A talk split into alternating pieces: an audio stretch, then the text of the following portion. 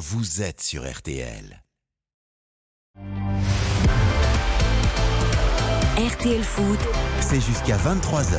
présenté par Eric Silvestro.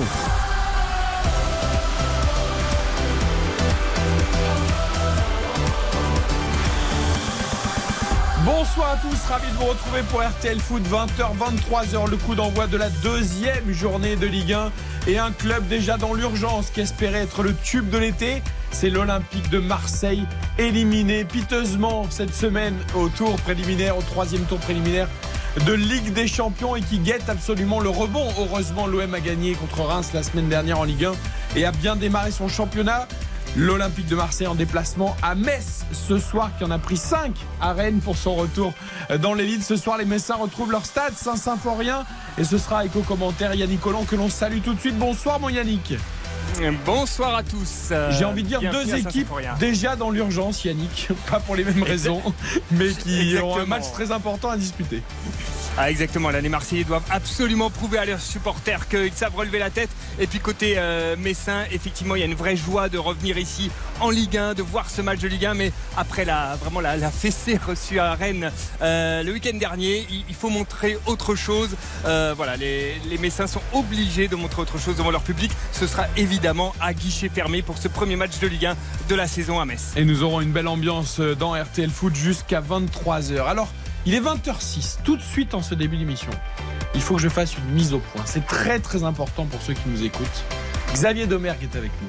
Il est là dans ce studio et je m'en félicite. Il aurait pu, il aurait dû peut-être être en Nouvelle-Zélande, en Australie pour commenter la finale de la Coupe du Monde des Bleus. Bon, c'est un vieux souvenir, elles ont perdu en quart de finale face à l'Australie. On oublie. Mais certains m'ont glissé cette semaine que Xavier est un véritable chat noir puisqu'il a commenté aussi l'Olympique de Marseille face au Panathinaikos. Mais il n'y peut rien, Xavier, sur le fait que l'OM a perdu alors que l'OM avait tout pour gagner. Salut mon Xavier. Salut Eric, Non mais je, veux rétablir la vérité. Ah bah, c'est important, c'est important. En, en revanche, je commentais pas le match de l'Australie, hein, les filles. hein. C'est vrai. C'était chez nos confrères de France Télévisions. Voilà. Je, ne suis pas complètement chat noir, mais je le suis euh, peut-être un petit peu. C'est pour ça qu'il a mis de la couleur ce soir.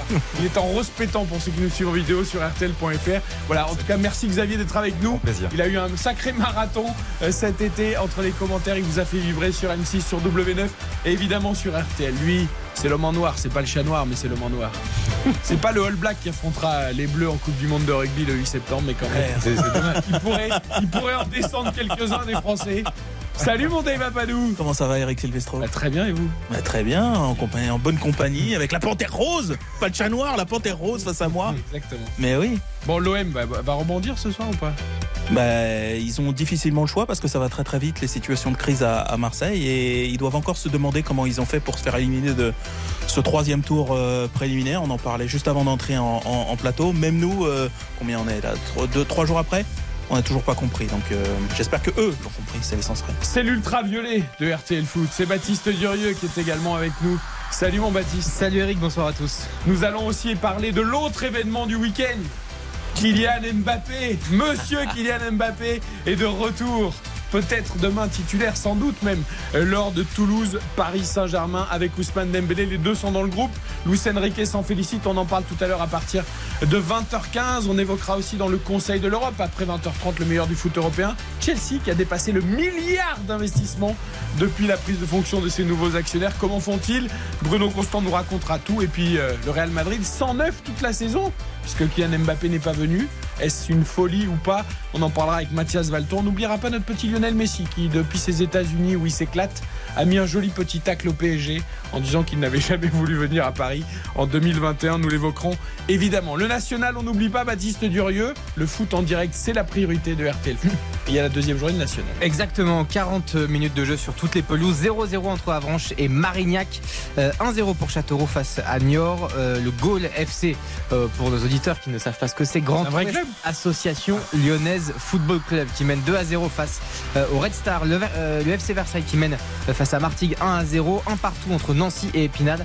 0-0 tout- 0-0 entre Rouen et Denis Olympique. Et puis Cholet qui mène 1-0 face à Villefranche. Il y aura évidemment les paris Winamax dans quelques minutes sur Metz, Marseille et tous vos rendez-vous. N'oubliez pas coup d'envoi de cette rencontre 21h RTL Foot, c'est parti 20h 23h. Eric Silvestro, RTL Foot. Le vélodrome a eu beau siffler à plein poumon, la tragédie grecque a bien eu lieu. On partage la déception et la frustration de nos supporters. On est, on est déçus, mais il euh, mais va falloir qu'on se relève de ça, parce qu'on n'a pas le choix. La nuit a été compliquée le lendemain aussi, forcément. On voulait passer ce tour-là. Il fallait une journée de digestion. Aujourd'hui, il faut déjà passer à autre chose, et surtout passer à autre chose, parce qu'il y a beaucoup de matchs qui nous attendent encore et qui seront tout aussi importants que celui de mardi. L'Olympique de Marseille est-il traumatisé après son élimination en Ligue des Champions? On nous a convaincus, on a essayé de nous convaincre, en tout cas du côté de Pablo Longoria, qu'au niveau économique, en tout cas, il n'y avait pas de tragédie, pas de danger. Oui, c'est juste 30 millions d'euros. Même si c'est un gros trou dans les caisses de l'OM, c'est sportivement qu'on va guetter le roman ce soir. Yannick Collant à Saint-Symphorien. Est-ce qu'on a déjà les compos de ce Metz-Marseille? Alors non, on n'a pas encore la composition marseillaise. On a un début de composition pour le FC Metz. Donc je peux vous donner le, le, FC Metz, mais c'est vrai que du côté de Marseille, on attend encore la, la composition de... Donnez-nous déjà Metz. Allez, Metz, Oukidja dans les buts. Euh, il y aura un changement a priori. Arrière gauche ce sera Aboubacar Lo. Il y aura Kandé Traoré en défense centrale. Maxime Collin à droite. Au milieu de terrain, Malik Mbiaye, euh, Kevin Endoram et dans les Jean-Jacques. Et en attaque, Georges Mikotadze évidemment, euh, qui sera épaulé par Sabali et Youssef Maziz, qui était annoncé partant cet après-midi, qui devait signer à Louvain en Belgique. Donc on est un peu étonné, mais il est sur la feuille de match. Il est bien là ce soir. Il était annoncé euh, vendu cet après-midi euh, pour euh, million et demi d'euros. Et il est là sur le terrain ce soir. Donc voilà, a priori, il, jouera au moins encore ce match avec le FC Metz. Allez, en attendant de découvrir la, la, compo de l'Olympique de Marseille, un petit mot sur Metz d'Eva Padou. Il va falloir réapprendre très vite pour tous ces jeunes ce que c'est l'élite, ce que c'est le haut niveau. La Slobonie évidemment aux manettes, mais quand c'est vrai quand on voit la compo sans l'en faire offense, on se dit ça va être une saison très longue, très dure. Bon, Rennes, il y en a d'autres hein, qui prendront des cartons contre Rennes. Néanmoins, il ne faudrait pas non plus. en plus, Rennes-Marseille pour débuter la saison, merci, euh, merci la Ligue et le calendrier. Mais euh, voilà, il ne faut pas se mettre dans le doute tout de suite, prendre trop de retard parce qu'on sait qu'après, on tient comme un boulet. Hein. Oui, pour reprendre la phrase de, Laurent Blanc au sujet de ses propres joueurs, il faut apprendre vite. Il faut apprendre très vite parce que, effectivement, la, Ligue 1 étant, resserrée avec ce, calendrier qui plus est, euh, qui est, qui est pas facile, pour Metz, ça peut vite, ça peut vite dévisser. Bon. Euh, effectivement, Rennes, il y en a d'autres qui vont prendre des, euh, des, tôles. Maintenant, est-ce qu'à domicile, ils peuvent, euh, ils peuvent aller prendre d'assaut cette équipe de, Marseille qui, on peut l'imaginer, mais c'est pas sûr. Doute peut-être, peut-être encore et encore un peu peut-être groggy de son, de son élimination. Quelle va être la, la stratégie? Moi, ça m'intéresse, c'est de voir est-ce qu'on va avoir une équipe proactive qui, à domicile, est capable d'aller prendre à la gorge un gros, mais peut-être un peu dans le doute, ce, gros-là, je parle évidemment de l'OM, ou est-ce qu'ils vont essayer un peu déjà d'assurer le coup en étant, euh, vous savez, le fameux bien en place. Euh, Solide défensivement. Exactement. Et après, on voit ça, ça va être intéressant parce que ça va nous dire un petit peu quelque chose de la, de la, de la, de la psychologie de ce, euh, de, ce début de saison pour, pour le FC Metz. Yannick, quel était le comportement des Messins à domicile, notamment la saison dernière en Ligue 2 est bon. Oui, ben voilà, c'est ça. c'est à domicile, c'est plutôt pas mal normalement.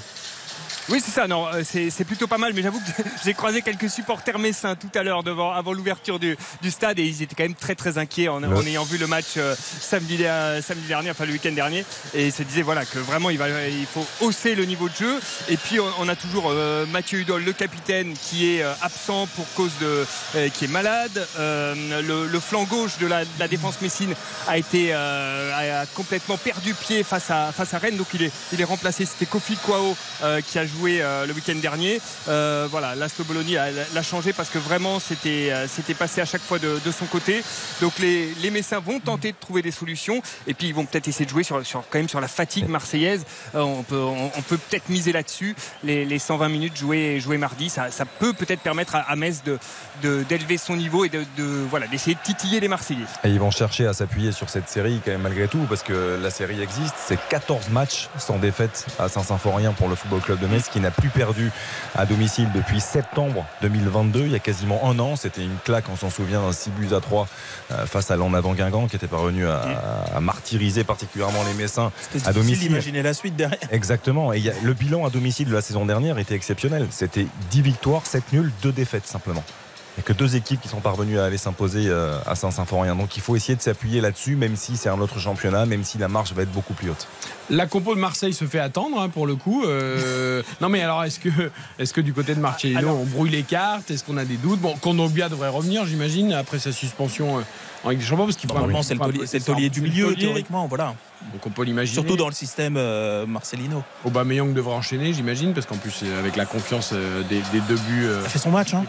Et pour le coup, lui, il a vraiment. Pourtant, il avait raté le premier, Ouais. euh, le match aller. Bien sûr. Ouais, L'interrogation, c'est Vitinha. Est-ce qu'il reconduit encore Iliman Ndiaye euh, aux côtés d'Aubameyang ou est-ce qu'il relance Vitinha comme il avait euh, euh, fait la semaine dernière en championnat contre il Reims bon. Il avait été plutôt bon. Ça a été beaucoup plus difficile malheureusement cette semaine pour lui parce qu'il a quand même une ou deux occasions énormes où le match il doit le tuer, il doit le plier le match. Et derrière, on Il parle pas, parle du penalty, on parle pas d'autre chose. Est-ce que euh, on peut vraiment dire, parce que encore une fois, ils ont bien démarré contre les Rémois, euh, les Marseillais, le championnat débute seulement, mais encore une fois, il y a ce traumatisme de la Ligue des Champions. Est-ce que sportivement, ce match-là, au-delà du match en lui-même et des trois points, Dave, a vraiment un rôle, une importance psychologique pour la suite? Évidemment que ça ne va pas influer sur toute la saison, mais sur les prochaines semaines, sur le mercato aussi peut-être de l'OM euh, d'ici la- la- la- le 31 août. Ouais, en tout cas sur la sur le, sur la sur la psychologie, euh, c'est euh, c'est hyper important. Euh, c'est pas un rendez-vous qui nous euh, qui nous réussit beaucoup. Hein. C'est troisième tour, barrage, appelez ça comme vous voulez. Euh, sur les Ça huit derniers, même pas du tout. voilà, exactement. Sur les huit derniers, je crois, il y en a, il y en a Un qu'un qui s'est qualifié. C'était c'était Monaco. relance- Ne relancez pas Eric sur ça. Non, mais c'est un non, mais- traumatisme, c'est et- vrai. Pour et les alors, Français. ce qui, et alors, ce qu'il faut, ce qu'il faut, ce qu'il faut observer, c'est que très souvent derrière, très souvent, le début de saison il est compliqué. cataclysmique. Exactement. compliqué au mieux, cataclysmique très souvent. Il y a, euh, il y a des équipes, et euh, la reprenant encore Monaco, qui ont parfois euh, sacrifié quasiment euh, les quatre premiers mois de compétition, et après on connaît les Phoenix, Monégasque, etc. Mais euh, Marseille ne pourra pas Ah, se permettre ça, donc, euh. Donc, euh, donc à mon avis, il va falloir euh, vite et dès ce soir remettre la, la, la, le- la- la voiture en route. Allez, justement, juste avant les paris, il nous dégaine la compo. Il vient de l'obtenir, Xavier Domergue. Ah, c'est- c'est Karim Attab, notre confrère de euh, l'Olympique de Marseille, qui est très au fait de, de toute l'actualité des Marseillais, qui vient de tweeter ça il y a 28 secondes pour être précis. Donc, Paul Lopez dans les buts, Klaus à droite, Mbemba, Balerdi en défense centrale, Lodi à gauche. Donc, c'est exactement la même ligne défensive que face au, au Pana. Non, il y Kondogbia. a, bah, euh, Gigot. C'est à la place de Gigot. Ouais. Ah oui, Il y a Gigot qui tourne. et Balerdi. Il n'avait pas encore euh, tourné, lui, contrairement aux deux c'est autres. C'est Balerdi qui remplace Gigot. Mais Mbemba, qui était indésirable, est là finalement. Donc, euh, Gigot, il a besoin de souffler, je les, pense. les- aussi. les- les choses ont tourné. Kondogbia, Rongier euh, devant la défense et ensuite Sarr, Soglo, le jeune Marseillais qui avait remplacé Lodi quand il n'était pas encore prêt au poste de latéral gauche, Aubameyang, Ndiaye. Donc euh, pas de Vitinha, c'est Ndiaye qui est reconduit pour être euh, légèrement en soutien ou associé à Pierre-Emerick Aubameyang. Et pas de Il va pas tremper au bout de c'est quoi 60 minutes à peu près de son autonomie Ouais. pour l'instant Ndiaye. À chaque fois il se met à, à- à cramper. Est-ce que c'est Exactement. c'est la Ndiaye, Est-ce que c'est Plutôt décevant pour l'instant. Alors évidemment, c'est que les premiers matchs, donc on va surtout pas. De... Non, mais c'est vrai qu'en plus avec son arrivée à Marseille, hyper Oui. spectaculaire et tout, pour l'instant très décevant. Oui, enfin après moi j'en- j'entrevois quand ne même rien dire. choses. Ce qui ne veut rien dire. Je vois quand même des choses dans ses, dans ses, dans ses prises de balles. Dans... Moi, franchement, je l'ai pas trouvé mauvais euh, contre le, contre le Panathinaikos euh, cette semaine. Honnêtement, Le problème, ce qui lui manque, c'est la finition. Exactement, voilà, il a manque un peu de finition. Il a deux situations où il doit ouvrir Voilà. le pied mieux que ça et il doit cadrer. notamment celle euh, qui se crée là en éliminant un peu tout le monde. Parce qu'il y, a- de bonnes choses, tu le dis et tu as raison. Il y a de très bonnes choses sur les prises de balles, sur le jeu dos au but. Il est puissant, il cale bien les ballons. Je trouve qu'il il mobilise beaucoup. Euh, on sent les qualités. Mais manque de manque de confiance Voilà. certainement encore. Eric Silvestro est déjà en train de demander un transfert. mais franchement, franchement, Eric, c'est pas possible. Non, je sais que le foot va vite. Je sais que le football il a Non. changé. Bon, à un moment, un peu de Je demande pas, serait pas mal. Je demande pas de transfert. Je mets, je mets une petite, euh, un peu, un peu d'huile sur le feu, tu vois, pour, pour chauffer mes amis marseillais en disant bon alors euh, Voilà, voilà. pas terrible jusqu'à On va se maintenant. faire des copains en bas. Et il va, est-ce que vous êtes impatient Il va évidemment être très fort. impatient, On le pour le foot français.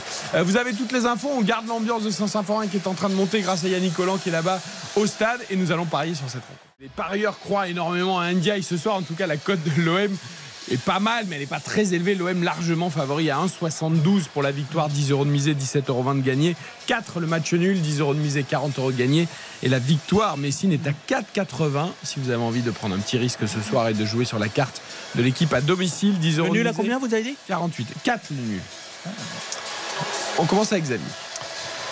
J'ai une petite question pour commencer, avant de planter le décor avec nos amis de, de Winamax. Est-ce que vous connaissez le- l'identité du dernier entraîneur de l'Olympique de Marseille Il est parvenu à gagner son premier match de la saison à l'extérieur en Ligue 1 Ah, moi, je peux pas répondre parce que j'en ai discuté avec Xavier tout à l'heure en préparant l'émission, donc j'ai la réponse. À l'extérieur? C'est une question pour Deva C'est une question Le pour. ah, en premier gros, c'est un- déplacement de c'est la un- saison en Ligue 1 à C'est l'extérieur. un piège pour toi, Dave. On peut te donner un petit indice? C'est pas tout récent. Euh, Il avait une, une casquette. Elibop Exactement. Ah ouais Donc c'est Plus un indice. Ça, c'est- Ça, plus un Ça indice. aurait pu être un autre. C'est cadeau, Oh, quoi. c'est bon. Je voulais aider un petit peu Dave. Ouais, Bon. aidé, ouais. Euh, non, Ça c'était hein. c'était il y a 11 ans. C'était en août 2012, la dernière euh, victoire à l'extérieur sur le, le premier match hein, de la saison à l'extérieur, le premier déplacement des Marseillais. C'est l'année où il débute par 6 victoires d'ailleurs, non? Exactement. Ils finissent, ils finissent deuxième hein, avec Elibop. On a tendance à l'oublier, mais ils font une bonne saison. donc, donc, par rapport à ça, par rapport également au fait que les dernières confrontations entre Metz et Marseille, il y a eu 4 nuls sur les 5 dernières confrontations et que la cote est intéressante, je vais partir, bien sûr, vous m'avez compris, Sur le sur le match nul. Je vais partir également sur le fait que les, les deux équipes marquent. Score exact multichance, un but partout ou deux buts partout. Metz marque le premier but et buteur multichance, Nico Tadze ou Pierre-Emerick Aubameyang, ça nous fait une cote de 14. Ah donc, vous avez mis des choses. Mais ça Bah, debout, hein, son. Non, mais bien sûr que Il n'y a rien de fou là-dedans. Le, le- le risque, c'est le, c'est toujours le- l'équipe qui marque le premier but. C'est que Ouais. euh, Marseille, s'il commence fort, ça peut vite être euh, plié. Donc, euh, bon. Alors attention, parce que vous êtes dans le coin gauche de ce studio à Neuilly. Et dans le coin droit, il y a le champion en titre. Il y a celui qui a la ceinture. Il y a celui qui a lancé la saison par une cote à 46. Il a été brillant. euh, passé. Dimanche dernier. Et oui, Bravo. une cote à 46 pour Baptiste Durieux. En même temps, il avait deux paris euh, dimanche dernier. Il avait deux options. Et c'est le deuxième, hein, d'ailleurs. Le premier qu'il avait donné. Oui, le pas bon. premier, ouais, il avait assuré. Baptiste Durieux, vous n'aurez droit qu'à un pari ou, ou des cotes séparées comme vous voulez. Mais J'en ai fait qu'un seul. voilà. Ah, Et il va falloir enchaîner maintenant. C'est une cote à 40.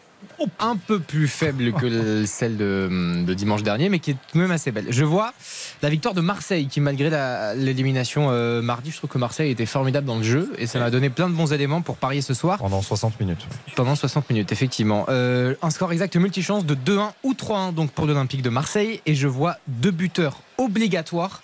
Le premier c'est Pierre-Emerick Aubameyang, comme l'a dit Xavier, et le deuxième, là c'est le petit risque, c'est Aminarit qui est sur le banc ce soir, qui va probablement rentrer, qui a fait une très belle entrée notamment mardi face au Panathinaikos et que je vois bien marquer ce soir. Tout cela dans un my match, c'est une cote à 40. Il est totalement prévisible, Baptiste Durieux. Parce que vous savez, Baptiste Durieux aime le- les footballeurs euh, qui font un peu vibrer. Non, non, taquine un peu, j'aime le foot. Et pour tout. raconter les Les coulisses. régaleurs de chic. Pour, pour rac- pour raconter les coulisses de cette émission à nos auditeurs et auditrices, parce que je sais qu'ils en sont friands, lors du match euh, Ouais. il a mis un petit message, la rentrée d'Arit, euh, tu vois, enfin, tac, tu sentais qu'il il vibrait, quoi. Ah, si j'avais eu un drapeau du Maroc avec moi, j'aurais fait. Et là, comme par hasard, il nous met Harit buteur ce soir, tu vois. Il aime les joueurs frissons. Non, non, mais. C'est un c'est- un, c'est un beau joueur, je trouve que son entrée elle est mémorable. Euh, bon, la finalité c'est qu'il Mémorable, marque pas. on va se calmer quand même, attention. Mais- Ah, mémorable s'il avait Mémorable, qualifié son bon. équipe. Ah oui, c'est pour ça, mais j'aime beaucoup ce joueur. Je trouve que c'est un joueur d'ex- d'excellente qualité. Ça Amir. fait une belle cote et pourquoi pas. En 40. tout cas, bravo à lui parce qu'il mais- s'est bien remis de ce- sa très Bah grande oui, oui. blessure, apparemment. On est, Ça a surtout, on est surtout heureux pour lui parce qu'il Voilà. a quand même manqué euh, un gros gros événement pour lui. C'est quand même la Coupe du Monde. Il se blesse quelques jours simplement avant la Coupe du Monde au Qatar. Donc il rate, Et le Maroc tout ça fait un avec sa super sélection. parcours en plus. Bien sûr, et puis il a mis du temps à revenir. Et c'est vrai que les Marseillais l'adorent, ils le soutiennent de manière assez incroyable parce que quand il a fait son retour contre Leverkusen sur la pelouse sur la fin de match, il y a eu une ovation qui était euh, hallucinante. C'est-à-dire qu'on est très heureux de voir un joueur comme ça, créatif comme lui, euh, revenir et retrouver des sensations. On peut que s'en que s'en réjouir. Cote à 14 pour Xavier Demer, cote à 40 pour Baptiste Dur. Kylian is back. Les amis, c'est pas Nasser Al-Khelaifi qui l'a dit, s'il l'a dit cette semaine, c'est moi parce que demain, Kylian Mbappé fait son retour sur les pelouses de Ligue 1 Toulouse PSG. On en parle juste après la pub. RTL Foot. Présenté par Eric Silvestro. Eric Silvestro. RTL Foot jusqu'à 23h.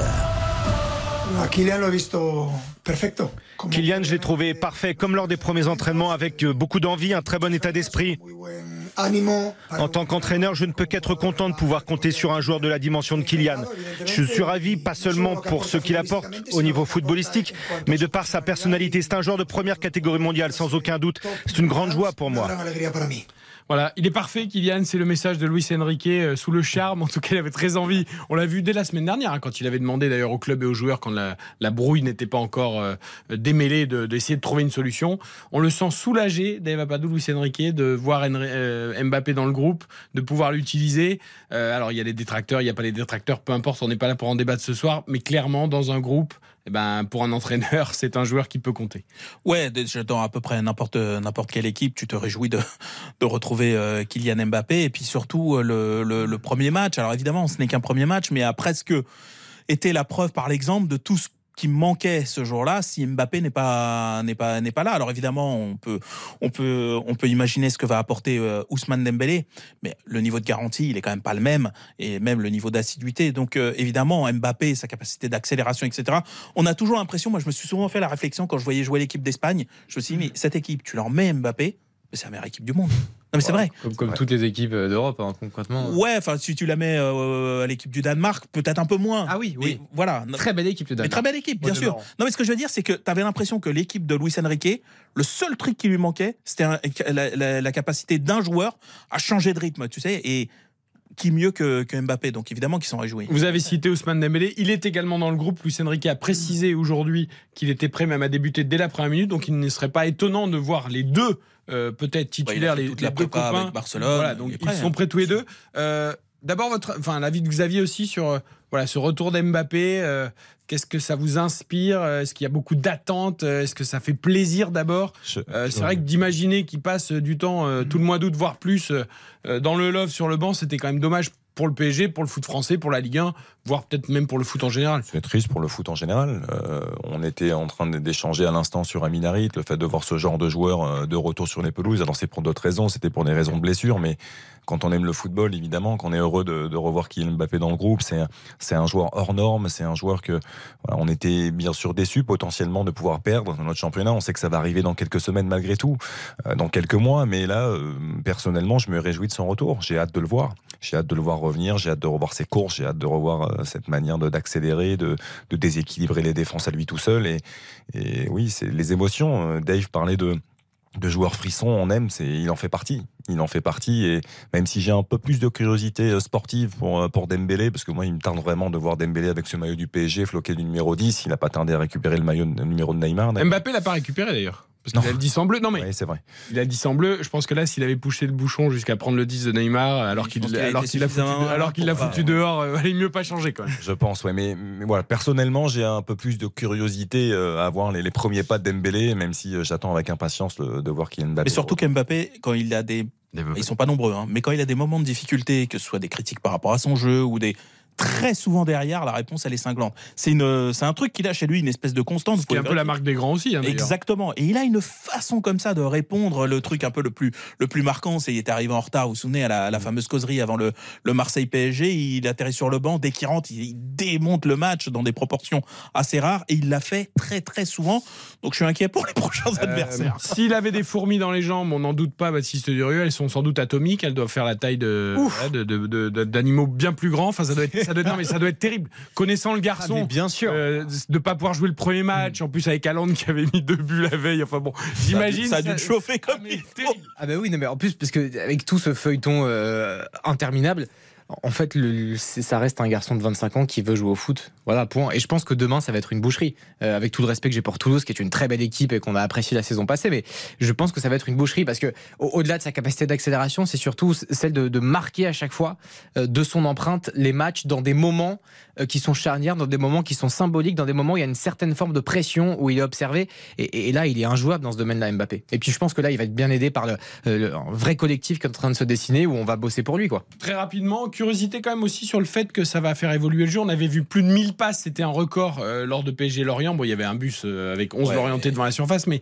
avec beaucoup de circulation à une touche de balle, sans dribble, sans portée de ballon. Avec Dembélé et Mbappé, ça, ça peut être quand même très différent aussi. Il faudrait garder aussi cette fluidité quand même qu'Enrique veut installer.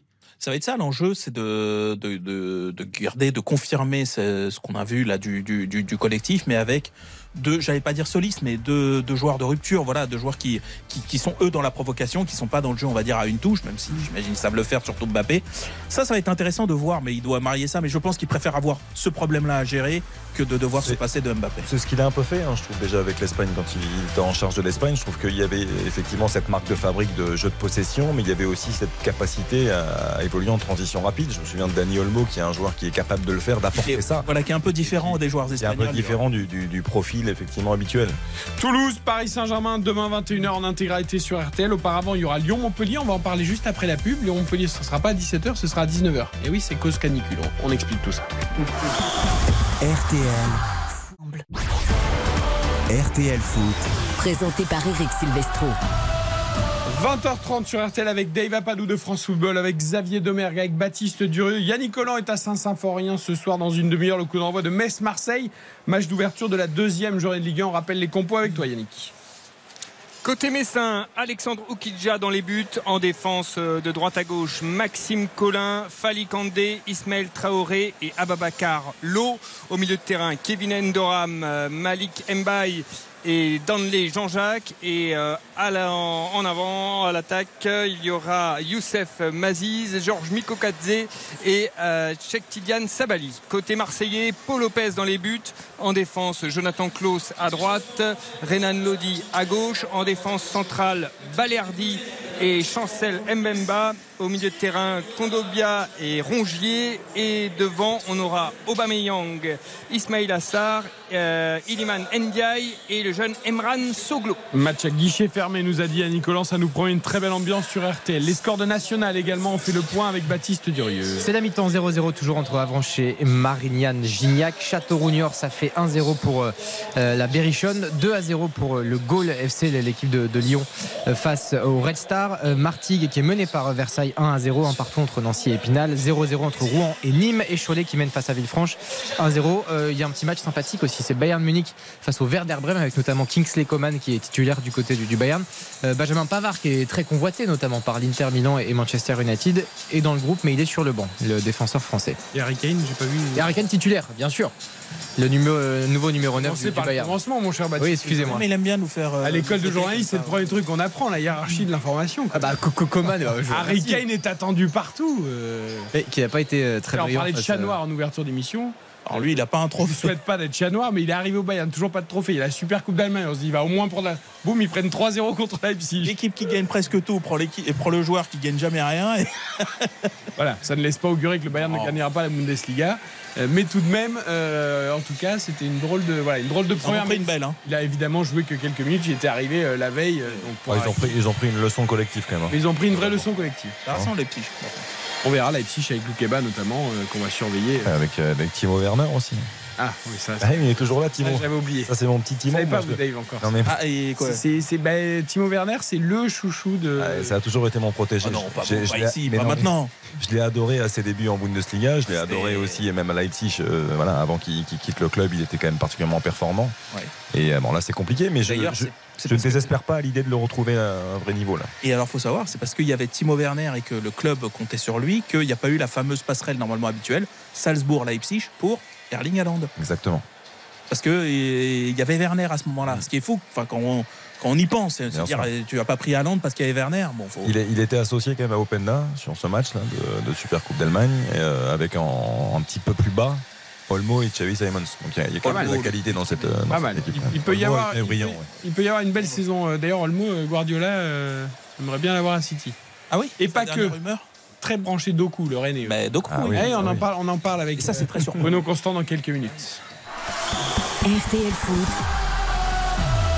Avec Eric Silvestro. Juste avant le Conseil d'Europe, je voudrais qu'on évoque l'autre grande info du week-end aussi, à cause de la canicule qui s'annonce euh, sur euh, la France, et notamment les deux tiers sud de la France. Euh, on redoute énormément cette chaleur. hein. On pourrait avoir des matchs qui se jouent à 35, 37, voire plus euh, degrés. Et donc la Ligue a pris euh, deux décisions, en tout cas concernant deux rencontres.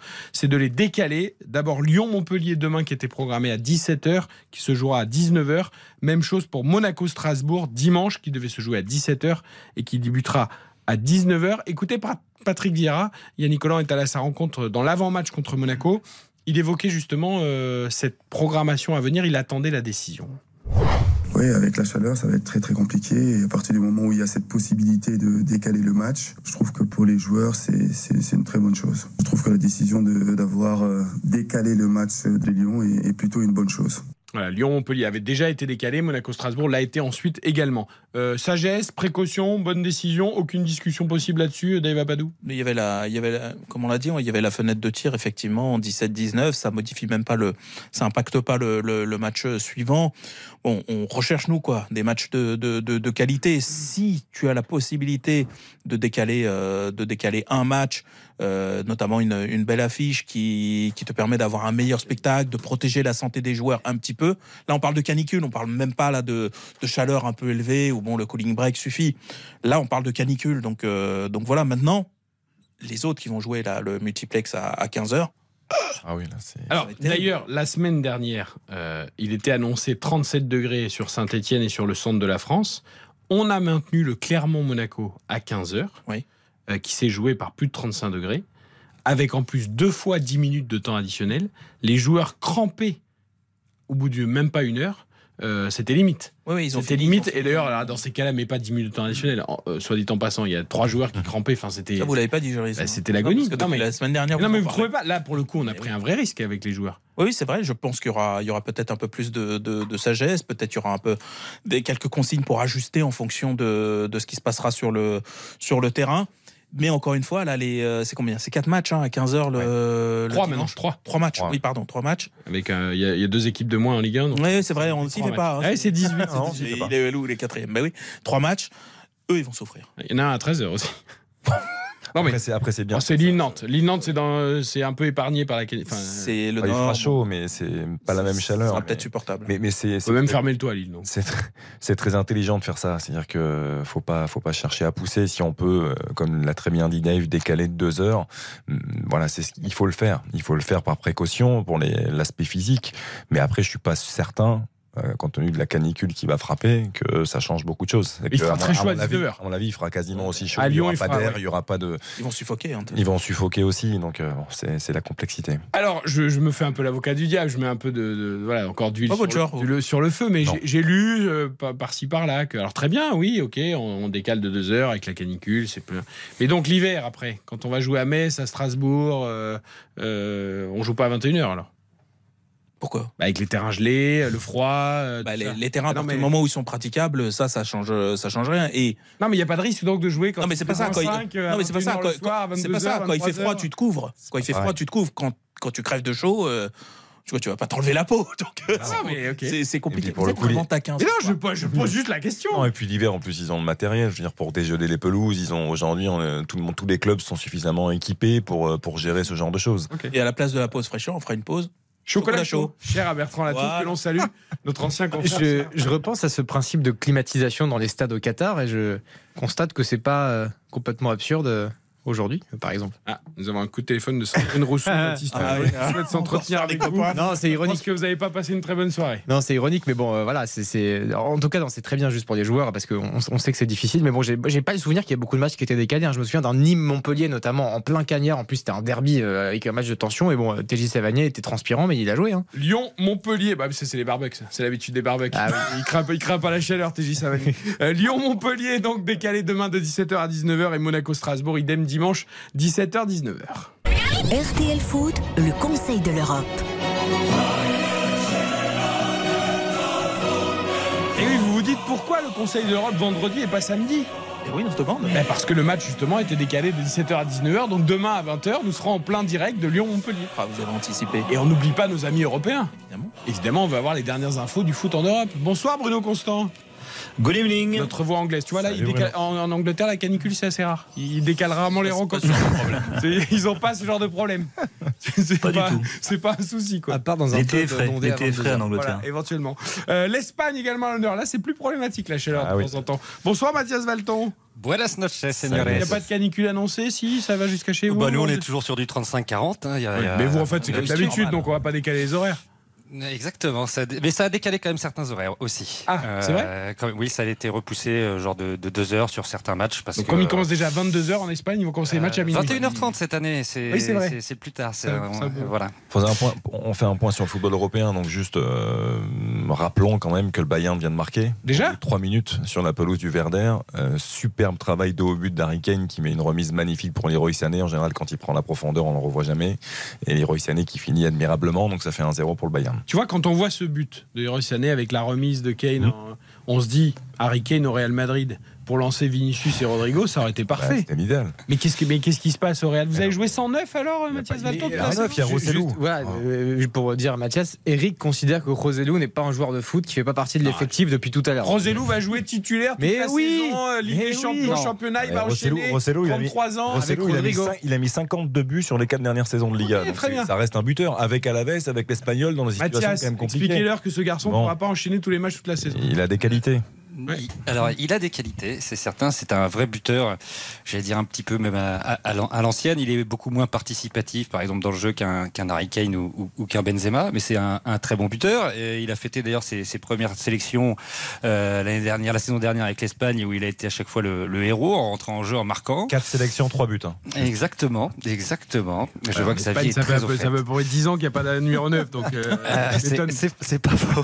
C'est pas faux. Au- mais- mais... au Real, il risque de pas y en avoir. En tout cas, le, système euh, qu'a utilisé lors de la première journée Ancelotti et aussi euh, lors de, des quatre matchs amicaux de pré-saison aux États-Unis, c'était un, un 4-4-2 en losange avec à la pointe du, du losange en meneur de jeu euh, Jude Bellingham, qui est un peu l'attraction quand même de cette équipe du Real Madrid et, de la Liga. Et puis avec Vinicius et Rodrigo. Rossellou était sur le banc bien souvent. Donc on se dirige vers plutôt un système à deux attaquants. C'est une petite révolution au Real hein, qui joue depuis des années en, en 4-3-3 parce qu'il y avait justement un, un numéro 9 qui était Karim euh, Benzema et qui était plus qu'un numéro 9. Donc c'est la grande, euh, la grande interrogation euh, au Real cette saison. Savoir si ce système va fonctionner et si sans numéro 9 euh, ils vont pouvoir mettre autant de buts. Je me tourne vers Dave Apadou qui est beaucoup plus technicien que moi et qui connaît bien mieux le foot que moi. Je trouve que rien ne va dans ce 4-4-2 en losange. Bellingham trop, alors que lui il aime avoir de l'espace pour se projeter avec sa puissance. a été pas mal dans le Non mais il a été pas mal, mais euh, dire, il aime bien quand même partir aussi d'un peu plus loin avec sa puissance, il perd fort les lignes et tout. Si, si déjà il est très haut sur le terrain, on perd peut-être un peu de ça. Vinicius, qui est vraiment le dynamiteur sur les côtés, si tu le recentres, euh, est-ce que c'est vraiment son, son point fort? Je sais pas, j'ai l'impression qu'il y a un truc qui va pas. Non, mais on va surtout même euh, reconnecter avec un débat qu'on a eu précédemment.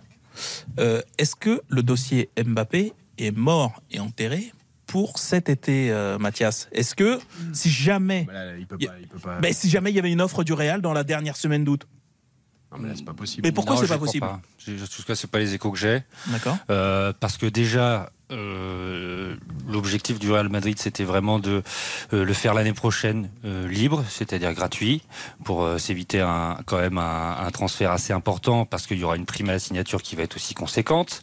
Et parce Il que aura pas la garantie qu'il va qui pas prolonger non plus. Ah, Il n'y a, pas la garantie. Pour le- de toute façon, c'est le grand enjeu. C'est est-ce qu'il va prolonger ou non au PSG S'il prolonge, je, je pense que ce sera compliqué de le voir au Real Madrid un jour, j'ai- j'allais dire même. S'il prolonge pas, je, je pense qu'il y a une bonne opportunité. Mais après, ça, ça, ça dépend, comme, comme tout le temps, ça dépend de lui, hein, de ce qu'il ce qu'il veut faire vraiment. Souvenez-vous de ce que je vous ai dit, la façon, euh, la méthode d'Embélé là, avec une clause basse, moitié pour le joueur, moitié pour le club, euh, comme ça Mbappé récupère un peu d'argent, le Real en met un peu mais pas trop, le PSG n'en perd pas trop non plus. votre théorie, ça. Ça peut être pas mal ça. Ça peut être pas Et mal. on perd pas trop la face du côté. Et puis il renonce à sa prime de fidélité de 80 millions cette année et puis il en prend 100 du Real, tu vas faire un truc. euh, Tout ça- le monde sort par ça, le ça peut se gou- ça peut se goupiller cette affaire. Euh, néanmoins, euh, moi je me tourne vers Bruno Constant. Euh, on en a souvent parlé sur cette antenne, notamment quand Benzema avait signé en Arabie Saoudite. Ils ont raté Harry Kane du coup, concentré sur Mbappé, Bruno. Ils ont raté Harry Kane qui semblait le joueur en plus idéal dans le Ah, schéma mais- madrilène. Mais- mais je- moi, je suis désolé. Alors, Florentino Pérez est sans doute le plus grand président de l'histoire du football, mais je ne comprends toujours pas pourquoi ils n'ont pas été chercher Harry Kane, qui en plus pouvait être, être très très bien associé à, à Kylian Mbappé dans un an. Euh, et puis faire, faire servir de transition entre le départ de Benzema et l'arrivée d'Mbappé. Euh, le fait, le- l'explication qui a été donnée, en tout cas qui a été donnée à mes confrères anglais, comme quoi il ne représentait pas assez en, en termes de charisme, de personnalité, c'était pas une star. Euh, C'est vrai que c'est pas moi, le plus charismatique. Non mais d'accord, mais si c'est Non. ça la raison avancée, c'est complètement Mais oui, fou. mais maintenant, bah, c'est ça, Bruno. visiblement c'était une des, des dans, dans la discussion, c'était ce qui était ce qui était avancé. Ah oui. Non, c'est- c'est c'est- c'est- c'est pas ça. Parce que c'était effectivement, quand il y a Benzema qui part, euh, ça prend tout le monde de court au, au Real Madrid. Euh, il commence à regarder, il va falloir recruter un, un- un numéro 9. Euh, il commence à regarder le choix, notamment d'Ancelotti. Il dit celui qui, va le, qui a le, le- le profil, qui en plus est un buteur de, de classe mondiale, c'est Harry Kane. parce qu'il a un peu le même registre. Ça fait un moment qu'il est surveillé par le Real. Exactement, exactement, euh, Xavier. Et après, sauf qu'il y a un revirement, et bizarrement, ce revirement, il intervient quand Mbappé dit. Euh, dit euh, en gros je ne vais pas prolonger, activer ma clause qui permet de son contrat se, se prolonge jusqu'en 2025. Et là, bizarrement, il y a un revirement parce qu'on se dit, du côté du Real, eh ben, l'argent qu'on va mettre pour Harry parce que c'était quand même un salaire important, c'était quand même un transfert important, ce, des négociations difficiles aussi avec Lévy. Euh, Bruno, tu sais comment est ce président-là, il est très très dur en affaires. Euh, ils ont déjà eu affaire à lui par le passé avec Modric et Bale, ça s'est toujours fait le dernier jour du mercato. Et, euh, là, en l'occurrence, ça s'est fait, ça s'est fait. c'est pas possible, ils n'ont pas consulté le joueur, parce que là, pour le coup, ça s'est fait avant la première journée de première oui, ligue. Non, non, et, le, joueur avait mis ça dans, mais dans je la te condition dis que pour être Bruno, surtout le, truc, c'est un moment, c'est on va garder cet argent-là pour faire Mbappé. Parce qu'effectivement, euh, et là où je rejoins les confrères euh, anglais, Mbappé, c'est autre chose euh, en termes d'image ah que, que, que Harry Kane. Mais c'est vrai que là, quand j'écoute Bruno me dire dans un an, tu faisais Kane cette année, avec Bellingham, donc deux joueurs anglais en plus. Derrière, pour Mbappé l'année prochaine libre.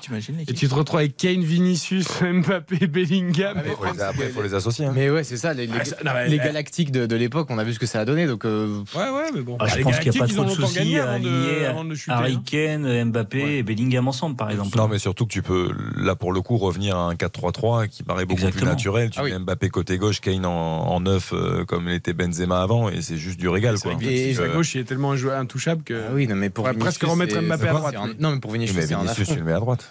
Après, tu, tu trouveras. Bon, bref, ça, ne se fera pas. Oui, de toute façon, ça se fera. Et puis Bellingham sera meilleur en plus en, véritable relayeur. Euh, Mathias, info totalement farfelu que j'ai lu aujourd'hui euh, dans l'intérêt du Real pour Lukaku peut-être sur un an, pour vu que tout le monde veut s'en débarrasser euh, ça, non Moi, je sais pas. Moi, moi ce qu'on m'a dit, c'est qu'ils ne pensaient pas recruter de, de, de, neuf. donc, la saison avec ont... Roselou bah, la saison avec Rossellou, Rodrigo, Vinicius, quoi. Hein, D'accord. voilà. Euh, moi, je, je, suis, je partage hein, votre, votre avis. Hein. Je trouve que c'est très très léger, hein. surtout si tu veux être compétitif euh, sur tous les tableaux. Bah, surtout quand tu vois le Bayern euh, sans Lewandowski, quand tu vois City avant qu'il y ait Haaland, enfin, tu te rends compte quand même qu'un grand neuf dans un ça peut aider. ça peut aider un peu. Ça veut pas ah dire que tu peux pas gagner 100, mais et, et, et d'autant plus si je peux ajouter que l'une des autres pistes du Real dans un futur proche, c'était Erling Haaland, qui avait une clause de départ à 200 millions d'euros euh, pour 2024, mais qui a été euh, prolongée d'une année parce que Guardiola a prolongé. C'est-à-dire que l'option Haaland en 2024, elle vient aussi de se refermer. Après, oui, bien sûr. Après, moi, je comprends votre inquiétude sur Rossellou, hein, mais je, pour le suivre depuis bon nombre de saisons, je, quand tu mets 16 buts avec l'Espagnol Barcelone, qui vit une saison quand même très compliquée, euh, je, je, pense qu'avec les joueurs qu'il va avoir en Real, il est capable d'en enfoncer 30 ou 30. Ah non, mais moi, c'est pas le nombre de hein. buts qu'il va mettre, C'est physiquement. Ah mais bien sûr, il pourra pas tout enchaîner. Le rythme, l'âge, euh, enfin tu vois. Euh, bien sûr. C'est ça, moi, c'est pas. après, c'est un très bon buteur, il mettra des buts. Euh, avec les joueurs qu'il va avoir à ses côtés, il va se régaler. Est-ce qu'il a, le niveau Ligue des Champions, Xav C'est ça aussi. Il n'a jamais joué. Hein. Bien sûr, bien sûr, c'est difficile. Mais ça fait partie de ces profils vraiment très Liga, comme les Borja Iglesias par exemple. C'est des Aspas. sont des. Oui, mais tu vois, il y a des questions. Regarde Nunez à Liverpool. Euh, bon, peut-être être pour cette année, on va voir. Mais et Yago Aspas qui était allé à Liverpool aussi, ça va bien sûr, bien sûr. un pop. Hein. Alors euh, ça, il, se régale. Sinon, si vous avez besoin d'argent, vous demandez à Chelsea, Bruno Constant. de, de, manière générale, vous pouvez demander à l'Angleterre. Hein. Oui, un peu à Chelsea particulièrement, j'ai l'impression quand même. Non, mais là, ouais, ce qui, ce qui se passe à Chelsea, c'est complètement dingue. Euh, on est à 1 milliard euh, d'euros de dépenses en 13 mois. Euh, je parle bien de, de, de, de dépenses, hein, hors bonus. On n'inclut même pas les bonus, hein, on est gentil. 613, 613 millions d'euros la saison passée. Vous pouvez retirer 68 millions d'euros en vente. Et aujourd'hui, on est à 404 millions d'euros de dépenses cet été. Il y aura moins 255 millions d'euros de ventes, mais c'est énorme. Ça fait des dépenses nettes de 694 millions d'euros depuis l'arrivée de Todd Boehly et des, propriétaires américains. À titre de comparaison, Arsenal, c'est 369 millions d'euros. Euh, et Manchester United 300, 373 millions d'euros. Ce sont les deux, les deux autres plus gros dépensiers en Angleterre. Après, ce qui pose question. Donc on est à plus du double.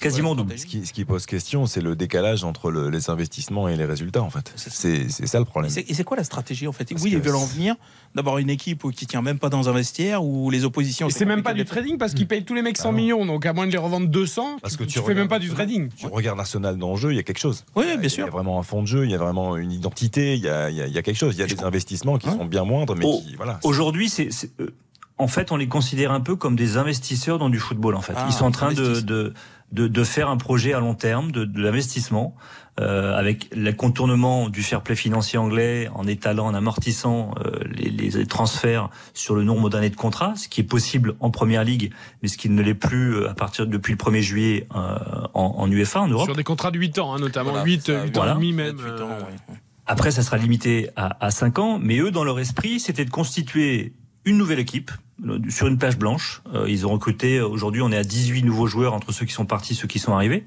Euh, 18 nouveaux joueurs. La plupart, en tout cas, ceux qui ont été recrutés, c'est moins de 23 ans, 23 ans ou moins.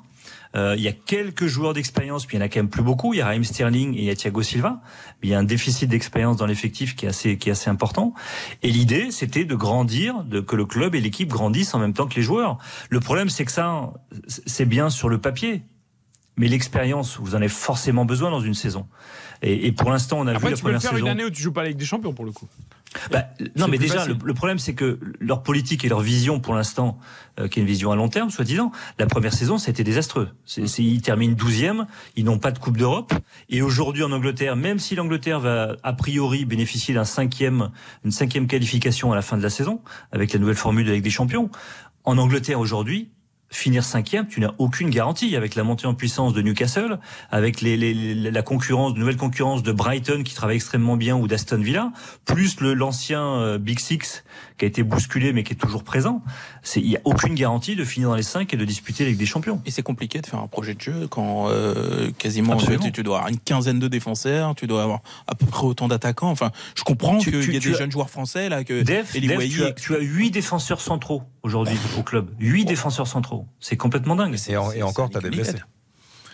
Pardon? Il y a encore, tu as des blessés. Oui, c'est ça. Je veux dire, tu as des, des- des défenseurs importants qui, pour le coup, postulent à être titulaires, je- qui sont blessés malheureusement pour un moment. Et du coup, il y a deux joueurs français qui, bah, qui, ont, qui, ont, qui ont rebroussé chemin, qui allaient signer, Michael euh, Olise. Et euh, Eli. Way, qui, enfin, qui était pisté, et c'était presque fait même pour Michael Olise. Et finalement, ils Et- ont et ils ont bien fait, hein. Et- Oui, bien sûr. bien fait. Bruno à Palace, d'ailleurs qui a annoncé au cœur d'un bras de fer entre West Ham et Lens.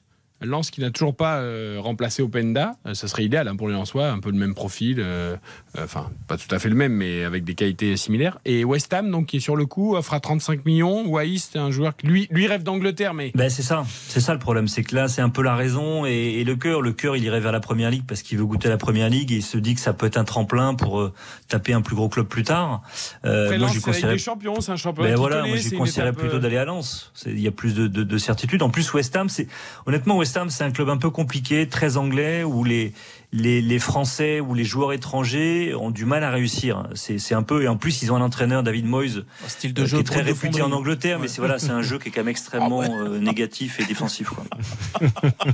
Eliway, Lens, ce serait bien. Ça voudrait que Lens aussi est en capacité de mettre 35-40 millions. Alors, certes, ils ont de l'argent de Fofana et de Openda, mais bon, c'est pas trop la politique du club normalement. de- Non, non, mais il y a une augmentation de capital et tout. Enfin, Oui, d'accord, mais de là à sortir 40 millions ouais, un peut-être. joueur, euh, peut-être. Tu joues la Ligue des Champions, là. Donc, euh, Ah non, mais- si- il te faut quand même un vrai neuf. Ouais, ouais, bien sûr. Euh, donc il faut Après, que- Wai, t'as pas de certitude non plus en Ligue des Champions. C'est un jeune joueur. Non, mais je euh, trouve qu'avec un coach comme Hayes, honnêtement, je pense que Ah c'est ouais. un joueur qui peut te bonifier. euh, c'est un entraîneur, pardon, qui peut bonifier un joueur. Honnêtement, il connaît la Ligue 1, le style de jeu de lance.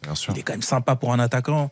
Puis il participe, quoi. Il est buteur, il est passeur décisif. Ah ouais, c'est Euh, actif. Dans le collectif, moi, je complètement je vois fitter, ouais. aucun doute sur le collectif lensois et à mon avis, il se fonderait sans aucun problème. Les garçons, un petit mot en Angleterre, en Espagne sur les derniers jours de mercato. Euh, les Anglais vont encore dégainer les millions euh, dans les derniers jours. Les Espagnols, euh, c'est plus Il y a compliqué. plus rien dans les caisses. Ouais, c'est ça. c'est compliqué.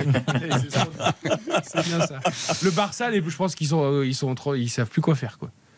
Ouais, le Barça, c'est pas, c'est pas si mal. Je trouve, Non, mais c'est pas- non, mais Gundogan euh, libre, c'est c'est pas Oui, mal, non, mais ils même. aimeraient bien, tu vois, je pense, euh, voilà, y aller sur certains joueurs. Ils ont, ils ont Ah, une bah, visa électron, le Barça. Ouais, c'est un Ah, peu ça. Bernardo, c'est ça? Euh, Bernardo Silva notamment, mais pas que. Euh, je pense que Neymar, ils auraient bien essayé de trouver un montage, mais enfin encore, encore que c'était discuté, mais.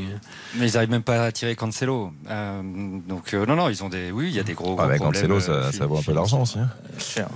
Ils ont des gros problèmes financiers. Et en Angleterre, ça va aller? On va sortir le chéquier ou c'est fini? Bah, là, on a fait le Manchester, bah, Chelsea va continuer parce que Chelsea, ils cherchent toujours un gardien. Ils, ils ont quand même dépensé un milliard. Ils n'ont pas de gardien de très très haut niveau. Ils n'ont pas d'avant-centre. hein. Kepa est parti à Madrid. Ouais. Pour remplacer Voilà, euh, donc il va falloir renforcer quand même de ce côté-là. L'avancante, il y a Nicolas Jackson, mais qui, qui- qui a peu d'expérience, et même s'il est trouvé très bon hein. contre Liverpool. Euh, là, ils sont sur un échange, en tout cas, Lukaku, Vlaovic, plus de l'argent, donc on va voir si ça va se faire. Ce qui serait un profil qui pourrait correspondre à ce que veut faire Chelsea. Euh, City cherche euh, un ailier, donc il y a Doku qui, est- qui est en, en partance. Ah, vous nous l'enlevez, Paqueta. Doku? Vous nous l'enlevez vraiment? Bah, euh, Guardiola, ça fait quelques années qu'il veut apporter un peu plus de vitesse à, à ses attaquants. Il a beaucoup de milieux de terrain ou de, de, de, de joueurs excentrés milieux de terrain comme Foden, comme, euh, comme Grealish. Ça, pour le Il a coup, Bernardo, il a Marez et Doku pourrait apporter un peu de vitesse. Et puis surtout en remplaçant à, à, à Kevin De Bruyne qui est à nouveau blessé. Euh, donc c'est Paqueta qui est dans le viseur, même si c'est très compliqué, c'est très très cher surtout.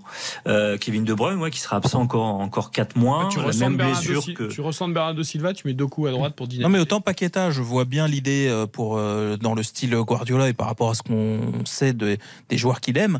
Autant Doku, franchement, ça tombe de l'espace parce que tu vois, tu te dis pas, tu vois, il a une- Bah, ça, ça change un peu la donne. Non mais c'est un joueur, Non, c'est vrai, d'élimination et tout, mais c'est un joueur, tu vois, qui a une immaturité tactique, c'est même pas vraiment imposé en Ligue 1. Il a pas, on peut pas dire qu'il est marché sur la Ligue 1, il a pu tout. parfois remplaçant. Non mais c'est voilà. quelqu'un qui peut, quelqu'un qui peut progresser, grandir avec Guardiola. Et Guardiola a toujours eu ce type de joueur. hein. Il avait eu Leroy Sané, il a eu Sterling.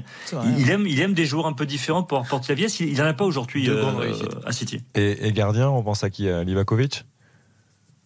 Gardien à, à Chelsea? Ouais. Bounou part en Arabie Saoudite. C'est- Livakovic, c'est- il a annoncé à Séville aussi. Ouais, c'est compliqué. Non, non, c'est. Je, je sais même pas s'ils vont le faire. hein. Ils, ils vont essayer de chercher, mais euh, Ouais. c'est compliqué. Bon, merci compliqué. messieurs pour ce point très complet. On se, par- on se reparlera évidemment d'ici la fin du mercato. On voulait évoquer un autre dossier, tant pis on n'a pas eu le temps ce soir, mais des blessures. hein. Il y a énormément de grosses blessures. Le Real, euh, c'est le, le plus gros exemple avec euh, Courtois et Militao pour les croisés, mais pas que. Euh, Il y a Timber en Ar- Arsenal aussi. Et le, qui le petit. Guller, le petit Guller Énorme coup aussi. dur. De, de Bruyne qui se reblesse, joueur. Voilà, il y a énormément de grosses blessures. Euh, voilà, il y a beaucoup de, il y a beaucoup de monde qui, qui, qui a de grosses blessures. On, on verra si ça se poursuit pendant l'été cette, cette malédiction. Merci euh, Mathias et merci Bono. Monsieur. À très vite. Très bonne soirée à vous. On marque une très courte pause dans RTL Foot. L'essentiel de l'actualité avec Nathan Bocard juste après et le coup d'envoi de Metz-Marseille. Notre grand match du soir jusqu'à 23 RTL Foot.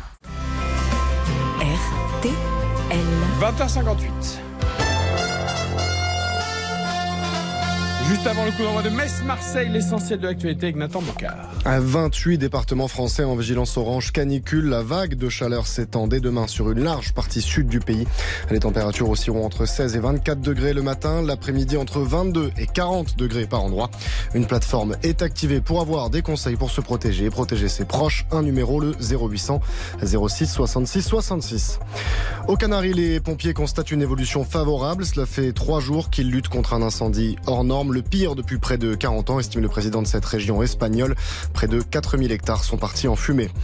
Ils sont près d'un millier à pédaler pour s'opposer aux bassines. Cinq mois après les violents affrontements de Sainte-Soline, un cortège s'était lancé aujourd'hui des Deux-Sèvres. Départ à quelques kilomètres du projet controversé d'irrigation agricole. Ils vont sillonner cinq départements pour protester contre ce qu'ils considèrent être un accaparement de l'eau.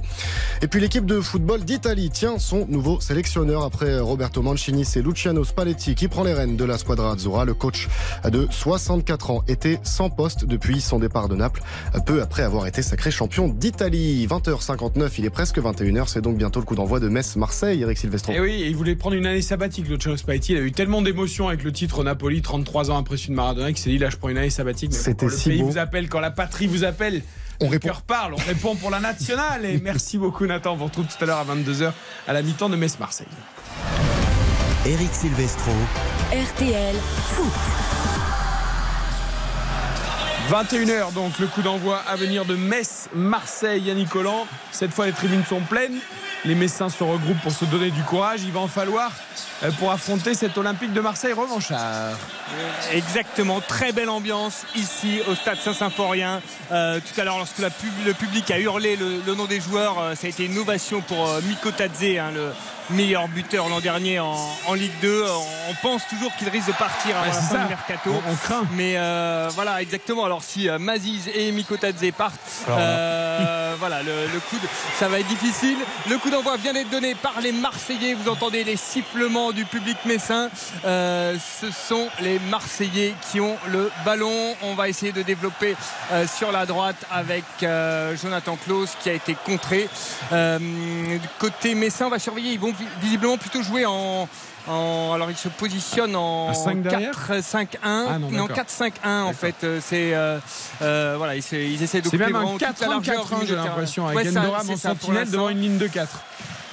Exactement. Et euh, on pensait qu'ils allaient jouer en 4-2-3-1, mais c'est effectivement plus, plutôt ça. Endoram qui va vraiment verrouiller juste devant sa défense centrale, parce qu'il y a quand même deux clients euh, juste à côté avec Aubameyang et Ndiaye, euh, les Marseillais qui ont toujours le ballon, hein, qui font tourner avec Balerdi, avec Kondobia. Euh, on est dans le camp marseillais proche de la ligne médiane. C'est tranquille pour l'instant, ça me laisse le temps de te demander ton hashtag premier buteur RTL du match. Ah, je vais mettre Aubameyang quand même. Aubameyang pour Yannick. Dave. Ah, essaie de changer. euh, Le roi Georges, tiens, allez hop. Pardon? Georges, Miko Tadze. Ah très bien. Pardon, j'étais pas sur le sur l'info. Ah, je, Xavier. re- je rejoins Dave euh, pour être fidèle à mon, mon pari. Ah oui, c'est vrai, en Je- plus. euh, Miko Tadze. Baptiste. Je vais dire Jonathan Klaus. Jonathan Klaus. Et vous, Eric Baptiste. Eh bien moi, je vais dire, je vais dire euh, ça. Pour, pour donner quand même juste quelques chiffres par rapport à, à ce que disait euh, Yannick, euh, Miko Tadze, la saison dernière, c'était 23 buts. Attention, le premier centre et la première occasion pour Sarr qui frappe et qui bute sur Oukidja. Il était dans la surface. Il a eu le temps de contrôler dans la surface et de reprendre. Et c'est Oukidja qui la sort miraculeusement. Il c'est le était- poteau, hein, je crois. Il était quoi ah, C'est le poteau? Il me semble que c'est le poteau. Ouais, c'est le poteau. Ah, il est dessus, il est dessus, mais est-ce qu'il la touche? Ah, il la touche pas, mais si elle est cadrée, il y a la main parce que la main est vraiment à côté du poteau. Donc c'est le poteau. Match particulier, hein, Ismail Assar, il Eh a ouais. explosé à Metz, mais donc c'est euh, c'est spécial aussi pour lui. Mais je voulais donner juste quelques chiffres. Miko Tadze, c'était 23 buts, 8 passes décisives la saison dernière. Euh, deuxième meilleur buteur passeur du club. Maziz, 8 buts, 5 passes D. Il faut qu'il reste. Voilà. Ouais, donc, ouais, donc si, vous perdez les deux, si vous perdez les deux, Ah, pas ça- bien du tout. Vous avez tremblé là hein Vous avez tremblé, non? Vous avez failli nous mettre ah, d'accord. 10 secondes après mon choix, quand même, on a failli avoir le Ouais, premier c'est but. vrai. c'est Hein vous avez eu peur Avouez. vrai. On a tremblé. Avouez que vous avez mais eu on peur. est serein quand même. là. On va voir. Est-ce qu'il est meilleur que Roselou, euh, notre ami euh, Miko Tadze là Miko Tadze? Oui. Ah, Parce que tu penses vraiment que L'Oréal a un œil sur euh, Miko Je sais pas. Je sais pas, vu qu'apparemment il manque un numéro 9 de poids pour jouer à la Ligue des Champions, j'avais dit Pour que- le coup de poids, euh, c'est pas le plus gros gabarit du monde. Non, mais en tout cas, ça fait plaisir de le voir à ce niveau-là. C'est-à-dire que c'est quelqu'un qui a quitté le centre de formation de l'Olympique lyonnais très tôt, qui est formé avec des joueurs comme Cacré, qui est très proche d'ailleurs, c'est l'un de ses meilleurs amis. Tout à fait. Et euh, bon, donc euh, il, il a eu un parcours un peu particulier. Lopez, mais- Ah, et Yannick Ouais, Metz Lopez, qui essaie de presser. hein, ouais. C'est ça, et Paul Lopez qui a joué un petit peu avec le feu et qui a failli se faire intercepter euh, la balle, mais les Marseillais vont pouvoir euh, se dégager. Ils sont- la balle est en touche sur le côté gauche et Renan Lodi va repasser derrière avec Balerdi, Mikotadze qui vient au pressing. On va rejouer avec Paul Lopez et on va se redégager euh, tranquillement. Non, Chancel Mbemba qui oublie un peu le ballon et du coup qui met euh, une balle, elle est compliquée pour Ismail Assar qui percute le euh, Oh. Messin. Ouh, il y a eu duel là. Ouais, ouais, ouais. Et Ismaël Assar qui reste au sol, l'arbitre qui a immédiatement sifflé, c'est en se retournant. hein. Il, il pas le. Messin. Je crois qu'il, ouais, le, le Messin veut dégager le ballon et je pense C'est qu'il, Candé, hein. je pense qu'il, ouais, ouais. Et il dégage dans Ismaël Assar, euh, voilà, qui reste, qui reste au sol pour l'instant. Il a été touché, ouais, aux, aux côtes, je pense. euh, c'est en, en se retournant, voilà. Il y a Ouais. qui a tenté de dégager le ballon et Ismail Assar était déjà parti et il avait, et il s'est pris le, le- je pense, le genou peut-être dans les côtes. Ouais. Ouais, et, le, ça, et, le, et le jeune Emran Soglo, titulaire, donc à gauche, Ouais. lui qui a, Milieu fait une, gauche, là. ouais, qui a fait une bonne prépa Ouais, a, bon, ouais, dans au poste de latéral. Ouais, c'est vrai. contre Leverkusen notamment, plutôt intéressant. Il a eu la confiance de Marcelino et il l'a, hein, parce que euh, là, le jouer un cran plus haut comme ça que Renan Lodi, c'est Ça va être une curiosité quand même. intéressant. Premier match en Ligue 1. Et là, est-ce que c'était pas lui d'ailleurs qui avait adressé 18 le centre ans. Oui, c'est ça. c'était lui Oui, c'est ça, c'était lui. C'était lui, un 18 ans depuis, si j'ai bien noté, depuis le 1er juillet. Donc c'est un tout jeune. Et euh, effectivement, pour l'instant, euh, bah, il est dans le match. Et allez, Renan Lodi qui joue avec Kondobia, ça va partir justement à gauche. Euh, ils vont essayer, alors là, pour Soglo, ça va être trop compliqué. Attention au Kidja qui sort un petit peu. Non, euh, c'est bon, il va récupérer la balle dans sa surface. Il n'y aura pas de pressing sur le gardien un Messin. qui a eu un match compliqué pouvoir- hein, contre, contre Ah, Rennes. Je contre Rennes, euh, est- il- Mais bon, il- parfois de temps en temps, il est savonné quand même. hein. Après, Okidja, Bah, il fait des arrêts ultra spectaculaires. Ouais, mais c'est ça. ouais. C'est un gardien qui fait vraiment de très très Ah, il en a fait des arrêts. parades hein, d'ailleurs. Ouais, il en a fait contre Rennes. Mais, Et mais puis, il, touche quatre, il tou- il touche quatre ballons sur, sur les 5 buts qu'il encaisse. C'est quand même 4 ballons repoussés Ouais. des points par Ukidja dans les pieds des, des Rennais. Alors, euh, c'est soit les, un défaut d'Ukidja, soit euh, la, la défense qui ne réagit pas assez vite. Mais il est sur, euh, sur les 5 ballons, il, en est, il est sur 4. Attention à cette offensive. Messine s'est centré, dégagé dans la surface euh, par les Marseillais. C'était à ras de sol, mais ils sont toujours là, les Messins autour de la surface. Euh, c'est Aubameyang qui va réussir à se dégager avec euh, Rongier. La mauvaise passe pour Soglo qui va se faire percuter dans le dos. Non, il va récupérer le ballon, Soglo. Il s'est bien battu. Euh, Renan Lodi, attention, il est pressé. faut pas perdre le ballon à cet endroit-là. Il y a de l'intensité, hein. dégage. Ouais, Ça exactement. démarre, euh, Ils ont raison les Messins parce qu'on parlait de la fatigue marseillaise après les 120 minutes contre le Pana et on parle souvent tu sais de, de fatigue. Attention Aubameyang qui va partir en, en profondeur. Il a bousculé le défenseur Messin, c'est sifflé. Il a mis un petit coup d'épaule. Il était tout seul dans la surface Messine. Ouais, je suis pas sûr que ça se siffle partout, ça. Brizard. Non, en Angleterre, ça se siffle pas du Bah, tout. Hollande avait marqué comme ça, il avait, il avait détruit un défenseur. Après il y a une vraie faute. hein. je crois, contre Manchester United. En fait le truc c'est que c'est toujours les joueurs disent épaule contre épaule mais le problème c'est que si ton épaule tu vas donner un, un énorme sac à un mec et dos. notamment presque un peu par derrière. C'est dans le dos, c'est plus épaule contre Voilà, épaule. hein. exactement. Et c'est un peu comme la situation du Pana contre l'OM oui. au match retour. Hein. C'est. Gendouzi, il Mais se fait balancer complètement dans la surface. Et l'autre joue pas du tout le ballon. Ah non, non, non, rentre dedans. Bon. Ça c'est le c'est le souci de ce côté-là. Euh, je sais pas si on l'a précisé, on parlait d'attaquants et de joueurs offensifs euh, du côté de Metz. Ils sont quand même euh, près d'un accord avec l'international suédois Joël Azoro qui est à Dewgarden et qui pourrait rejoindre Metz dans les prochaines heures ou prochains jours. Voilà. Connais Peut-être un renfort offensif. Moi non plus, j'avoue que je le connais pas. Je ce connais pas très bien non plus. non. Eh ben super. Allez, ça, dé- ça déborde côté droit les Assar qui rentre dans la surface. Il se met sur le pied gauche. La frappe et l'arrêt d'Oukidja. L'arrêt d'Oukidja, main opposée. Il la sort. La frappe du gauche d'Ismaël Assar. Il était rentré dans la surface côté droit. Il se met sur son pied gauche. Frappe enroulée qui allait finir au deuxième poteau. Et Oukidja qui a la main fermée, qui la pousse en corner. Une nouvelle grosse occasion pour le FCMS et visiblement Ismail Assar est a chaud, hein. décidé de se rappeler au bon souvenir du stade Saint-Symphorien. Il le connaît ce stade, il le connaît par cœur et effectivement il a déjà fait trembler deux fois les supporters messins. Allez, ça va être un corner pour les Marseillais. Euh, c'est Renan Lodi qui va frapper. Tous les Messins sont dans leur surface pour défendre. Euh, L'arbitre qui surveille, c'est parti, c'est frappé un peu court. La petite déviation au premier poteau, toujours d'Ismail Assar. Est dans tous les du bons talon, coups. mais c'est raté.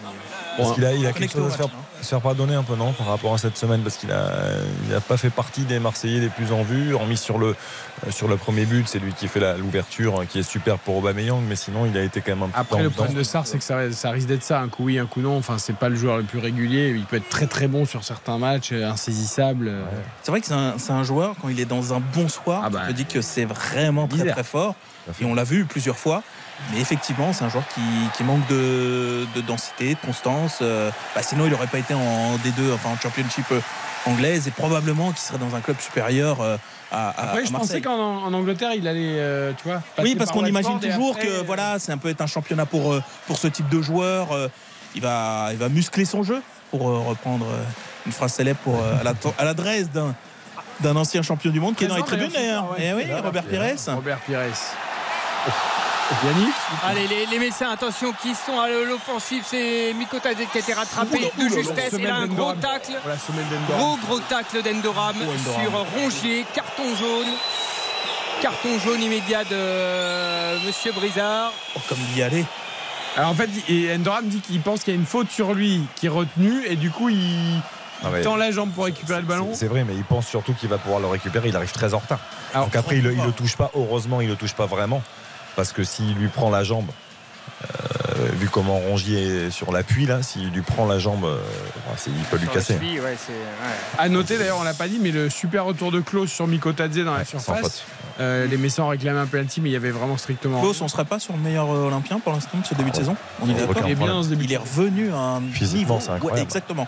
Je trouve physiquement, Et en plus de ça, dans un, dans un rôle un peu différent. Parce Oui, à 4, on disait qu'à 4, il pouvait pas. Voilà. Ah, comme quoi Moi, je pensais beaucoup à ça. Je pensais beaucoup à Didier Deschamps par rapport à la sélection. C'était terrible, non, quand voilà, on joue à 3, oui, en piston, mais à 4, non. Euh, là, ce qu'il fait depuis quelques matchs. Ça manque, euh, euh, oui. Euh, je je- je m'attribuerais presque, presque un demi-point pour le hashtag point buteur. Parce que là, avec les, le Non, commencez pas. la Les, non, non, mais- presque demi-points. Ah, c'était pour vous taquiner. Jean-Michel, à peu près, ça marche pas. 0-0, 10 minutes de jeu, mais déjà deux très grosses occasions pour l'OM, Yannick, dans ce début de match à Metz. Exactement, des occasions à chaque fois. Ismail Assar sur son côté droit. Euh, on le sait, hein, les, Messins, il n'y a, pas Mathieu Hudol euh, arrière gauche. On sait que c'est le, point faible de cette équipe. Euh, pour, le, match face à Rennes, c'était Kofi Kwao qui avait joué et qui avait été vraiment le, point faible de l'équipe. Là, on a mis euh, Ababakar. Euh, mais pour l'instant, c'est pas mieux face à Ismail Assar. Et là, les Messins qui perdent, là, c'est Mazis qui perd bêtement la balle euh, sur le côté droit. Ça va être une touche pour les Marseillais, toujours sur ce, justement, sur ce côté droit euh, qui est le côté fort pour l'instant des Marseillais depuis le début du match. Allez, on fait tourner, on va passer, euh, on va repasser à gauche avec Balerdi, Renan Lodi. Il y a toujours un bon pressing de ce côté-là avec euh, M- Mbaye et euh, Jean-Jacques euh, qui, qui vont jusqu'à Paul Lopez. Euh, Jean-Jacques qui continue, qui poursuit le ballon. Il va faire un, il fait un taureau à lui tout seul. Euh, allez, on repasse toujours par Paul Lopez. Pour l'instant, on fait courir les les Messins qui viennent au pressing presse, hein. jusque dans la fort, défense. Mais les Marseillais parviennent à ressortir. Allez, avec euh, Jonathan Klaus qui a un peu de place devant lui, il va réussir à trouver euh, Ndiaye. Ndiaye qui va rejouer avec euh, Klaus. Il peut lancer, ah, ici il avait lancé Ismail Assar, il était presque parti. Il va trouver euh, Aubameyang. Aubameyang, oh la passe, l'inspiration d'Aubameyang, la, la passe en profondeur derrière la jambe d'appui. Personne n'avait suivi, personne n'avait imaginé cette passe. Mais alors, si euh, Eliman Ndiaye avait compris, alors là, il partait tout seul Elle était un peu euh, forte, dans la surface. Mais surtout qu'on n'a pas l'habitude de voir Aubameyang dans ce type de geste. Si Neymar fait ça, tu peux Ah, l'anticiper, mais oui, mais mais- Aubameyang, mais- tu peux pas Mais l'anticiper. c'est incroyable, il fait jamais. Et là, le petit coup du foulard en, Franchement, en- elle est belle, beau, hein, c'était beau, oui. Elle, est- elle est belle parce qu'elle est pas loin d'être efficace. hein. Elle est un peu longue, mais elle est pas mal, oui, bien sûr. Ouais, ouais. Elle était réussie en tout cas. Et vous parlez du Voilà. pressing message, je vous disais tout à l'heure, on parlait de la fatigue de l'OM, de la prolongation. Souvent, on imagine que c'est dur de finir les matchs. Mais en fait, souvent, quand C'est tu les as... débuts de match. Et oui, parce que tu as les jambes euh, jambes dures, euh, les courbatures, tout ça. C'est vrai que c'est souvent ça. ah, souvent, après, dans les fins de match, ça va. Mais en début de match, c'est plus compliqué.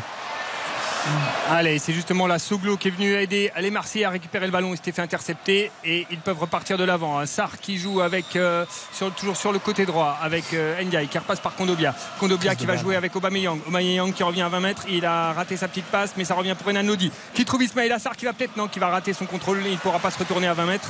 Et les Messins vont pouvoir se dégager. La mauvaise passe vers euh, Mikotadze qui râle un peu auprès de ses coéquipiers. Il a, il est, c'est compliqué pour lui. hein. Il est vraiment tout seul devant.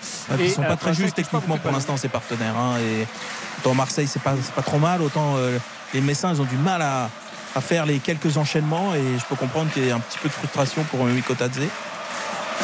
Allez, c'est toujours les Marseillais. Ils sont quasiment tous dans le camp messin avec Balerdi. Balerdi qui va lancer côté gauche. Renan Lodi. C'est un peu long. C'est bon, il peut la récupérer, mais il est obligé de revenir. Euh, il revient. Il est pressé. Du coup, il est un peu coincé. Il est obligé de revenir jusqu'à. Jusqu'à Paul Lopez. Euh, voilà, il était dans le camp, dans le camp messin, mais le bon pressing de, euh, du jeune Malik Mbaye, euh, voilà, 19 ans, qui vient de la réserve du FCMS et qui est aligné ce soir en, en milieu droit, en face de, de Renan Lodi. Allez, la petite fin d'Ismail Assar qui va récupérer le ballon. Il est dans la surface. Il a encore le contact favorable. Il va pouvoir frapper. Non, il la donne. Aubameyang qui rate le ballon. C'est Soglo. Soglo qui contrôle, qui frappe et qui marque. qui marque le premier but d'Emran Soglo. Frappe au premier poteau, au ras du poteau et qui surprend Oukidja. But à la 13e minute, 1 à 0 pour l'OM. Là, ils étaient en nombre dans la surface. Et d'abord Ismail Assar qui a eu deux contacts favorables dans la surface. Tout le monde a dû monter sur lui. Il fait la passe à Aubameyang qui rate le ballon. Ça arrive jusqu'à Soglo sur le côté gauche de la surface. Il a le temps de contrôler, de regarder et de frapper en force au ras du poteau. Et ça surprend Oukidja. Mais c'est la, 1-0. be- c'est la belle histoire évidemment du soir et on est très content pour lui. Quelle première Mais Oukidja, t'as pas le droit de prendre un, un tir à rater au premier poteau, c'est Eh impossible. ouais, ouais, ouais, bien sûr. Si tu prends une mine en lucarne encore, mais là, tu peux pas, c'est interdit. Ouais, ouais, il Ah, est touchée, Alors, est-ce elle. qu'elle est pas légèrement déviée à vérifier touchée, quand même touchée. Voilà, il me semble qu'elle est, qu'elle est touchée. Après, ouais, c'est la belle histoire. Et j'allais dire, j'aimais beaucoup son début de match à, à Soglo, mais de toute façon, en préparation, je l'avais trouvé très bon alors que je je le connaissais pas. Il avait fait donc ce premier centre pour, euh, euh, pour Ismaël Assar. Il avait fait un retour intérieur à un moment où c'était chaud. Je le trouve bon. Et là, il prend sa chance. Après, Oukidja, voilà, c'est ce qu'on disait aussi. C'est que la semaine dernière, Bon, moi, c'est je pense que dans les buts, il, il est, il peut-être pas irréprochable tout le temps. C'est pas, un- c'est pas Et un alors, très grand gardien. est-ce qu'on attribue une passe décisive à Aubameyang qui rate, mais qui foire Non, non, complètement ça. Non, non, non. Ah bah non, non. Ah si, c'est une déviation pour ce Non, non, non, c'est Ah, pas c'est une vraiment de déviation. la déviation à l'aveugle là. Dirait qu'il aura une passe D. hein. Ah, mais non, si Alors qu'il rate complètement sa frappe. Si c'est ça, c'est l'absurdité des statistiques. Moi, je retiens surtout le travail d'Ismaël Assar, qui a résisté une fois, deux fois, et qui derrière a parfaitement d'ailleurs servi Aubameyang. Moi, qui foire sa passe, mais à l'arrivée, ça se transforme en Mais c'est beau. passe décisive. Metz n'aura pas tenu longtemps. 18 ans, hein, Soglo, qui était euh, acheté par Chelsea quand il avait 10 ans euh, et qui effectivement a fait une magnifique préparation. C'est même un petit peu le chouchou de, de certains supporters, donc c'est là, c'est magnifique pour Ah, lui. il y a eu Mouguet, il y a eu Soglo maintenant. Ouais, François-Régis Mouguet qui a fait aussi lui aussi une, une bonne Allez, préparation. Valentin Rongier qui va lancer Liman Ndiaye dans la surface, qui arrive à récupérer le ballon entre deux Messins. Il va obtenir rien du tout, un 6 mètres. Euh, voilà, il était serré de près par deux Messins, mais il a quand même réussi en vitesse à passer entre les deux défenseurs Messins, à récupérer le ballon euh, entre les deux défenseurs et, les- et la, ligne de, et la ligne de corner. Euh, voilà, Et il du coup, il va falloir quand même que Metz augmente quand même son niveau, euh, son niveau, son niveau de densité et d'intensité défensive. Parce que Ismaël Assar, il a eu je sais pas combien de contacts euh, favorables et il n'y a pas de hasard dans le foot. Là encore une fois, Ilman Ndiaye a gagné son, son duel. Il est passé devant le, le défenseur. Tout à l'heure, c'était Aubameyang à l'épaule qui avait bougé son défenseur auquel l'arbitre siffle faute mais ça voulait dire qu'il y en avait un qui avait quand même dominé l'autre dans ce, dans ce duel moi je suis assez surpris de ça parce que d'habitude Metz ils peuvent aussi envoyer physiquement ils ont des beaux gabarits et là moi je les trouve manger sur ce, sur ce plan là Ah, pour l'instant, ils sont pas au niveau, hein, Yannick. Franchement, hein, sur ce qu'on voit, euh, Ah, ils sont pas tendres, leur faire hein, ils offense, sont- mais ils sont ils- tendres. Quoi. Ouais, ouais, ils sont, ils sont très tendres euh, là ce soir et euh, voilà, bon, ils ne sont menés que 1-0 avec trois grosses occasions pour, euh, pour l'OM. Euh, allez, c'est de nouveau Soglo qui essaie de récupérer la balle, il va essayer d'obtenir un coup franc, il ne l'obtiendra pas. Endoram, Endoram qui récupère au milieu de terrain, qui euh, s'avance, Soglo qui contre et qui permet Ouais, à l'OM de récupérer. Ça, c'est la grosse Euh, difficulté pour les, pour les Messins. Et Dave le disait très justement tout à l'heure. Je veux dire, tu. Oh, Chancel Mbemba qui récupère Oula, sa balle oula, oula. dans la surface et le mauvais contrôle et le mauvais contrôle du Messin qui récupère cette balle à 18 mètres et il la pousse juste un tout petit peu trop dans les bras de Paul Lopez je pense que c'est euh, ça devait être Jean-Jacques qui devait être dans ce, dans ce Sabali. coin là ou c'était Sabali Sabali Ouais. hein. et euh, qui pousse c'est pas possible d'intercepter la balle à super 18 pressing. mètres Ouais, et c'est déjà reparti de l'autre côté avec Soglo. Soglo qui centre, qui rate complètement son centre et ça passe derrière le but d'Ukidja. Mais là, sur cette, sur cette occasion, on voit le pressing messin qui a quand même fonctionné. Là, ils ont, ils ont mis le pressing sur Balerdi qui a mis une balle aérienne pour euh, Chancel Memba à Ouais. l'entrée Ouais, des ils l'ont 18 forcé à lui envoyer une saucisse Et- mais le pressing il est pas trop mal du côté de Metz pour l'instant c'est la justesse Ouais, mais euh, c'est- c'est ça. technique voilà Et C'est ça la difficulté, c'est que quand tu presses, tu fournis autant d'efforts pour aller gêner les Marseillais parce que le pressing est plutôt bon collectivement. Mais que derrière, tu récupères enfin le ballon après euh, je ne sais combien de courses et que tu le rends aussitôt. C'est- là la difficulté, c'est que, c'est que psychologiquement et physiquement, tu vas pouvoir, pas pouvoir le faire très longtemps. parce Là, que Sergio, il monte dans les cours. Il a une occasion énorme, là. Il peut pas Euh, faire ça. tu- enfin. tu, tu te dois de faire preuve d'une grande justesse technique, c'est facile à dire, mais le peu de ballons que tu vas avoir à utiliser, il faut que tu les, tu les utilises bien. Après, ça valide. En plus- la récupération, elle est superbe. hein. Elle est bonne, mais c'est en la fait, conduite qui est pas c'est la bonne. conduite, il emmène avec la le contact cuisse. sur les cuisses là euh. ouais Allez, Metz a eu un petit sursaut d'orgueil, Yannick. On verra si ça en appelle d'autres. 1-0 pour l'OM, on le rappelle, 17 minutes. Exactement, avec là une passe un peu longue pour euh, Renan Lodi qui a raté le ballon. Ce sera une touche pour les Messins. Côté droit avec euh, Maxime Collin qui va réaliser cette touche. On est à peu près à 30 mètres des buts euh, Messins dans leur camp. Miko Tadze qui est serré de près par Renan Lodi qui pourra pas récupérer cette balle. C'est tout de suite relancé devant. Et Aubameyang qui s'impose là aussi face à Maxime Collin. Il va donner à Eliman Ndiaye qui est à 20 mètres. Est-ce qu'il frappe? Non. Est-ce qu'il va frapper? Il frappe et c'est Oukidja. C'est dans les bras d'Oukidja. Euh, C'était frappe à, à ras de terre. Il va donner un à peu Klaus, là. trop Il écrasé. Close, hein. Il doit servir Klaus qui, sait- qui a des Ah, doublés. soit il doit donner, soit il doit frapper avant. Parce qu'il a l'ouverture avant, là il va s'excentrer. en ouais plus, ouais après il peut plus il peut plus rabattre Alors les Messins qui sont passés à l'attaque. Mi- Mikotadze qui était côté gauche, qui a réussi à jouer avec, euh, ça doit être Sabali par là-bas. Mikotadze qui est en position de, de centre pour un. Messin qui se jette dans la surface et qui va obtenir un corner. Il a raté Sabali, son c'est dommage, il peut pas centrer alors qu'il est tout seul décalé côté gauche parce qu'il n'y a personne dans la surface. Ouais, bien sûr Ouais, sont parce que. Mikotadze est déjà sorti, est déjà passé sur le côté pour euh, l'aider à développer euh, l'action, mais Eh du coup ouais. il n'y a plus personne. Il n'y hein, plus ça, personne, il ne pouvait pas centrer. Bon, respire le foot quand même hein, Mikotadze hein, tu vois dans ses Ah oui. poids il est toujours juste juste, euh, il, est, il, est, il est inspiré. euh, franchement, c'est un beau joueur. hein. Allez, le corner met ça 1-0 pour l'OM. Euh, le corner qui va être euh, qui est tiré, il est bien frappé, c'est dans la surface, c'est dégagé par euh, Ismail Assar. Attention, c'est toujours dans la surface euh, marseillaise. Mbaye qui est euh, centre, un énorme centre jusqu'au troisième poteau, mais c'est toujours pour les Messins. Les Messins à 20 mètres qui vont pouvoir frapper. Non, c'est intercepté. C'est bien défendu par les Marseillais. Heureusement, cette petite interception qui a permis de repousser le, le danger. Savali qui insiste sur le côté gauche euh, avec euh, Mikotadze qui va tenter de frapper. Il est contré. Balerdi qui repousse oh, mollement. Attention. Et euh, Soglo qui va mettre. Ah, il s'est jeté. Il s'est jeté. Euh, dit l'arbitre. Maziz reste au sol. Il, était, il a été touché à, à 20 mètres par Soglo. Euh, et effectivement, en fait, il a chuté un peu bizarrement. C'est vrai que de là où on est placé, j'avoue que c'est difficile de savoir s'il a été touché ou s'il a complètement plongé. Oh là là, énorme, faute, énorme coup sur le genou. Non mais il est devant, il est devant, il est juste devant. en C'est plus, fou, là. Monsieur Brisa, c'est pas possible. En fait, euh, ouais, euh, Maziz il prend le ballon et Soglo est en retard et il fait une énorme faute. Même Mais- de loin, il arrive très en au niveau retard. du genou. Euh, c'est un coup assez fort C'est limite un jaune. Hein. Oui, oui, je suis d'accord. Et en plus, c'est devant, devant la surface. Donc, euh, C'est Oui, incroyable. c'est ça, c'était un coup, coup franc intéressant. Ça aurait pu faire un coup franc Ouais. vraiment intéressant pour les, pour les Messins qui, là, ont de nouveau perdu le ballon sur une faute technique. Et c'est Renan Lodi qui va pouvoir faire une touche pour dégager les Marseillais. 1-0 pour l'Olympique de Marseille. Le but de Soglo dès la 14e minute face à Metz. On marque une très courte pause. Retour d'RTL Foot, évidemment, pour la suite de cette première période. Retour de votre match dans un instant sur RTL. RTL Foot. Présenté par Eric Silvestro. Avec ce soir Dave Apadou de France Football, Xavier Domergue, Baptiste Dieu, Yannick Collant est à Saint-Symphorien pour Metz-Marseille. Premier match de la deuxième journée de Ligue 1, c'est Marseille qui mène 1-0 depuis la 14e minute. Le but de Soglo, juste le temps pour Baptiste peut-être, à moins Et- qu'il y ait une occasion. Et la louche, ouais, pour. oh, S'il y avait une louche magnifique pour euh, Jonathan Klaus dans la surface et qui s'entre en retrait pour personne. Il avait le temps en plus de, de regarder, mais c'était la, la louche était magnifique, qui est retombée euh, pile dans la surface pour euh, Jonathan Klaus, mais qui a raté son centre. Le temps pour Baptiste donc de vous donner les résultats de National. Exactement, qu'on va pouvoir entériner la victoire d'Avranches 3 à 0 face à Marianne Gignac, Châteauroux qui s'impose face à Niort 2 à 0, la victoire euh, du Gaulle FC Grand Ouest Association Lyonnaise Football Club face au Red Star, victoire de prestige 3 buts à 1.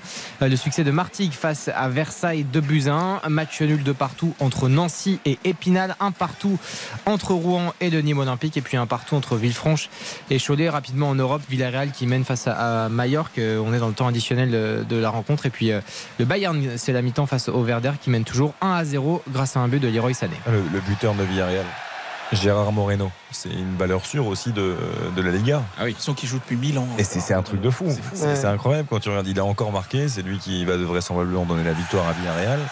C'est vrai que ça pourrait un joueur peut-être, euh, ça pourrait être un joueur un peu plus euh, saillant au Real Madrid, non?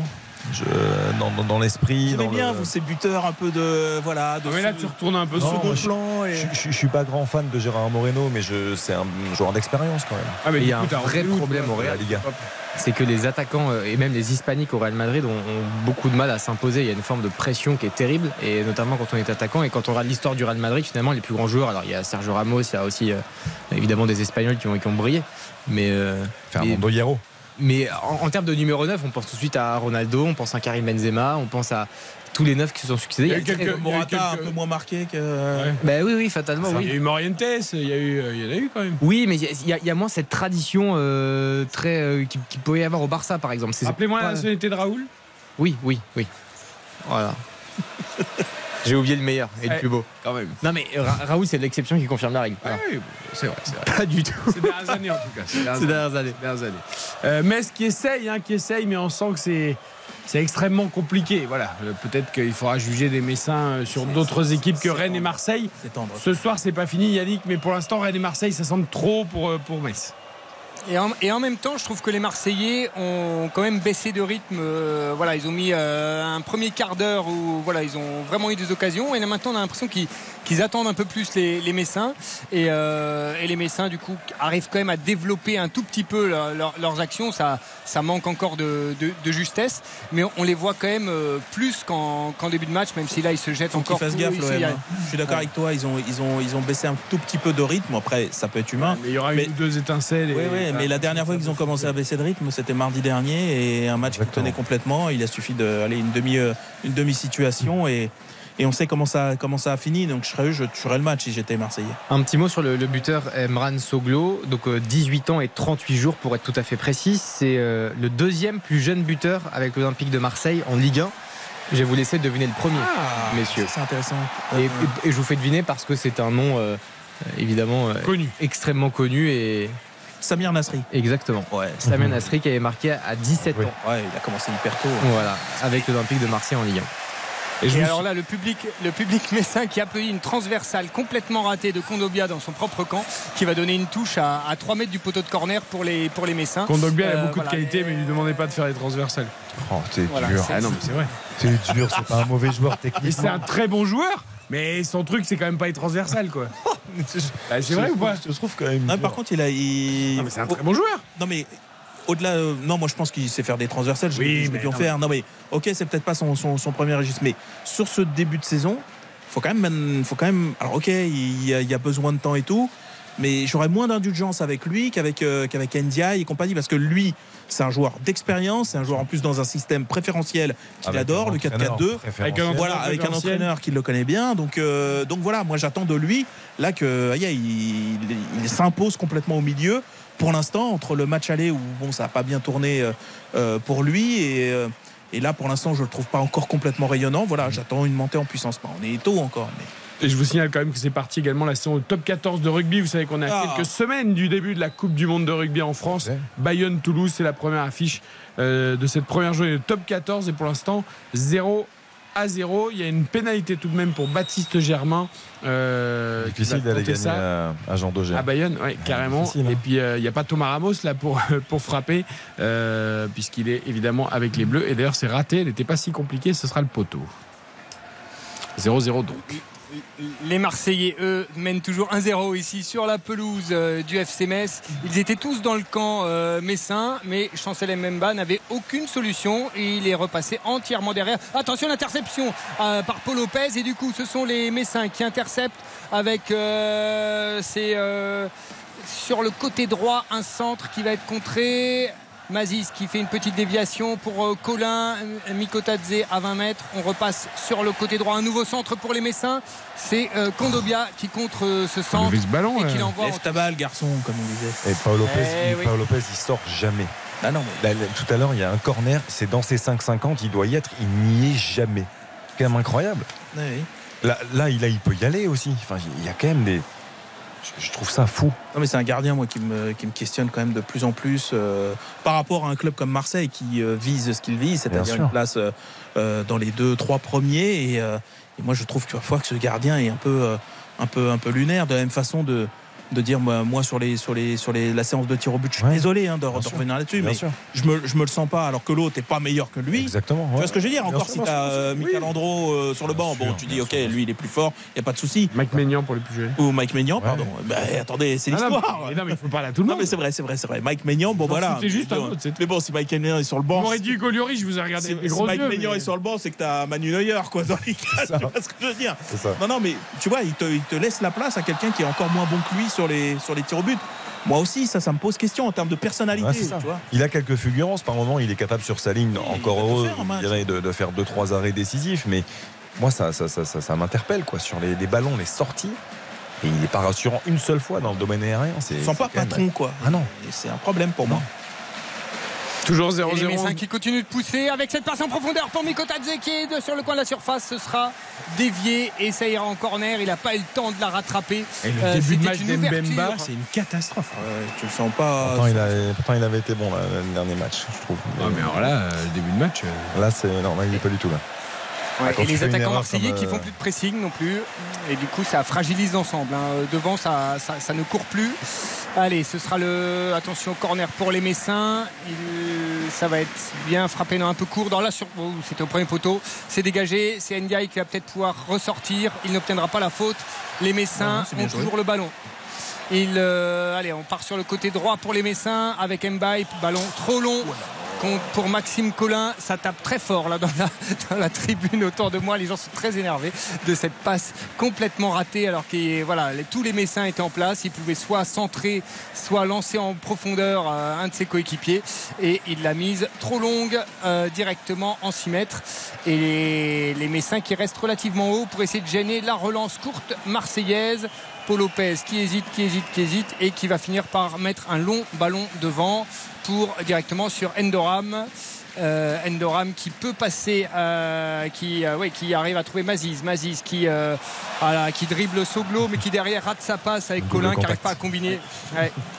Au Il lieu de donner son ballon simplement avec une passe, il fait un double contact à l'arrivée, il donne une mauvaise passe. Voilà. À quoi il sert le double un- contact? Est-ce qu'il est vraiment utile? C'est pour les photographes. Bah oui, mais bon, Euh, c'est pas en touche, c'est pas l'adversaire. Énervé Eric Silvestro en moins d'une demi-heure. Moi, je veux bien là vos, vos tripoteurs de ballon là. D'accord. À un moment là, le jeu a Il avait envie de se faire plaisir, le petit. Ah oui, à l'arrivée, il a donné le ballon à adversaire. Il se régale. Eh oui, son entraîneur a sûrement validé ce- cette gourmandise. Ouais, connaissant Bologna, il a dû adorer. Il adore Bologne. Il a dû adore. adorer Bologna. C'est travailler à l'entraînement. hein. Mais oui. Allez, Valentin Rongier à 20 mètres, il va tenter de percuter. Non, il se fait intercepter. Soglo qui rate la balle, qui. euh, Oh là là, il y avait une faute hein, de nouveau. ou Là, il va revenir sur la faute. Ouais, ouais. Là, l'arbitre est enfin revenu sur la faute de Soglo qui a tapé dans le pied d'un Messin au lieu du ballon. Moi, je veux bien Et qu'il ait le joué. FC hein. Metz va pouvoir se, se relancer. Les nouvelles directives de laisser jouer, mais il faut mais pas, il il a faut pas oublier d'arbitrer quand même. Ouais, ouais. Enfin, Bah, je- Tout à l'heure, quand il y avait une grosse faute sur le genou, Ah euh, oui. il a même dit non, bah, ça, c'est une simulation, relève-toi, garçon. Bon, il y en a qui l'ont un peu trop assimilé Ah cette oui. nouvelle directive, que j'aime bien d'ailleurs. hein, Ah oui, bien sûr, bien sûr. Ça apporte de la continuité au jeu, euh, du rythme, très bien, mais Allez, dégagement de euh, Oukidja au pied qui a failli être intercepté. C'était Memba qui a cherché Aubameyang. Mais c'est déjà reparti de l'autre côté avec Sabali lancé en profondeur. Euh, de l'autre côté, sur le côté gauche de la surface marseillaise, il est presque réussi à prendre de vitesse euh. Chancel Mbemba. Mais c'est bien défendu. Et les Marseillais vont pouvoir se relancer. Rongier, euh, Rongier qui va devoir trouver une solution. Il est entouré par euh, trois Messins. Et ça ne bouge pas autour de lui. Il réclame un peu de mouvement. Personne ne bouge. Alors voilà, il a monde est à 40 l'arrêt, mètres de ses buts. Ouais, c'est en fait c'est ça qui est assez inquiétant pour l'OM, c'est qu'ils ont joué un quart d'heure et là maintenant ils marchent. Euh, Paul Lopez, euh, voilà, attend que quelqu'un vienne. On joue avec Chancel Mbemba euh, qui euh, va trouver euh, Ismail Assar. Ismail Assar qui est contré, mais Ndia il récupère quand même le ballon. Rongier, euh, ça joue euh, vraiment tout doucement du côté de l'OM. Euh, Ndia, il a cette façon de caler le ballon sous la semelle. Ah, il Ah, fait ça vachement bien. Pour les prises de balles, les contrôles, Il est là, très hein. bon. Non, franchement, il est bon. ouais. ah, sur ça, il est très Allez, bon. le centre de Renan Lodi qui est pas mal, un peu haut pour euh, Ndiaye, mais ça va finir côté droit pour euh, Ismail Assar. Ismail Assar qui va aller provoquer à l'entrée de la surface. Non, il met derrière pour euh, Jonathan Klaus. Jonathan Klaus, le centre qui est dégagé par la défense messine. Tous les Marseillais sont de nouveau dans le camp, euh, dans le camp messin. Euh, voilà, il y a eu cette, euh, cette action qui a été initiée par Aubameyang qui a réussi à trouver Renan Lodi hein, à, à travers les lignes, une passe euh, qui a cassé les lignes et qui a réussi à trouver Renan Lodi sur le côté gauche. Euh, mais sinon, c'est vrai que ça, ça manque de mouvement pour l'instant côté marseillais. Ça, ça va être une vraie force hein, pour l'Olympique de Marseille cette saison. hein. Euh, Jonathan Klaus à droite, on le savait, mais Renan Lodi, il a un vrai pied gauche. Oui, oui. Il peut mettre, travailler son ballon, mettre dans les bonnes zones à chaque Jonathan fois. Klaus, Jonathan Klaus, est-ce qu'il est contré? Non, c'est passé. Euh, c'est dégagé par la défense messine. C'est compliqué pour se dégager. Euh, Mbaye qui plonge et il a bien fait de plonger. Il y avait un petit contact de Renan Lodi. Il était sur le côté de sa surface. Euh, Renan Lodi l'a à peine touché et là il est. Il est bien tombé et cette fois-ci, monsieur l'arbitre a sifflé. C'est Alexandre Okidja qui va dégager le, le ballon. Mais c'est vrai que les latéraux sont mieux que pas mal là du côté de, euh, de, de Marseille. Je sais pas s'il y a beaucoup de, de clubs, il faudrait regarder, mais euh, euh, Lodi, Klaus, honnêtement, euh, je sais pas combien de clubs en France ont une, Ah, ont une paire de ce, de ce niveau. ouais, hein. Euh. C'est c'est vraiment, vraiment, vraiment pas mal. Lodi, c'est un très très bon latéral. hein. Ouais, ouais, à l'é- à l'époque, à l'Atlético, ça avait ouvert les portes de la sélection. Il avait été brillant hein, avec les Cochoneros. Donc, euh, Et là, le close de ce début de saison euh, est Ah sur les standards de celui qu'on avait euh, découvert à, à Lens, du premier semestre à Marseille où il avait été très très bon, vous vous souvenez, avec euh, Bruno Ouais. Tavares de l'autre côté. Ça avait été peut-être un petit peu plus compliqué après le mondial, euh, enfin qu'il n'avait pas disputé du coup. Mais euh, là, euh, franchement, sur les côtés, ils sont pas mal pourvus les, les Marseillais. ah, autant euh, entre Klaus et Tavares, il y avait un vrai décalage en termes d'intelligence de jeu. Je, Ouais, ouais, bien sûr, Personnellement, là, là, Non, là, les il- y a de danger qui peut arriver des deux côtés. Et ce sont les Messins qui sont euh, désormais dans le camp marseillais mais qui ont du mal à développer euh, leur jeu. On repasse derrière, on fait tourner. Il y a le pressing euh. On va jusqu'à Okidja. Okidja qui met un long ballon devant. Balerdi, Balerdi qui hésite. euh, la tête en retrait, un peu courte. Pour Paul Lopez, c'était tout juste, mais voilà, Balerdi qui a hésité à la jouer, à la jouer au pied et qui derrière met une tête un peu molle pour euh, Paul Lopez qui a dû sortir à l'entrée de sa surface pour euh, rassurer ses coéquipiers. Euh, Pas facile à Mbemba, sortir le allez, ballon parce ouais. qu'il il arrive sans vitesse, donc euh, il faut, faut vraiment remettre que de ce la- soit ton de la coup de tête qui lui redonne de la vitesse. Et. Jonathan Klaus qui est reparti à droite. Euh, un long déboulé. Est-ce qu'il va réussir à centrer C'est dégagé du point par Okidja encore une fois. Mais c'est toujours les Marseillais à l'entrée de la surface qui ont le ballon. Euh, décalé à gauche pour Soglo. Soglo, le- la petite balle piquée par-dessus. Ça passe euh, au-dessus du but. Un peu moins réussi là, que encore une Soglo fois, depuis, euh, depuis son butin. Et il y a deux centres derrière le, derrière le but. Il y, a, il y a un ou deux retards sur des interventions défensive. Phil Klaus, il est bon le centre. hein. Ouais, le centre est bon, mais ce que fait Aubameyang derrière en deux touches, c'est Ouais. magnifique. Très très propre. Magnifique. Mais il est très propre techniquement Aubameyang. hein. Ah ouais. Euh, franchement, euh, son match aussi de, de mardi, euh, tu vois, c'était c'était simple, mais à chaque fois c'était juste. euh, non, non, moi il me, il me pas me surprend, mais je veux dire, euh, j'aime bien le voir dans ces dispositions là. Et on commence à sentir en plus des petites connexions. C'est normal, il y, a, il y a eu beaucoup de changements encore une fois. Donc euh, à Marseille, on sait qu'on n'a pas beaucoup de temps euh, de mettre des choses en place, encore moins avec ce tour préliminaire qui est arrivé très tôt dans la saison. Il était là le risque. C'est avec un match Exactement. à enjeu aussitôt dans la, dans la saison. C'est ce que tu dis, c'est d'avoir changé autant de choses. Bien sûr. Il était là. Quand as un peu le- tu sais que tu as plusieurs semaines en août pour, pour travailler, monter en puissance, euh, on va dire avec, euh, avec un filet de sécurité, ça va, mais Après, il n'est pas obligé au match aller de mettre toutes ses recrues. Euh, il peut aussi mettre trois milieux. Tu vois, mais ça, moi je suis, je suis, enfin, il y a quand même de la hein. part de Marcelino. Oui, oui, il a euh, peut-être un peu présomptueux aussi sur, euh, sur, ce qui lui, et sur ce qui les attendait au match Ouais, aller. t'as- Rongier et Gendouzi sur le banc qui connaissent parfaitement le club. Tu peux très bien dire le match à l'aller, je joue avec trois milieux parce que je, je, je, je- je sécure un peu plus, tu vois. Après, il a vu quelques bribes, je pense, contre Leverkusen qui n'étaient pas inintéressantes. Où il se dit, euh, bah, ils ont, ça a besoin, bien bon sûr, match d'être peaufiné, mais, Oui, tu, mais tu sens quand même qu'il y a déjà des choses Ouais. qui se passent entre les, asso- les associations. Aubameyang, Ndiaye, tu sens que ça, ça essaie de se chercher, ça se trouve. Ils étaient pas mal. Parce que Oui, mais tu ouais, vois, par exemple, Unai à gauche pour le match aller contre le Pana. Ouais, là, c'est dur. hein. Tu peux dire, euh, voilà, je, je mets Sarr, Ndiaye et Aubameyang en plus avec la vitesse dès qu'il y a une ouverture. Et puis je, je densifie un peu mon milieu juste pour ce match-là. Clairement, c'est pas l'optique que je vais bosser. Attention aux Marseillais avec Ismail Assar qui entre dans la surface, bien lancé par Yang. La frappe est trop croisée. Il rate sa frappe face à Ukidja. Il frappe trop mollement et puis euh, ça passe à quoi? Un mètre du poteau. Frappe croisée, mais c'était encore super bien joué d'Aubameyang qui a pris la balle, qui a attendu. Un premier appel de Ndiaye sur le côté gauche.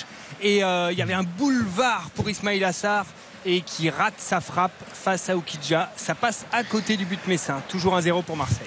Pression qu'Aubameyang il, il remplace un peu Alexis Sanchez. euh. Un peu Benzema. hein. non, mais à la fois dans le, dans, dans le statut, dans l'expérience, dans le, la qualité technique aussi parfois. euh, même si enfin, le Sanchez qu'on a vu la saison passée est irremplaçable. hein, euh, pour le coup, là, il fait nous, beaucoup mais- jouer les autres et tout, c'est Mais vraiment oui. intéressant. Après, ballon au pied, oui. Après, dans, dans l'agressivité, la récupération Ah, du du ballon, tout. il fera jamais ce que, ce que fait Alexis Sanchez, qu'il a peu, fait. de, peu de joueurs qui peuvent le faire aussi. il est, il- bon, la même adresse aussi. euh. Alors là, il y a Balerdi qui vient d'envoyer une, une saucisse. Moi, à chaque fois, on m'explique que mais Balerdi, les entraîneurs l'aiment beaucoup parce qu'il a une qualité de relance. Mais euh, moi, je, je, Ah ouais, un, je je suis jamais fasciné. Mais alors, ce début de match, je crois qu'il a envoyé, euh, il, a, il a joué 5 relances, il en a envoyé 4 dans les tribunes. C'est incroyable. Ouais, et D'accord. là, c'était directement en touche en Et sur, et sur la situation de l'Olympique de Marseille, parce que c'est une véritable occasion Il, il envoie une saucisse à un Mbemba. Ouais, et, et là, là, très sincèrement, euh, Sarr, il doit faire mieux aussi. C'est là où on voit un petit peu le peut-être ce qui lui manque, c'est-à-dire Ouais. que cette justesse technique dans Mais le dernier geste, parce que là, l'intérieur du pied doit être plus franc. Il le rate, il, le ballon, il est topé. Euh, c'est pas pur, quoi. Ouais, ouais, C'est- pas. Et c'est pas- et tu, sens que c'est pas quelqu'un de ultra efficace dans, ce, dans cette gestuelle. Autant c'est un joueur d'élimination très très fort. Autant dans le dernier geste, euh, si tu inverses la situation, si Aubameyang à la réception, ça se passe pas comme ça. 1-0 pour Marseille, il reste 7 minutes dans la première période. Un bon coup franc pour Massianic. Exactement, qui sera la limite de la, ligne de touche côté gauche. Ça va être Mazis qui va le, tirer. On est à peu près à 18 mètres de la corner. C'est bien frappé. C'est euh, un Marseillais qui arrive à la toucher de la tête. Ça revient à 25 mètres. Ça va frapper. Oh Paul Lopez Ça partait dans la lucarne Quelle frappe de Candé Incroyable à 25 De mètres. Il s'est Ah appliqué de l'intérieur du pied. Ça partait dans la lucarne droite de Paul Lopez.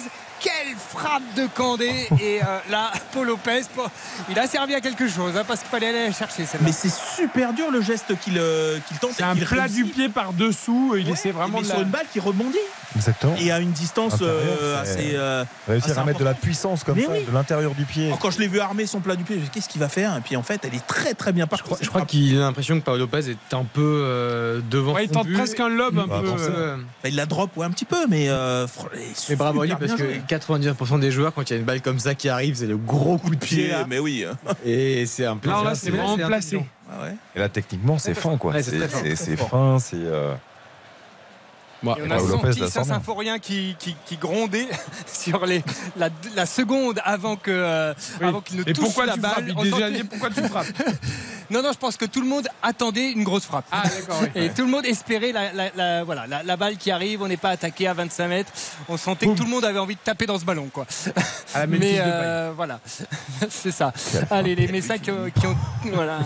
Quelle la- frappe de Memphis. Il a mis neuf Oh Ah Un sac le week-end Ouais. dernier. Ce qui est génial en plus, c'est que c'est sans forcer quoi. Memphis, quoi, du talent. hein. C'est un exemple parce que il y, a- il y a tellement de- d'enfants qui, qui jouent au foot qui ont besoin de, de frapper fort, de, tout envoyer. Ouais. De paille, c'est tout en relâchement. Il positionne ses appuis et tout l'équilibre et elle part tout il ne bouge pas. Cuisse, euh, lui, il a pas besoin de. Ah bien sûr, mollet cuisse, c'est pas un souci. Ouais. Quand, quand, le- quand la cuisse se déplique, le muscle. Ouais, il y y a de la présence. Ah ouais, c'est impressionnant, impressionnant. Aubame- Allez, Aubameyang à l'entrée de la surface. Ah, Là, pour une fois, il a raté sa passe. Euh, le décalage pour Jonathan Klaus, c'était pas assez euh, précis. Les Marseillais vont tout de même récupérer euh, la touche sur le côté droit. On va repasser, on va repasser derrière. Et voilà, en tout cas, cette action a réveillé le stade Saint-Symphorien. Ah, il y a un coup franc. Un coup franc pour l'Olympique de Marseille à 20 mètres à peu près. 21, 22 mètres peut-être. Juste en face pour cette faute commise. C'est Aubameyang, hein, je crois, qui reste au, qui reste au sol. Ouais. Euh, et là, c'est plein axe. Ça, plutôt pour aller au niveau du, peut-être au niveau du poteau gauche euh, d'Oukidja, donc peut-être plutôt pour un gaucher. C'est pas Mais net net. Hein. semblait sévère, moi, cette fois. Ouais, un Ouais, peu. hein. Traoré, moi j'ai l'impression qu'il prend le ballon. Ouais, qui il sort bien, aussi qui un le peu le. par l'extérieur. Alors ouais, il y a peut-être sans doute. Touche contact, peut-être un peu mais le pied, mais je. J'en ai vu d'autres euh, pas siffler. Et bon. Il n'y a pas longtemps. ça? Lodi? Ah, gauche. le deal. Lodi, là Ouais. Euh, ouais, ça doit être Renan Lodi qui s'est placé près du ballon. Et franchement, c'est extrêmement bien placé. C'est plus loin que la ligne, que la ligne de la surface. Donc le ballon a le temps de retomber si vous contournez le mur. C'est presque plus facile qu'à 18 mètres. Allez, il faut cadrer. Tous les Messins sont dans leur surface. C'est parti. C'est au-dessus. C'est au-dessus. Il cherchait la lucarne gauche Joukidja par-dessus le mur et il l'a trop levé ce ballon. Et il n'a pas eu le temps de, de retomber. Toujours 1-0 pour euh, Marseille. 42e minute ici à Saint-Symphorien. Ouais, c'est même largement au-dessus, malheureusement. Il a voulu quand même lui donner de la puissance et du coup, le ballon, euh, c'est pas la feuille morte, quoi. C'est pas, Ouais, ouais. c'est pas la platoche. Il replonge jamais. À la feuille morte. Bon, la platoche, il n'y en a pas beaucoup qui ont réussi à faire la même chose derrière. hein, même. Vous, vous parliez de référence tout à l'heure. euh, et là maintenant, Platoche. franc, Piqué. Oui, bah Platini, quoi. Platini, quoi. feuilles mortes, les petits coups francs par-dessus le mur, on en voit Platini, quand il y avait la balle à 20-25 mètres, euh, Quelle quasiment ça faisait but. quoi. Il n'y a plus trop de tireurs de coups francs euh, On fait mort. euh, feuilles mortes. Non, bah après, euh, depuis que Juninho et ensuite un peu Ronaldo aussi ont installé ce- cette technique avec ces nouveaux ballons aussi où on frappe euh, comme ça euh, très fort avec euh, un peu La par-dessus. feuille morte se perd. Moi, j'adorais. Après, les gardiens se mettent beaucoup moins qu'avant, complètement sur un côté, le Et mur de l'autre ouais. côté, tu vois. C'est, c'est- Ils ont plus d'envergure aussi. Enfin, c'est peut-être euh, plus dur à réaliser. quoi. Mais sur ce dossier-là, il y avait David Luiz qui était très bon. Oui, très Et, ouais, et puis ah, euh, Harry Kane, n'importe quoi. Euh, Gareth Bale, euh, Ouais. bon, qui a un peu marqué le par la suite. Mais... Oba- Aubameyang à 20 mètres qui va pouvoir combiner avec Ismaël Assar qui contrôle. Mais c'est pas possible. Il oublie de frapper. Pourquoi il oublie de frappe pas frapper. C'est- il est à va 10 se remettre mètres sur le du pied but droit. et il veut se remettre sur le pied droit. mais À enfin, 10 il- mètres, ça hein, t'es joueur pro, euh, euh, Ah, surtout que tout à l'heure, il a super frappé du gauche, la frappe Et c'est enroulée. reparti de l'autre côté avec euh, Miko Tadze qui va arriver à 22 mètres, à 20 mètres, à 18 mètres. Est-ce qu'il frappe? Il fait la petite passe. Non, il est contré. Il réclame une main. Il n'y a rien, dit l'arbitre. Et c'est dégagé loin devant. Lui aussi, il aurait dû frapper. Il était Ouais, sur Miko Tadze, il joue tout seul, là, il garde trop le ballon. Ou tu frappes ou tu donnes, mais t'attends pas une heure. Je pensais vraiment qu'il allait frapper. En plus, c'est un- buteur. Mais il alors, mon Assar, euh, franchement, il doit, il Gros doit frapper. hein. Il est même pas à 10 mètres, il est, il est à 4 ou 5 mètres maximum. C'est terrible. Ouais, c'est ça parce qu'il est devant le point de pénalty. Vous avez raison. Et il Après, hésite. oui. Et Ah, il a hésité jusqu'au bout. hein. Après, il est sûr que le défenseur va peut-être se tacler aussi parce que tu fais forme de frappe pied gauche, tu peux le coucher derrière, Ouais, tu ouais. finis dans le but euh, quasiment vide, quoi. Mais bon, c'est. Fait quand même beaucoup de situations hein, où il manque Ouais, de, justesse. Il avait très bien geste. démarré et là depuis, il... alors il est dynamiteur, hein, ça c'est sûr. Oui, après, il fait des différences. hein, mais il est dans tous les il- bons là, coups, il, mais- bah, il est dans ce qu'il sait faire. geste. Beaucoup de différences, mais le dernier geste plus Comme compliqué. disent certains entraîneurs, il se, il se crée des occasions. Allez, Mikotadze à l'angle de la surface qui met une frappe et ça passe. euh, Ah, c'est complètement dévissé. Pas Ça jouer finit tout seul, au- hein, le garçon, faut lui dire. C'est ok, il a envie de se montrer. Ok, c'est le meilleur joueur de, Metz, mais Il est en train de t'énerver. ah mais il joue tout seul. Là. Ah, tout à l'heure, il joue pas là, tout il a seul. touché le poteau de il, corner. il frappe pas, il essaye de mettre Ah un oui, petit ballon. ouais, mais après l'avoir porté pendant une heure. Et là, Ah, et là, il veut frapper de, de limite euh, de. Ouais. Pourquoi il tarde autant Parce que peut-être aussi il est pas sur son bon pied, il est sur le côté pied gauche, il peut pas trop frapper pied gauche. C'est la même chose. M'énerve un peu. Allez, les Messins qui sont toujours à l'entrée de la surface. Mikotadze qui essaye d'obtenir un coup franc qu'il n'aura pas. Euh, Kondobia. Kondobia qui lance la contre-attaque. Euh, avec Ndiaye. Ndiaye qui va décaler à droite. euh, Jonathan Klaus, infatigable, qui est toujours sur le côté droit, qui peut pousser. Il a le temps. Il repique au centre. Ah, ça se referme un petit peu. Il va trouver euh, Kondobia Bien qui joué. remet au Oh. centre. Et le but Et Qu'est-ce le que c'est but bien joué. Hors-jeu, hors-jeu, hors-jeu, hors-jeu. Aubameyang sur cette passe de Kondobia qui s'est jeté, qui a taclé le ballon dans le but messin. Hors-jeu, c'est le juge de touche qui l'a immédiatement signalé. Euh, L'arbitre aussi avait l'air d'être convaincu. Alors, euh, est-ce que vous avez déjà un ralenti Ouais, euh, Aubameyang, il Il y a est. rien à dire. Il l'est. Alors n'y est pas. c'est Ouais, très bien, c'est très bien euh, contré de la part des Marseillais. Mais comment les Messins peuvent à chaque fois se faire ouvrir Enfin, on, on parlait en début de match qu'il faut quand même avoir une certaine solidité. Alors, c'est bien, ils pressent l'OM, ils essayent, mais le problème, c'est qu'ils concèdent un nombre d'occasions Oui, parce que, incroyable. parce que quand ils pressent, ils se déstructurent un petit peu. C'est là où euh, les équipes de. Alors évidemment, c'est le grand écart et vous allez me dire. Faut, faut vraiment pas aller dans ces comparaisons, mais je veux dire en termes d'idées, c'est là où les équipes de Guardiola sont très très fortes. C'est-à-dire qu'elles pressent, mais avec une- à chaque fois une structure qui reste. C'est-à-dire Même même, s'ils sont, ils sont, pris, à chaque fois, en fait, la, la- la structure permet d'assurer la, la couverture. Et là, Metz, tu sens qu'en fait, ils jouent jeunes. T'as l'impression d'une équipe jeune, hein, pas junior, mais voilà où euh, ça y va un petit peu à l'enthousiasme, un peu au physique, etc. Tout n'est pas juste techniquement, tactiquement, j'en parle pas. Et euh, voilà, et un, enfin, j'allais dire un petit OM, un OM un peu au petit ouais. trop suffit à. Ah, pourquoi il y a une assistance vidéo Ils sont en train d'analyser, je pense, sur le. qu'il y a vraiment Vérifier hors-jeu. s'il y a bien hors-jeu. Est-ce qu'il y a hors-jeu Il y a hors-jeu. C'était Voilà, évident. c'est validé. Et Ukidja dégage loin devant. Ça a mis du temps quand même, parce que pour Ouais, le coup, ça semblait assez évident. Mais Ils ont voulu re- regarder la passe de Jonathan Klaus Ouais, qui, c'est est, ça. pouah, qui est formidable. Avec qui est belle parce que Euh, tout le monde pensait qu'il allait centrer pied droit ou la mettre devant le but et en fait il repique et il la met vraiment très bien. Et Kondogbia est intelligent d'ailleurs parce qu'il a peur d'être hors jeu, il s'arrête, il freine. euh, il gère sa course et euh, Attends, je, Très bien. là, je, je viens de voir le révélateur. Ils ont mis la ligne bleue, la ligne rouge euh, à juste quelques centimètres d'écart. Mais la ligne bleue, qui est celle censée être du défenseur, elle, elle n'est sur aucun défenseur messin, elle est que sur Aubameyang. Pas Ou alors, ou alors il y avait un joueur tout en haut, tout en haut sur la ligne de touche que j'ai pas vu. Mais c'était quand même assez surprenant. Bref. C'est la mi-temps, hein, c'est la mi-temps à Saint-Symphorien. 1-0 pour l'OM. Ce but euh, d'Emran Soglo à la euh, 14e minute. Euh, 1-0, ce- cette frappe au poteau, au premier poteau qui a surpris Alexandre Oukidja. 1-0 pour l'OM. On va évidemment noter cette première période, on va entendre les acteurs de, de ces 45 premières minutes. Pour l'instant, c'est compliqué pour Metz. Je vais être un peu sévère. euh, et ça ne laisse pas présager ce qui va forcément se passer dans la saison. Mais là, clairement, on a vu une équipe de Ligue 1 de haut de tableau contre une équipe encore de Ligue 2, j'ai envie de dire. Ouais, moi je suis assez d'accord et c'est une équipe qui ressemble évidemment là c'est la- on est à un match et demi alors là ce que je vais dire euh, finalement absolument mais sur le temps de passage voilà appelons ça un temps de passage ça ressemble effectivement à une équipe qui un est pas revenue en Ligue 1 véritablement qui va peut-être s'affaiblir au vu de ce que vous nous disiez sur les joueurs euh, plus ou moins en, en- en partance et qui a une bonne tête de De relégable ou de, relégable de- de relégable. 20e, de Ouais, ouais, 18e, bien sûr. pardon, j'allais dire mais bon 20e. bah, un match et demi euh, ils ont le temps de se, se refaire euh, Metz, quoi. Metz, euh, Metz depuis 10 ans, quoi.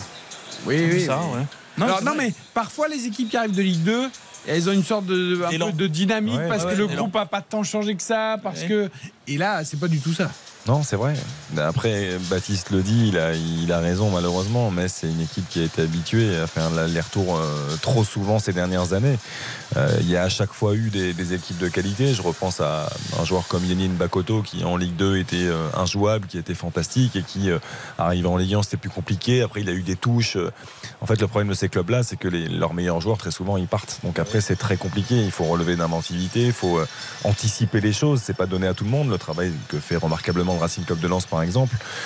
voilà tout le monde n'y arrive pas. Donc on est un peu inquiet maintenant. Il va falloir voir. C'est toujours pareil. Il faut attendre à la fin du mercato. Havre, par exemple, c'est plus paraît structuré. Plus, voilà, plus structuré. J'ai l'impression qu'il y a un peu plus d'anticipation, que euh, comment dire, le, le, chemin il est un peu mieux dessiné. Ça me paraît comme ça de l'extérieur. C'est vrai. Comme, Clermont, comme Clermont l'a été. Exactement, voilà, avec, euh, avec Pascal Gastien où tu sentais que tout était étudié, tout était euh, avec, bah, avec les profils de joueurs, avec bon. Là, c'est plus compliqué. Ouais. Yannick, même le public, j'ai l'impression, n'est pas encore en Ligue 1. Enfin, tu ce que je veux dire? Ou un peu résigné. Là, le stade est plein. ils, ont, euh, voilà, ils ont été un peu anesthésiés par le, par le début de match. Et, euh, effectivement, oui, bah, les 15 premières minutes, quand même, ont, calmé tout le monde. On a quand même vu euh, la, différence. après, il n'y a, a, que 1-0, hein, honnêtement, alors que Metz n'a rien montré. Mais, mais l'OM n'est absolument pas à l'abri. Et voilà, il suffit d'un coup du sort pour que, pour que que Metz marque euh, sur un malentendu, on va dire, et euh, ça peut relancer entièrement, entièrement ce match. Donc euh, là, c'est sûr que les Messins n'ont vraiment rien montré dans cette première mi-temps, à part cette frappe de, de Candé. Et, voilà, mais ils sont, ils, sont pas si loin que ça. Donc voilà, ça, peut peut-être réveiller le public. Ils sont pas si loin que ça au score, mais alors, par contre, j'ai l'impression. Dans l'impression. oui, et puis le, mais, même, même, dans les stats, à part sur les tirs, on va voir avec Baptiste, ils sont pas si loin que ça. mais en effet, dans l'impression générale, Dave, tu as raison, ils sont très loin. Euh, bon, c'est pas extraordinaire. 52% hein. euh, de possession pour, euh, pour Marseille, hein, qui n'est ah, pas une équipe relativement équilibrée. Tout à fait, c'est assez équilibré. On a 9 tirs et 3 cadrés du côté de, l'OM, 3 tirs, un seul cadré du côté sur les tirs, il y, a, une grosse différence. Et puis il y a une vraie donnée sur la, qualité technique, c'est la, précision des passes. On n'est on est même pas à 80% du côté du, du FC Metz, alors que normalement c'est au moins plus de 90 pour les, clubs de Ligue 1 en, règle générale. Quoi. Alors nous allons noter cette première période. Allons-y. RTL Foot. La note. Ta note Yannick sur ces 45 premières minutes. Allez, 4. 4 Ok. Ouais. moi c'est un petit 4. Pardon, j'ai brûlé la politesse. Moi c'est un peu, c'est un petit 4 entre un Marseille qui, qui entre footing et marche à pied, une équipe de Metz quoi, qui qui franchement, euh, pour l'instant, techniquement pas juste, tactiquement, c'est vraiment, on a du mal à, comprendre ce qu'il cherche à, à, faire. Honnêtement, euh, c'est une toute petite première période. Ah, je vais monter d'un cran. Alors, je vais mettre 5 juste pour le. Voilà, Xavier. Un optimiste. C'est un optimiste. au début, en fait, pour rien vous cacher, je voulais même mettre 6. Vous savez pourquoi je voulais mettre 6 Je voulais mettre 6 par rapport à la, frappe de Candé que j'ai trouvé fantastique. Et ça a été le, pour moi le meilleur moment de cette première mi-temps. Et la circulation de balle de l'OM quand même. L'OM, oui, mais ça n'a pas duré longtemps. Je trouve qu'après Marseille est rentré dans le rang. Marseille a plus mis de rythme, même dans, dans, dans, le jeu, je trouve, dans la transmission. Je trouve que ça ronronnait. Donc 6 euh, c'était beaucoup trop. Donc je mets la moyenne par rapport à l'inspiration de Candé parce que ça méritait mieux. Parce que le premier quart d'heure Le premier quart d'heure était intéressant. Il y avait de l'intensité aussi de la part des Messins. Donc, euh, donc voilà, la moyenne. Baptiste. Je trouve que mettre la moyenne, c'est presque de la malhonnêteté intellectuelle. Donc je vais mettre 4 sur 10 comme Dave et, comme, euh, et comme Yannick. C'est carton ça, non Pour Xavier Bah oui, bien sûr. Ah je me soupçonne d'avoir même voulu mettre moins. Oui, on n'est pas loin. C'est l'été, vous êtes encore un peu voilà. C'est l'été, Saint-Symphorien, ça me fait plaisir de les revoir. Yannick est, un brillant Mais au fond de vous, c'est 3. Quoi. Oui, oui. oui, tout à fait. Alors, beaucoup plus sobrement, mais pour la même conclusion, je vais mettre 4. Et sans tacle, sans. Voilà. Mais, mais pour l'instant, moi je l'ai dit, je l'ai dit plusieurs fois, j'ai été assez sévère dans mon analyse.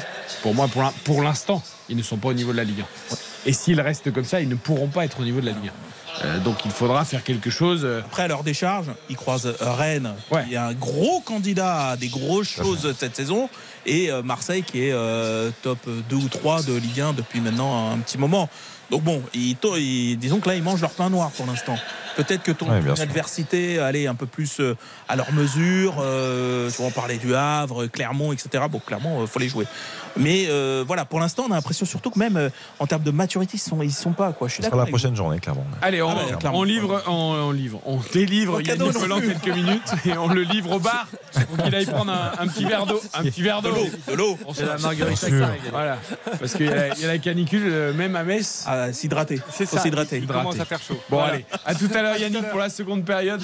Euh, 1-0 donc pour Marseille face à Metz, le but de Soglo à la 13e. On écoute les acteurs de cette partie et on commence par Geoffrey Kondogbia.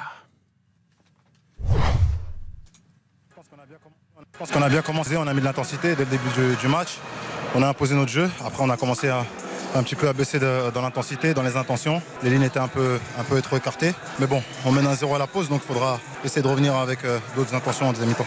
Ah, lui, il a la fraîcheur puisqu'il n'a pas joué évidemment le match Ouais. retour contre le Pana puisqu'il était suspendu après son carton rouge au match aller chez nos confrères de Prime Video. On écoute également Kevin Endoram qui est en sentinelle mais qui a du mal à boucher les trous quand même. Ouais, complètement, on manque de caractère. Parce qu'on a peur de jouer au ballon. Défensivement, c'est bien beau de vouloir défendre, déjà qu'on sait pas le faire.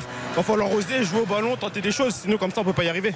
Ah ouais, c'est un ouf, oh, la sulfateuse. Ouais, voilà. Alors déjà qu'on est nul en défense, si en plus on essaye pas de jouer au on, ballon, dirait, c'est on dirait le coup de gueule d'un capitaine à la 36e journée et qui joue le maintien. Ah là, j'étais pas prêt. Non mais là on pas prêt. au moins, c'est clair. hein. Je veux dire, on se plaint toujours des joueurs qui disent pas grand chose. Là, Ah non mais là il a été de fond de sa pensée. Bon. C'est incroyable de, de- de dire ça. Non, Non, mais c'est surtout, ouais. déjà on sait pas le faire. Moi, ce que ouais, si, ça, t'as raison. Mais ce que j'ai bien aimé, c'est le manque de caractère aussi. Oui ça. Mais pour le coup, ça- Ah, lui, il a- il en a, il a mis un jaune il connaît son énorme groupe, il connaît son groupe, il connaît ses coéquipiers, et c'est vrai que c'est ce qu'on a un peu ressenti aussi dans, dans ces 45 premières minutes du Moi, côté des Messins. Je suis d'accord, parce que moi, c'est ce qui me déçoit. C'est-à-dire que footballistiquement, qu'il y a un écart entre Marseille et, et- et Metz, on l'avait anticipé à Mm. peu près. Euh, Rennes, j'en parle pas non plus. Mais qu'au niveau de leur, ce qui va être un peu leur fond de commerce dans ces, dans ces matchs-là, c'est-à-dire mettre un peu d'intensité, du caractère, euh, essayer de sortir un peu les Marseillais de leur zone de confort, parce que si tu les laisses jouer, je veux dire, euh, ce match-là. Ouais, le problème, c'est que moi, je trouve qu'ils s'y prennent mal, Dave, parce qu'ils essayent quand même de leur faire mal. Ils ont pressé, ils se sont projetés à plusieurs vers l'avant, etc. Le problème, c'est que comme ils ont Oui, pas ils ont pressé, mais vous avez vu tous les duels qu'ils perdent. comme ils Moi, ont ça m'a frappé en défense. aussi, Ouais. et derrière, du coup, bah, ils se font ouvrir. Oui, non, mais au-delà du fait qu'il se fasse c'est ouvrir. comme ça qu'il faut s'y Non, mais au-delà du fait de se faire ouvrir, euh, euh, Ismaël Assar, il te gagne deux duels dans la, dans, dans la, dans la surface euh, euh, NDI. Il te, il te, Alors ça, ça peut être le manque de caractère. voilà, mais c'est ça, moi. Et je pense que lui, qui était aux premières, euh, aux premières loges, il a vu ça, il a dit même là-dessus, on se fait bouger. À l'épaule, ils se font bouger. Mais Alors, euh, t'as vu, pourtant, ils sont, ils sont sans tanker, les gars. Alors, après, je suis pas sûr que le, le côté déjà qu'on sait pas défendre, ça fasse plaisir à Ismaël Traoré, son capitaine, par Ouais, exemple. ouais, là, euh, Et qui a un tout petit peu d'expérience de la Bah, Ligue il, faut, 1. il faut espérer qu'il ne voit pas je- la déclat euh, pendant À la mi-temps. Ah mon bah, avis, il le ça va très très vite hein, aujourd'hui. hein. ça va très très vite. hein. Ouais, et s'il regarde son téléphone, en fait, il. il- je Ah, sais il a peut-être si pas je- encore eu le temps, là, le temps de rentrer au vestiaire et tout. Non, mais il y a des joueurs. le mec, qui rentre au vestiaire, il a peut-être pas le temps, je vais me regarder les réactions sur euh, le diffuseur de notre propre match. C'est simplement un message. Je veux dire, il y a un joueur qui peut juste regarder son téléphone, savoir s'il y a eu un, un message de sa femme ou j'en sais rien, et qui tombe sur euh, un de ses, un de amis, mis un de ses amis qui lui envoie. euh, Ah oui. eh ben, dis donc, Kevin Doram, euh, il est allé il fort quand envoie sec, hein. euh. Il a dit que tu savais pas défendre. Moi, J'en sais rien, Non, mais mais là, c'est comme que- ça. Mais Le problème, c'est que moi, je suis tellement vieux, je, je, je- je peux pas imaginer les gens taper aussi vite et envoyer des messages aussi vite. Tu vois, le temps que ça. euh, voilà.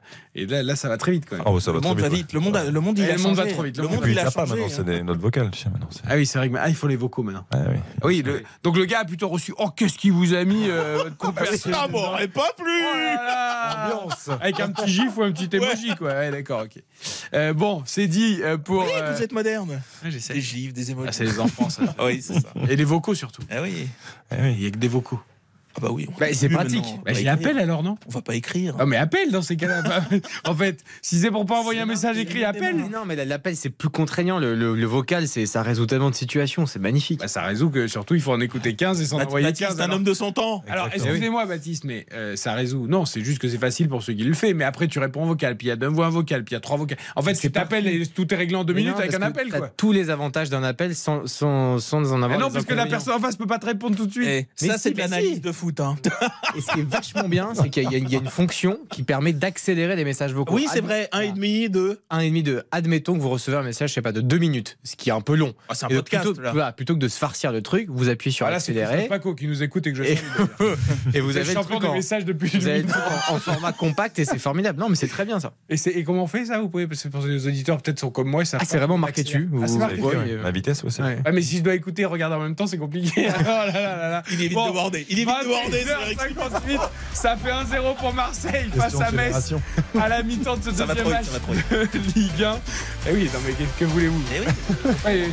pas, pas, pas tout faire en même temps, moi. Non, c'est vrai. C'est compliqué. Et Metz aussi est débordé par Marseille. Et là, il n'y a pas Oh, de vocal, ça, de oui. téléphone, de technique. Il va falloir aller sur le terrain avec ses pieds, ses crampons et son ballon. A tout de suite, la- après la pub, les infos de Nathan Bocard et la seconde période de ce Metz Marseille.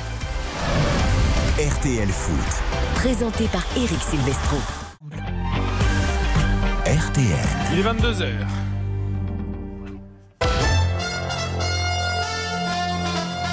En chair et en os, il vous parle directement, il ne vous envoie pas de message, toute l'info avec Nathan Bocard. Et c'est bien plus simple comme ça. Merci Eric. L'hôpital fera face. Annonce aujourd'hui d'Aurélien Rousseau, le ministre de la Santé, qui se veut rassurant alors qu'une vague de canicule débute dans le pays. Il reconnaît que la situation est tendue aux urgences. Plusieurs représentants urgentistes alertent. Certains hôpitaux doivent déjà filtrer, voire fermer face au manque de personnel. Ils craignent un afflux de patients avec la hausse des températures. Le suspect de l'incendie de Grasse, maintenu en détention provisoire, il a été présenté au juge des libertés cet après-midi. L'homme de 47 ans a reconnu avoir jeté une cigarette allumée dans l'immeuble qui a brûlé. Trois personnes y avaient perdu la vue. Il a perdu la vie, pardon. Il a été mis en examen, euh, notamment pour dégradation volontaire par incendie. Et puis la CDAO annonce une possible mission diplomatique au Niger demain, trois semaines après le coup d'État militaire. L'organisation ouest-africaine tente toujours de rencontrer les putschistes. Elle conserve toutefois la possibilité d'une intervention militaire, affirmant ⁇ Nous sommes prêts à intervenir dès que l'ordre sera donné ⁇ un coup d'œil sur la météo pour demain, samedi, côté ciel. Quelques passages nuageux dans la moitié nord avec des averses dans la matinée entre les Pays de la Loire, l'île de France et les Ardennes. Retour de belles éclaircies dans l'après-midi avec un temps très ensoleillé dans la moitié sud. Euh, Toutefois, quelques grisailles à noter sur les côtes euh, en Occitanie. Côté température, on le rappelle, 28 départements sont placés en vigilance orange canicule. Température très élevée dès le matin entre 16 et 24 degrés. À l'après-midi, ce sera encore plus chaud, 22 à 27 degrés dans le nord-ouest, 27 à 35 degrés partout ailleurs. Les maximales seront dans le midi toulousain et sur le centre-est avec des températures pouvant aller jusqu'à 39-40 degrés. Il est 22h, passé de 2 minutes, c'est donc la suite d'RTL Foot et bientôt la reprise de Metz-Marseille, Silvestro. Merci beaucoup Nathan, on vous retrouve tout à l'heure à 23h après la rencontre. À tout à l'heure. RTL Foot. Ouais, scène assez surréaliste d'ailleurs à Saint-Symphorien que va nous confirmer notre commentateur d'histoire Yannick Collant, les Messins qui sont en place depuis bien 2-3 minutes Yannick et qui attendaient les Marseillais. à la buvette sans doute. Ouais, je sais pas, Euh, les voilà. Marseillais ont mis beaucoup de temps à revenir. Voilà, ils ont dû se perdre dans le, le stade Saint-Symphorien. Mais ça y est, ils arrivent sur la pelouse. Mais c'est vrai que c'est assez étonnant de. Vous aviez peut-être les images dans les vestiaires. Je ne sais pas si- s'ils étaient dans les On couloirs. pas eu et cette chance. ils pas, non, ils ont mis du temps, ouais. Euh, voilà, effectivement, les Messins, eux, étaient en place depuis bien longtemps. J'ai pas vu de changement côté Messin. Il me semble que côté Marseillais non plus. On va pouvoir reprendre immédiatement. Allez, c'est donné le coup d'envoi de cette deuxième période. Toujours 1-0 pour euh, Marseille. Ce but de Soglo en première mi-temps.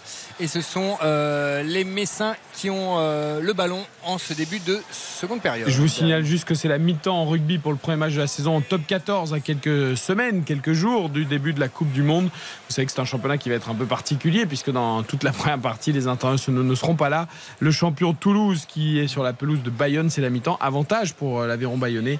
Euh, 10 à 7 et il me semble, alors j'attends confirmation parce que je me suis dit c'est pas possible, m'a semblé apercevoir Antoine Dupont. Euh, au bord de la pelouse, euh, euh, venu encourager ses copains du stade toulousain. Voilà, il faut que je me fasse confi- enfin, faut que je confirme ça, mais c'est c'est quand même dingue parce qu'on est en pleine prépa Coupe du Monde. c'est possible. Il y a un France-Fidji demain à Nantes, mais bon, avec la blessure d'Antamac, je pense qu'évidemment Antoine Dupont sera au repos. Et non, mais c'est possible, mais c'est étonnant, tu vois, en plein. Il y a peut-être eu une autorisation euh, exceptionnelle. je- C'est étonnant, je trouve. quand même. Oui, non, ça peut pas. Non, mais c'est bien, c'est bien, mais. oui, oui. petit break, ils sont pas obligés de rester enfermés 8 semaines. Non, mais tu vois, on est à la veille d'un match, euh, ils sont en pleine prépa, le rassemblement, le match est à Nantes, euh, Ça, Bayonne-Nantes, c'est- quand même. Et on est mal habitué, nous on est habitué au foot où Ah euh, je- on se Exactement. au rugby. Après- Enfin, je veux dire leur leur préparation là au FC Camping là, tu vois, c'était au foot ça peut pas arriver. Quoi. Bien sûr. Je sais pas si elle arrivait avec une victoire très étriquée contre l'Écosse et de les croiser pour Ntamak. Je sais pas si la préparation. C'était super pour le match, public, hein. mais non, mais c'était super pour le public, à Cap-Breton au public, les mobilhomes, tout ça, mais à l'arrivée, t'as quand même un des meilleurs joueurs qui s'est fait les croiser. Et- c'est plutôt sympa. Hein. C'est c'était Breton, tu travailles. Hein. Tu as quand même de, belles, de vraies installations. Hein. C'est pas. Évidemment. Et d'ailleurs, on parlait Ouais. des croisés. Nous, on bosse moins quand on y va. Mais... À Oui, l'époque- voilà. À l'époque, On fait maintenant, il y a même endroit. Le débordement messin avec Sabali qui va entrer dans la surface. Non, il se fait contrer par euh, Chancel Mbemba qui est resté sur ses appuis. Il s'est pas laissé piéger par le dribble euh, de l'ailier gauche messin. Euh, les euh, joueurs lorrains qui ont toujours la balle avec Candé qui trouve Sabali dans la surface. Attention, faut pas faire le faute. Il remet. Ah, ça va être Miko Candé C'est repoussé par Paul Lopez. La parade de Paul Lopez. Miko Tadze qui était dans la surface, qui a réussi à frapper et ça a été repoussé par Paul Lopez. C'est gentil cette frappe. hein. Ouais, faudra revoir, mais je pense qu'il la joue pas terrible. hein, L'accent euh. est belle, mais il doit être beaucoup plus tueur, euh, Miko Tadze, euh, sur le coup. Mais bon, belle réaction Messine quand même, Yannick, pour démarrer. Et c'est reparti de l'autre côté déjà avec euh, Soglo qui va rentrer là- dans la surface, qui va centrer. C'est repoussé, c'était à ras de sol, c'était pas bien centré ça. Euh, repoussé par euh, Traoré et Colin. Ils s'y sont mis à deux, mais effectivement là c'était la première grosse occasion euh, pour les pour les Messins. Frappe du gauche de Miko Tadze. euh, Ah, il essaie de cadrer, d'assurer. Il frappe assez fort quand même du plat du pied, mais il veut surtout cadrer. Ah, il la prend pas si bien que ça. Et c'est parce que. Alors attention, il y a une mauvaise relance des, des Messins. Ndiaye qui a, qui a récupéré la frappe à 25 mètres de Kondobia.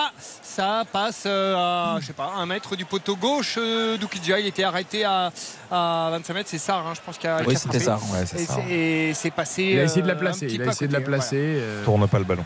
C'était pas, Ouais. c'était pas si mal. Ouais, là, il était arrêté. Bon, là, c'est c'est pas, c'est pas, mal, c'est pas mal joué, mais Miko Tadze doit être beaucoup plus tueur. Ouais. Alors, euh, ok, bon, il a, il la cadre, il l'envoie quand même à une certaine vitesse, mais il doit, il doit beaucoup mieux faire. Il l'envoie presque trop dans la zone aussi de, de Paul Lopez. euh, Il peut même finir pied droit. Ouais, Parce aussi. que là, il frappe pied gauche, mais il est bien sûr beaucoup plus à l'aise pied droit. Il peut finir pied droit. Ouais, ouais. Yannick, je peux vous poser une petite question? Parce que vous- Ouais. vous, utilisez un terme qui m'a fait sourire deux fois depuis le début de l'émission. Ratsol Ouais, j'ai noté aussi. Ah, vous aussi Oui, oui. Et c'est- c'est- c'est- ça s'utilise beaucoup dans votre région ou pas c'est des petites subtilités parfois. C'est vrai que nous on dit plutôt rat de terre. Mais Ratsol, j'ai adoré, j'ai trouvé Ah ça ouais. génial. C'est Ou ouais, propre à Yannick. Collant, c'est peut-être la marque Yannick Collant. C'est ça. Je pense qu'il n'y a personne d'autre qui doit. Non, mais- C'est encore mieux, alors, voilà, une Eh, griffe. Ah non, mais pour le coup, c'est très sympa. Oui, deux fois, j'ai noté. Ratsol. Je l'utilise moi, cette. et- et je me suis dit, bah, c'est peut-être une subtilité régionale que je ne connais pas. Je valide, je valide, j'aime bien. Ah, moi aussi, j'aime bien. Ouais, moi aussi. Bon, c'est la, la touch Yannick Collant. Et alors, il en faut une. Voilà, c'est- vrai. Je, je réfléchis, je surveillerai mes collègues pour voir s'il y a, a d'autres personnes qui Ah, le bien. Mais maintenant, j'ai un petit doute quand même. C'est vrai que moi, je me fais toujours chambrer parce que je dis, euh, tu mets la flèche en voiture. Pas tu mets le clignotant. Ah oui Tu mets la flèche Bah, parce que je suis chez moi dans, euh, Tu dis tu mets la flèche dans le sud-est, je sais pas, ça se disait comme ça quand j'étais jeune. Ah oui La flèche, parce Tu que mets la flèche. Ouais, J'ai jamais alors, entendu ça. c'est c'est plutôt Oh, en plus, historique jamais. parce que les voitures à l'époque Oui. les- avaient des, des flèches mécaniques qui sortaient, tu sais. Ouais. À la place du. Enfin, il n'y avait pas de clignotant à l'époque et donc t'avais un. Non, mais c'est vrai. Attendez, à quel, euh, auquel, euh, Euh, vous êtes pas si vieux, euh, Au début de l'autoroute. non, mais pas à mon époque à moi. Au début de Là, c'est l'autoroute. les actualités pâtées, là. J'ai jamais vu ça dans les, dans les vieilles voitures, les, Non, les là, flèches. les- Là, euh, c'est les brigades du sortaient. tigre. Voilà, attendez. Et donc, euh, bah, c'est resté, tu mets la flèche, quoi. Tu mets pas le clignotant. Et Alors, parfois, quand tu mets la flèche, on me regarde avec des yeux. C'est une des yeux. expression, ça, dans le sud-est. Ouais, tu mets la flèche. Ouais, c'est la première fois que clignotant. j'entends ça. Ok. Vraiment. Non, non, mais peut-être. Donc, c'est pour ça que Ratsol, je me suis dit, c'est peut-être euh, Ouais, euh, de là-haut, de la Lorraine, quoi. Euh, messieurs, en attendant, il y a Geoffrey Kondogbia au- qui, était, genou, euh, qui a été blessé, ouais, qui a été, euh, c'était dans un contact, euh, contact aérien. Il est resté au sol. Là, ça a l'air d'aller mieux. Je pense qu'il va pouvoir revenir sur le terrain. Il trottine euh, sur le. Il a mis la flèche ou pas pour sortir. Il a mis la flèche pour sortir, exactement. Et c'est bon, il a le droit de revenir Oh. sur le terrain. Tout va bien. Ça tourne dans la défense euh, Messine. Bon, après, c'est peut-être aussi parce que dans le sud, les clignotants, de pas- tout, tout le monde ne les met pas très souvent. Ça, c'est l'option. Allez, les Messins qui essayent, hein, qui essayent, mais. Ils sont un peu mieux, là. ouais. Ouais, ils sont un peu Et mieux. alors euh, un gros tacle sur Mazis qui reste au sol mais ce n'est pas sifflé. Kondobia qui, qui monte, qui va donner dans la surface pour Mabiyang qui évite Okidja. Il faut centrer, Okidja est plus dans le but. C'est centré, la tête et le but de Valentin Rongier. Quel centre magnifique d'Aubameyang. Il évite Okidja, il le contourne. Le petit centre au point de pénalty et Rongier qui s'applique la tête dans le but messin. Il n'y avait plus de gardien. 2-0 pour Marseille à la 51e minute. Euh, les Messins qui râlent parce que Maziz était resté au sol sur cette action, mais ça va faire 2-0 pour l'OM. Toujours. Ah, il y a faute. Il y a faute de ça. Ouais, ouais, il y a faute. Ouais, je faute de ça, il prend pas le ballon. Je pensais qu'il prenait le ballon, moi, à vitesse Ah, réelle. non, il faut pas du et en fait, il le touche à aucun moment. Mais là, ils peuvent euh, revenir. Enfin, Ils vont, ils vont revenir. Ouais, ouais. ouais, Aubameyang, vraiment m'étonne. Il fait un super match. Parfait, de- très juste. Dans, voilà, très juste, très collectif, euh, propre techniquement. Ah, C'est magnifique. Ah ouais, Parce que- qu'il a le même dribble pour contourner le gardien euh, contre le Pana cette semaine. Il finit en deux touches, mais là, là il, il s'excentre beaucoup. Voilà. Et puis ça va vite derrière. Ouais, ouais, il, ouais, il c'est ça. pivote et il lève la tête. Il voit Rongier qui arrive. Il lui dépose le ballon sur la tête. C'est On voit bien qu'il prend bien l'information très très vite et en un, en un geste très relâché. Moi, je pense que ce but va être validé parce que il y a faute, hein, à mes yeux, euh, sur euh, De Sar. Bah alors c'est pas Ça, certain du tout qu'il soit validé. Eric. Mais S'il y a faute au départ. oui, mais tu sais comme on veut privilégier le jeu, tout ça, voilà. Ouais, mais enfin là, il y a, il y a faute, il y a faute quoi? Ah bien sûr qu'il y a faute. Ouais. C'est au début de l'action. C'est vraiment au début de l'action. Oui, mais ça, tu peux remonter pour la récupèrent la balle. Ils ont le droit de Il remonter. récupère la balle, il remonte et effectivement derrière euh, les, les Messins étaient, étaient placés. Euh, Kondo- Kondobia n'est pas remonté à, à pleine vitesse. hein. Donc là, ça Moi- continue moi, ce que- de râler. Moi, ce que j'aimerais voir, c'est voir, voir au moins Monsieur Brizard qui met la main sur l'oreillette et qui échange. Parce que, par respect pour les, les Messins quand même. Parce que. De dire il qu'on prend en compte. il y a- quoi. Voilà, parce qu'il y a vraiment Pour quelque moi, il y a chose, faute et j'ai vraiment pas Ah, il l'impression va vérifier. Ah, il va voilà. vérifier. oui, Voilà. voilà. Voilà. Il va j'ai que- l'impression qu'il touche pas le ballon. Non, il le touche pas. Il le touche pas. Et s'il l'appelle logiquement, il devrait être annulé ce but. Mais, Ouais. Mais tu vois, dans la catégorie, on privilégie le jeu. euh, Ah, mais non. après, Alors là, il y a tous les joueurs qui veulent venir voir l'écran sur le bord de la touche. Il y a Ah, le à quatrième arbitre qui est obligé de, repou- de repousser tout le monde. Cette Mais, sensation, euh, elle est. euh, c'est- C'est bien Mazis qui touche le ballon Ah oui, avec le, le pied, c'est pas du tout euh, ça. hein. Ah, Ah, Il y a faute, il y a faute. Ah, bien sûr qu'il y a faute. Il y, a- y y faute. Moi, c'est de, de là où je suis Et en plus, avant même écrans, que le euh, joueur touche le ballon, il y a faute au niveau du genou. C'est-à-dire De toute façon, il a son pied en opposition. avec- donc, euh, il est obligé de le toucher avant de toucher le ballon. hein. avec le haut de la jambe, chasse, il, il le touche avant même que Mazis touche Bien le sûr. ballon. Bien sûr, bien sûr. Ah oui, oui, oui. Non, il n'a pas besoin d'autant de Ah, mais il a ralenti, pas envie de se euh, déjuger. Il a pas envie de se déjuger. Alors, Il met il un carton à Bologna. Ouais, parce Ouais, qu'il vient à côté. pour, Il lui dit- euh, il, a, il a dû dire ça suffit, non T'as vu? Il valide le but. refusé. Hein? Il valide le but. Non, non, non. Non, non. Non, il n'y a pas. Non, non, non, non. Il siffle, il siffle Et faute. c'est coup franc. Il siffle coup franc. Il, Voilà. est quand même pas Euh, clair, il est quand même pas clair dans sa gestuelle, monsieur Ouais, C'était- pas trop clair. C'était, pas évident du tout. je trouve pas non, il, a- il a, il a levé le bras, euh, mais c'était un peu. hein. Voilà. Euh, allez, but annulé pour l'OM. Euh, on en revient 1-0 et carton jaune. Ah oui, pour Bologna. Oui, c'est ça. Le joueur à les écrans qui a reçu un carton jaune. C'est pas pour Ismail Assar sur cette faute. Et ça redonne de la voix à Saint-Symphorien. Et les Messins qui attaquent sur le côté droit. Euh, ils sont obligés de revenir. Ça bouge pas assez. La défense marseillaise est en place. Euh, Marseille doit avoir une impression de déjà vu là. C'est sûr. Mais bon, euh, au moins scandaleux. va ça, a- Je serais pas étonné que Vélodrome, hein, ça en il y ait des deux. pannes d'électricité pour le VAR. hein. Ah ouais, parce que Ah non, le VAR, désolé, ça marche pas. pas copain avec le VAR. Ça- ça marche pas. euh, ce début de saison. 1-0 pour Marseille, on joue depuis 10 minutes en seconde période. Euh, L'annulation de ce but nous maintient un peu de suspense. c'est reparti, Ismail Assar à l'entrée de la surface. Est-ce qu'il va réussir à décaler? Oh, la passe est ratée, c'est pas possible. Il fallait juste réussir cette passe. Il s'était infiltré dans la, dans la défense Messine. Il n'y avait plus qu'à décaler Aubameyang et à gauche il y avait encore Ndiaye. Euh, mais il n'a pas réussi à toucher ses coéquipiers. Eh bien, nous, il, tente la, il tente la talonnade, c'est. euh, Et moi, Kondobia s'est J'aime arrêté. j'aime bien hein, ce genre de geste quand même. C'est pas le plus simple, hein, effectivement. S'il doit assurer, il doit ouvrir le pied, la prendre de l'intérieur. Là, il tente une talonnade en, en déviation pour, euh, pour faire cette passe-là. C'est esthétique, mais c'est moins efficace. Bon. Mais on aime bien l'esthétisme aussi. Bien sûr qu'on aime l'esthétisme. Et je vous On aime les signale, joueurs frissons. je vous signale un Exactement. événement quand même juste avant sa sortie parce qu'il crampe. Harry Kane. Harry Kane a marqué son premier but avec le Bayern Munich. On était tellement concentré sur le but de l'OM. Voilà, il a marqué à la 75e sur une passe fait un but passe quoi. Davis. Euh, c'est ça. On se rend pas compte, mais en Allemagne, c'est un énorme truc la- l'arrivée d'Harry Kane. Ah ouais, ça a été. euh, Et Bah oui. C'est énorme là-bas. Mais c'est Et génial. Kondobia qui sort, hein, qui sort, remplacé Ah, par touché, Bertou. Donc euh, finalement, Ouais, il était. je pense euh, qu'il a mal au genou. hein. Parce qu'il s'est arrêté là, euh, il a mis un genou au sol et il a demandé le changement. Et donc c'est Vertou qui vient de, de rentrer. Vertou Rongier, les ronge tout. Les ronge tout, exactement. Et nous, nous allons marquer une courte pause. 1-0 toujours pour l'OM face à Metz. 56 minutes de jeu à Saint-Symphorien. Et Kondobia qui a, bah, qui a du mal hein, euh, à même rejoindre le banc. Non, non, c'est genou. euh, Sur, sur l'action d'avant, on l'a vu. il se- surveiller, En ce moment, il y a de grosses blessures sur les genoux. Donc euh, Voilà, ça, ça a l'air d'aller quand même. Attention la frappe, oh, la frappe qui passe à côté du but de Paul Lopez. Je pense qu'elle est assez loin quand même. Ah il- Mais elle est Voilà. impressionnante Mais avec, comme ça, avec ouais. la perspective, euh, Endoram, tiens, il voulait du caractère. Il était énervé, Endoram. Voilà, il a tout mis. Je pense qu'elle passe assez loin quand même. Ah, mais Elle a- en elle a- qualité, elle est bonne. hein. Elle est Bien. partie euh, bien comme il faut. Euh, allez, on marque une courte pause, à tout de suite. Votre match continue dans un instant sur RTL. Eric Silvestro. RTL Foot jusqu'à 23h. Avec Deva Padou, Xavier Domergue, Baptiste Diol, le premier match de la deuxième journée entre Metz et Marseille, commenté par Yannick Collant. On approche de l'heure de jeu. Yannick, toujours 1-0 pour Marseille.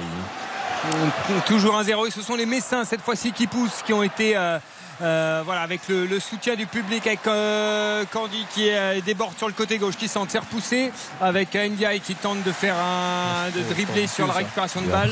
Euh, sont, il a été immédiatement pris, mais il est au, au- oh, il y a la, la faute, la faute sur Ndiaye. Je pense vaut un carton là pour euh, c'est Aboubacar Lo. Euh, non, l'arbitre, la, si, passe, sortir la passe du Messin qui Rouge, rouge Oh direct. Oh, mais non Bon, on va revoir le ralenti quand même avant de.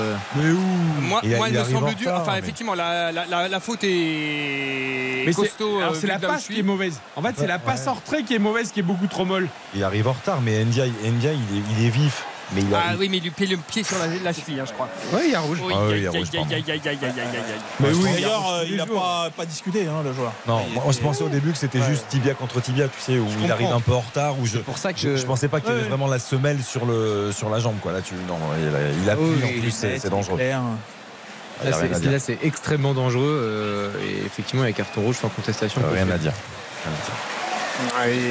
Sort, euh, il, sort du, terrain, Aboubacar Lo, euh, soutenu par ses coéquipiers, Fali Kandé et Lastoboloni qui lui met une petite tape dans le dos et il sort effectivement à tête basse parce que on sentait que les Messins arrivaient Ah, enfin à se montrer au, au niveau de, de ce match et là ça va devenir effectivement très très très compliqué pour eux. Mais quelle mauvaise Euh, passe en retrait. Qui, qui lui fait la passe C'est ça qui est. C'est Mikotadze. Que c'est Eh Mikotadze oui, qui appuie pas son ballon, je crois. Et ouais, il faut appuyer. La passe, elle est vraiment mauvaise. Parce qu'il n'y a aucun danger, en fait.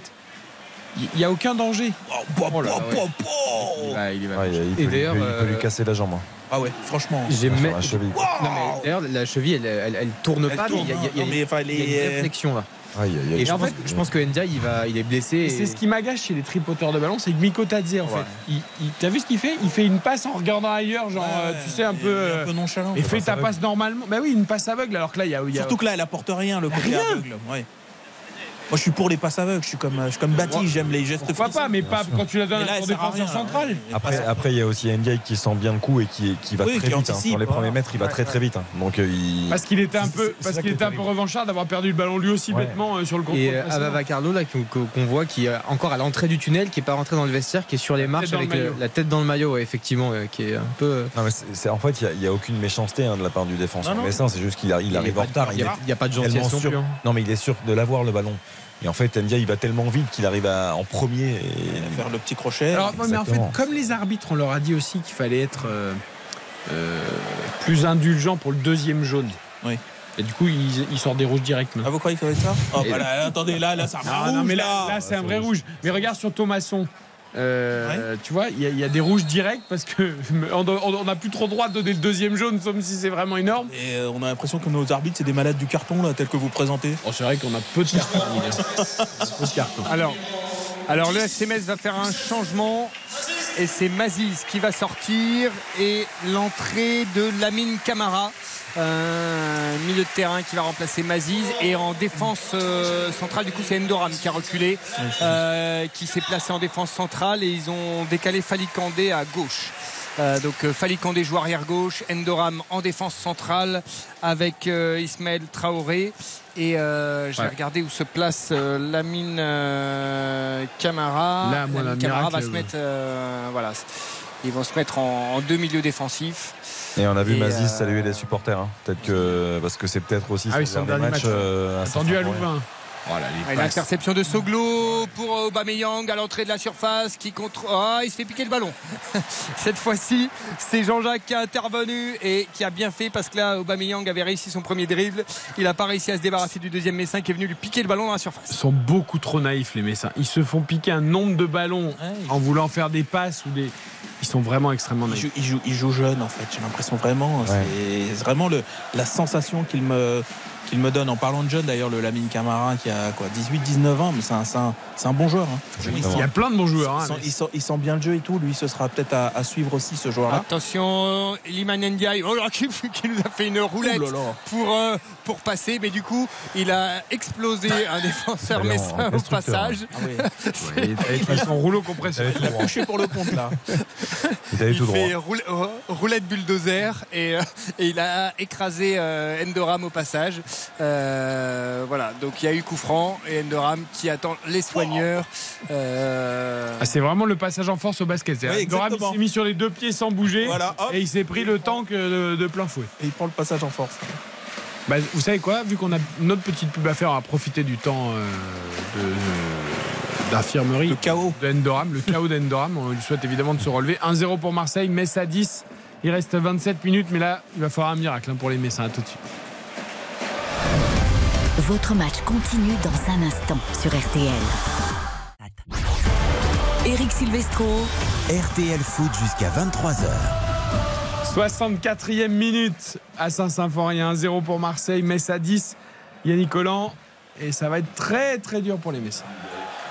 Voilà, avec Endoram qui va pouvoir faire son entrée à nouveau, son retour sur la pelouse. hein. Donc euh, ils étaient, euh, il est, comme il était blessé, il n'était plus que 9 sur le terrain pour jouer cette action. C'est bon, ils sont de nouveau 10, les Messins, et euh, c'est eux qui ont le ballon. Il, euh, alors Endoram qui allonge, qui va peut-être trouver sa balle dans la surface. Il réussit son contrôle, il a réussi. Il est face à, à Jonathan Klaus. Il revient derrière. Ça joue, non, c'est intercepté Ismail Assar. Attention à pas perdre ce ballon. Il est toujours à la surface. Faut pas dribbler. Vaut mieux dégager. C'est dégagé trop mollement. Avec Fali Kandé qui récupère la balle à 25 mètres, qui décale à Sabali. On est au coin de la surface euh, olympienne. Les dribbles de Sabali. Il dribble encore. Il dribble encore. La frappe contrée. Et le but. Et le but. Mais sur, sur cette frappe contrée de Sabali. Incroyable. Incroyable le but de Sabali. La frappe. Qui est-ce qui se met en travers Il y a, il y a il y a un Marseillais qui a contré cette frappe. C'est parti en, c'est lobe sur Paul Lopez et ça retombe dans le but marseillais. Incroyable égalisation Messine ici à Saint-Symphorien. Un partout à la 64e minute. But de Sabali. Ah, je disais, il fallait un miracle. Ben voilà, une frappe contrée, ça peut faire. euh, c'est Rongier, je C'est crois. Rongier, hein, je euh, crois. qui dans son replacement euh, touche euh, le ballon. Et ça trompe Paul Lopez. Voilà, il fallait. il- de toute façon, il pouvait y arriver qu'un truc comme ça. Ouais, mais il y, a- il y a une prise d'initiative. Il y a une prise d'initiative de Sabali. C'est l'un des rares, je trouve, qui Il est remuant, Il tente quelque chose. Oui, oui. Il, il met du rythme, il met de la vitesse. Et là, il cherche à créer l'exploit tout seul. Il, il rentre, il fait un petit crochet, deuxième crochet, il se met en position de frappe, il prend sa chance. Et tu le dis très souvent, euh, Dave, et t'as t'as raison, c'est la chance, la réussite sourit aux audacieux. Et là, s'il tente pas cette frappe, elle a aucune chance d'être contrée, d'être euh, éventuellement piqué comme vrai. ça, de partir en lobe. Et, et lui, il la prend cette chance-là. C'est un des rares qui tente, tu as raison euh, Ouais. là-dessus. C'est, il s'est pas laissé euh, refroidir par les 2-3 duels qu'il a perdu contre Mbemba Ouais, notamment.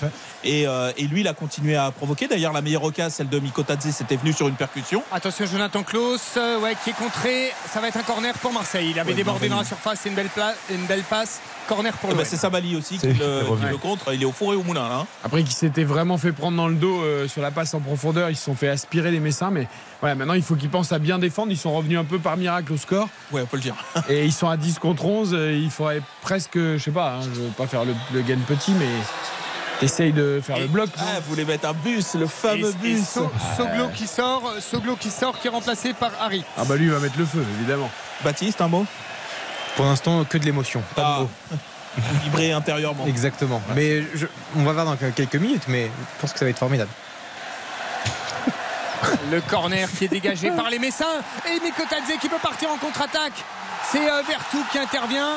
Mikotadze qui réclame une main. Eh, ce ne sera tout. pas accordé, mais euh, effectivement, il va mieux revenir. Heureusement que Vertou était là. Il n'y avait plus aucun Marseillais. Euh, Mikotadze qui s'embarquait le ballon et qui partait euh, tout seul. Attention, euh, les, les Marseillais sont quand même à 11 contre 10. C'est quand même étonnant de, de voir que, que Mikotadze peut se retrouver à partir quasiment seul dans, le- dans la défense euh, marseillaise. Allez, le centre, un centre contré, nouveau corner pour les Marseillais. Ça a réveillé ce match en tout cas. Ouais. Ouais, exactement. Ça Et va- Saint-Symphorien. Ouais, bah alors là, effectivement, Saint-Symphorien n'y croyait plus du tout. Mais là, ça y est, ça va pousser pendant. Il reste, euh, ouais, il reste quand même encore un peu de temps. hein, 23 minutes à tenir dans le temps euh, dans le temps réglementaire. Alors le corner tiré de la gauche, euh, c'est Lodi euh, qui le frappe, c'est bien frappé, non c'est au deuxième poteau. Les Messins qui s'affolent un peu et Ah qui oui. met une tête en corner. Il était tout seul, tout seul, tout seul. Ah bah c'est la mine Et, Camara dont euh, dit du bien qui, qui nous met une tête dans la tribune Z là. Ouais, ouais, il se demandait s'il avait quelqu'un dans son dos, mais il avait le temps. Oui, il pouvait lui a peut-être amortir pas parlé. Ça doit être ça, ça poitrine, doit ça. pouvait, il pouvait jouer tranquille.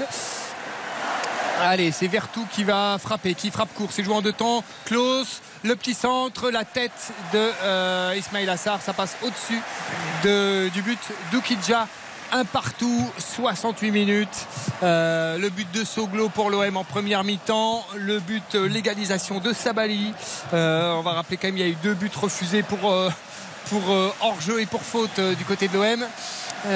Allez, l'OM qui va devoir pousser 32 minutes. 32 minutes, ils sont à 11 contre 10. C'est pas possible chez un promu à 11 contre 10.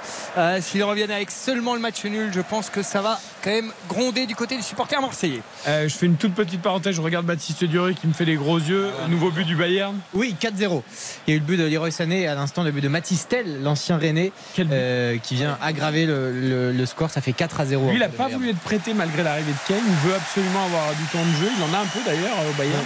Et il est en train de grandir. Sa première saison n'est pas mauvaise du tout, hein, Matistel. Grosse frappe Ouais, pleine de des- confiance dans la surface, ça c'est magnifique. Ouais, sur, euh, sur, euh, sur peu de temps de jeu, enfin des, euh, des, des, des matchs, bouts de match, notamment en début de saison, etc. Et après des petits bouts de match. Il arrive à chaque fois à bonifier, mais c'est un très bon attaquant. Moi, je suis, je suis, je suis un peu triste même qu'ils doivent se contenter de miettes. Évidemment, quand t'as Kane, tu vas te contenter de miettes. Moi, je trouve que c'est un joueur qui, qui, peut- qui aurait tellement sa place presque partout ailleurs. C'est un très très Après, bon il aurait fallu grandir, Les, pas les dans un Messins sont très toujours grand dans la surface. Les Messins qui étaient dans la surface et qui poussent alors qu'ils sont un de moins. Euh, là, euh, Lamine Camara se dit je vais tirer parce que de Et toute façon contré. je peux tirer de 25 mètres, ça peut être contré. Sabali qui met un centre dans la surface, c'est bien. C'est dévié de la tête par Oh Chancel Mbemba qui intervient. Euh, et ça va être un corner pour les Messins et Saint-Symphorien qui pousse. Et à 10 force contre de- 11, ils sont en train de leur Ouais. mettre le feu. Force de trop vouloir gérer Marseille, il y a, alors, il y a l'aspect physique hein, sans doute, Ouais. Mais, mais il y a quand même eu pas mal de changements. hein. Ouais, ouais, Après, vous me donnerez, parce qu'on l'a pas évoqué, votre avis sur le geste de Mikotadze. Euh, je verrai tout la main là, quand il partait seul au but. Mais c'est votre avis que j'aimerais Ouais, avoir. je, vais, je vous le donner. Je vais vous le donner. Je vais vous le donner après le corner. Et vous regarderez la Un homme évidemment. d'opinion, ce Eric Silvestro. Il va pas être déçu. Là, il va pas Ah ouais, restez avec nous là. Allez le corner. Allez, le- il est bien frappé, le corner, ça arrive au deuxième poteau pour Mikotadze qui a le temps de contrôler les frappes. Et le but Et ben voilà. Ah bah voilà La frappe de Mikotadze Il contrôle, il frappe en force du droit et ça passe sous le ventre de Paul Lopez. De 1 pour le, 1 pour le FC Metz. Ici à Saint-Symphorien. C'est incroyable ce qui se passe. incroyable ce qui est en train de se passer. Ouais. C'est complètement fou. À 10 contre 11. Metz qui est en train de renverser l'OM. 2 buts à 1. On va écouter le public de Saint-Symphorien pour Mikotadze. Oh là là, Paul Lopez.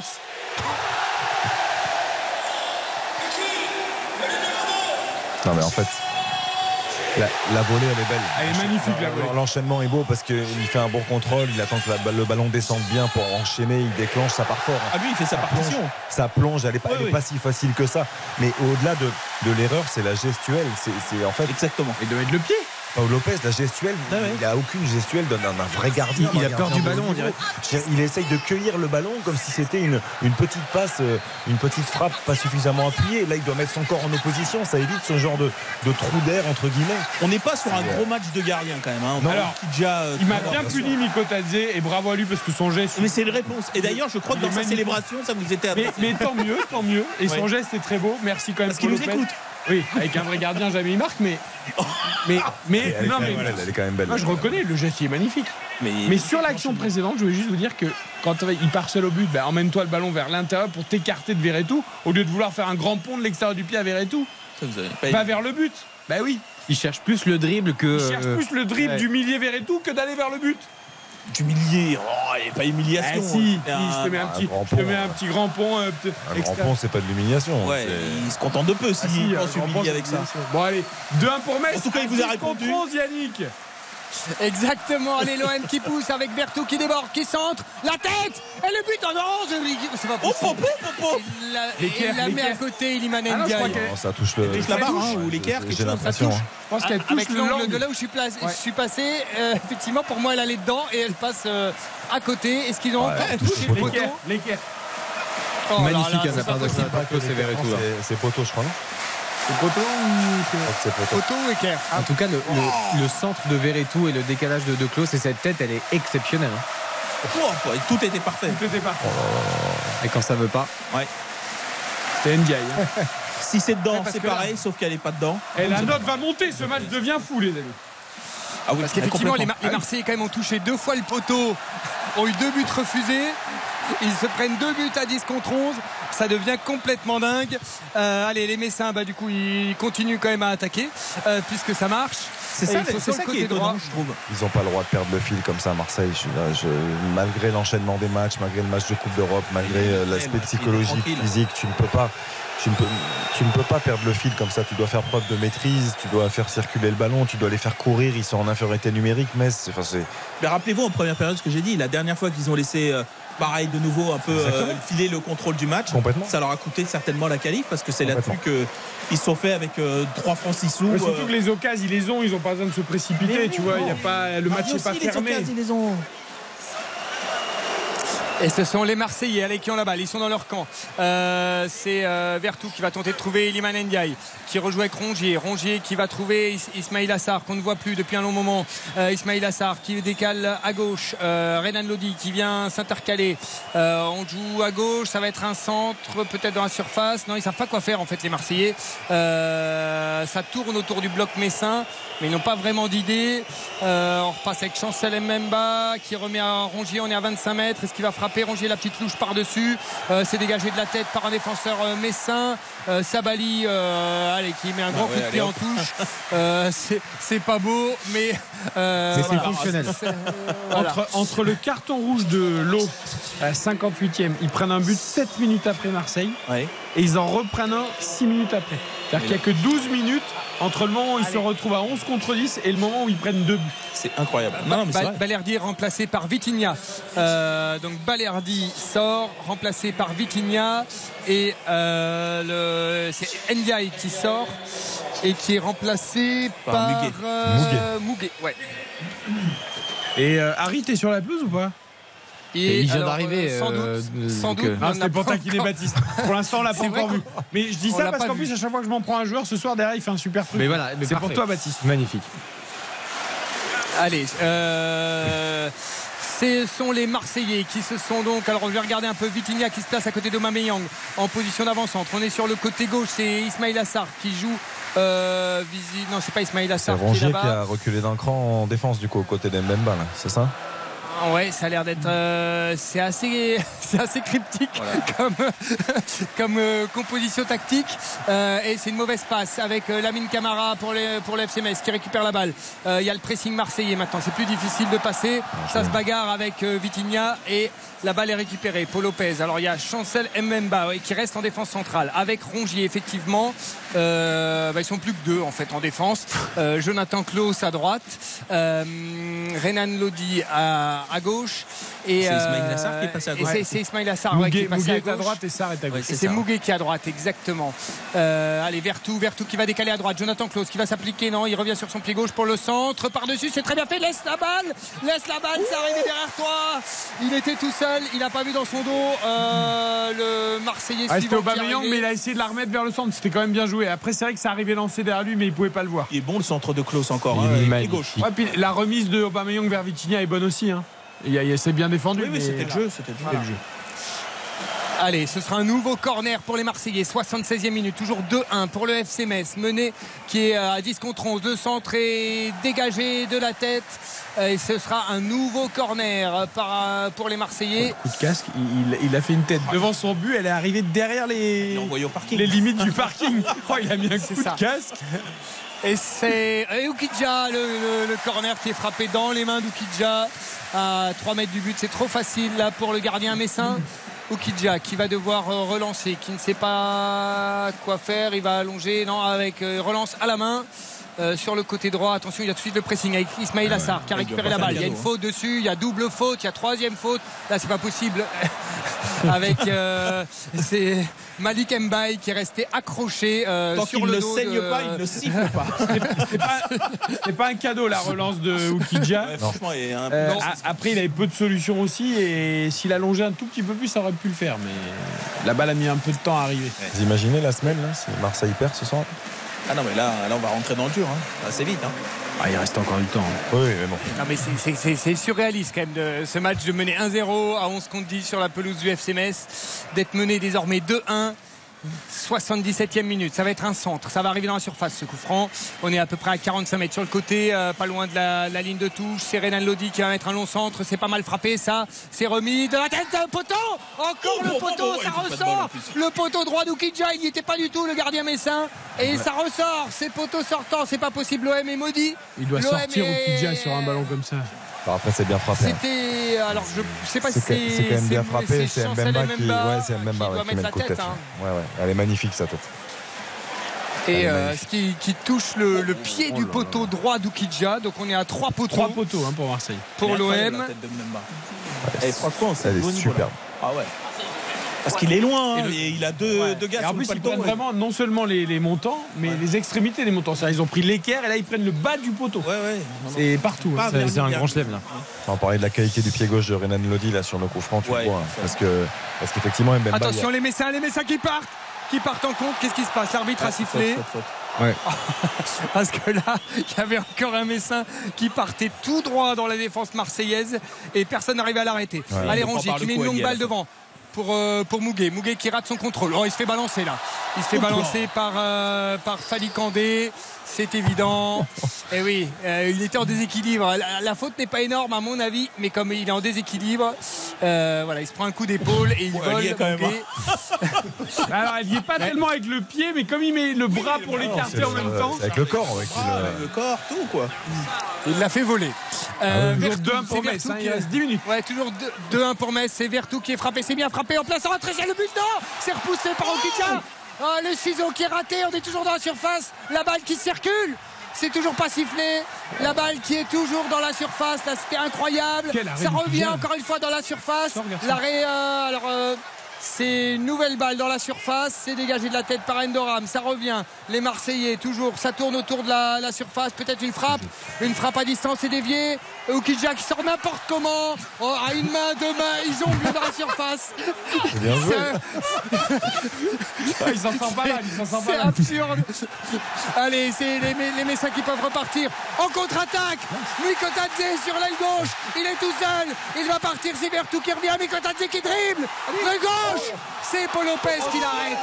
L'occasion de Oh, Mikotadze. ce qu'il fait là. Oh,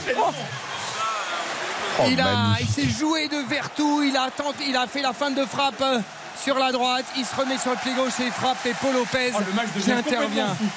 Complètement fou. Là, c'est un spectacle, là, c'est incroyable entre les Le ballon. Paradou-Kidja, les poteaux et Le là, ballon de profondeur pour Mikotadze, c'est une merveille. Et derrière ce que fait Mikotadze, la Ah ouais, un coup, à, un, un coup à gauche, Ah un coup à droite, je reviens et je, je croise. Cette fois, Paul Lopez qui a été solide. Mais qu'est-ce que tout était bien Et joué. l'arrêt réflexe d'Oukidja quand même sur la, la Ah, mais oui, c'est- qui C'est Amina qui fait la reprise Ah oui. Le joueur frisson. Là on en a des frissons. hein. Allez, les, les, les Messins qui repartent là. À mon avis, Mouguet a été balancé, mais ça n'a pas été sifflé. Euh, ce sera une touche pour les Marseillais. Les Messins n'obtiennent pas non plus la faute. Il leur réclamait Harit qui joue. Allez, en 1-2, faut accélérer, bien joué, peut-être faire quelque chose. La passe, elle est un peu courte, elle est récupérée, non Allez, Mouguet, faut y aller. La petite talonnade pour euh, Jonathan Klaus. Euh, Vitinha, Jonathan Klaus qui va décaler Harit. Harit, faut faire quelque chose, faut frapper là. Il décale Vitinha, allez, Vitinha, la frappe et le but et le but marseillais Vitinha Il y avait un trou énorme au premier poteau d'Oukidja. Il a frappé en force. Un rat de terre. Quel match. C'est l'égalisation marseillaise. Deux buts partout. Vitinha là tout de même, voilà, à, à 8 mètres. Euh, Il y avait. Encore au premier poteau, euh, Ah, là, elle est pas il y a- collée au poteau, Il y a là. un trou. Là, il y a un trou, c'est pas possible au pré-poteau. euh, Parce que là elle est pas collée au poteau la frappe. hein. Faire mal. euh, Ah non, non, non, là, il y avait la place. Ah il y a la place là. 81e minute, deux partout avec ce but de Vitinha qui redonne l'espoir à l'OM qui est toujours à 11 contre 10 ici sur la pelouse de Saint-Symphorien. Deux buts partout. Euh, le but de euh, c'était euh, Jogo en première mi-temps, euh, Soglo pardon. Soglo en première mi-temps, l'égalisation par Sabali, ensuite Mikotadze et désormais Vitinha. Deux buts partout. Je vous rappelle que Metz match, a match. marqué ses deux buts en étant en infériorité numérique. Marseille qui menait 1-0 à 11 contre 10, qui prend deux buts du FC Metz et qui désormais revient à la 81e minute grâce à Vitinha.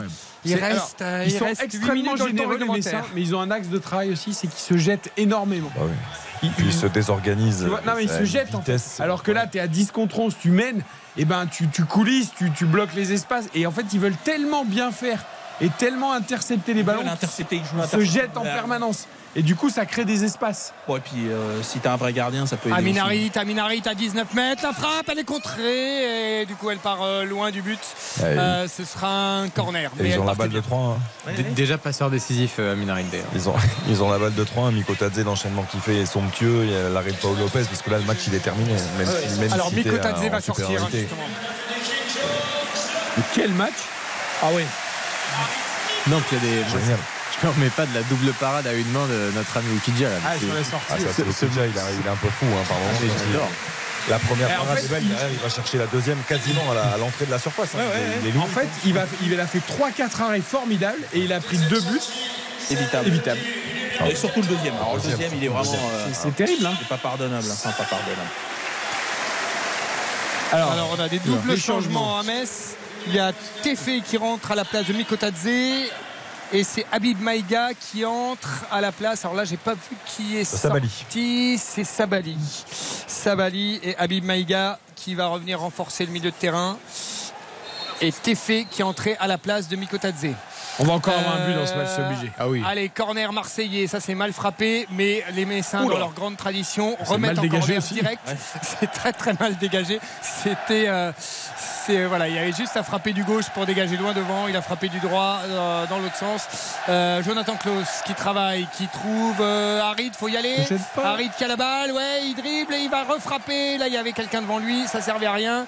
Euh, c'est Camara, Camara qui va tenter de relancer. Tefé qui fait la fin de frappe et qui se fait. non, c'est Mbaye. Ah oui. Et là, il y a une hein. énorme faute euh, jaune, évidemment, Ah oui, carton sûr. jaune pour Vertou. Ouais, bien, bien sûr. Euh, ouais, parce qu'il a été pris par ce dribble de Malik Mbiaye, le, le jeune euh, joueur du FC Metz de 19 ans. C'est une fin de corps, en fait. enrhumé. Magnifique la C'est fin de Ouais, c'est le plus beau dribble qui existe. Vinicius Junior, le- Ah, il l'ailier gauche du Real Madrid, c'est un grand spécialiste. Et quand on ne touche pas le ballon comme ça, qu'on joue avec son corps, en plus ça ouvre après un espace infini avec un peu de vitesse. C'est- C'est mon dribble préféré celui-là.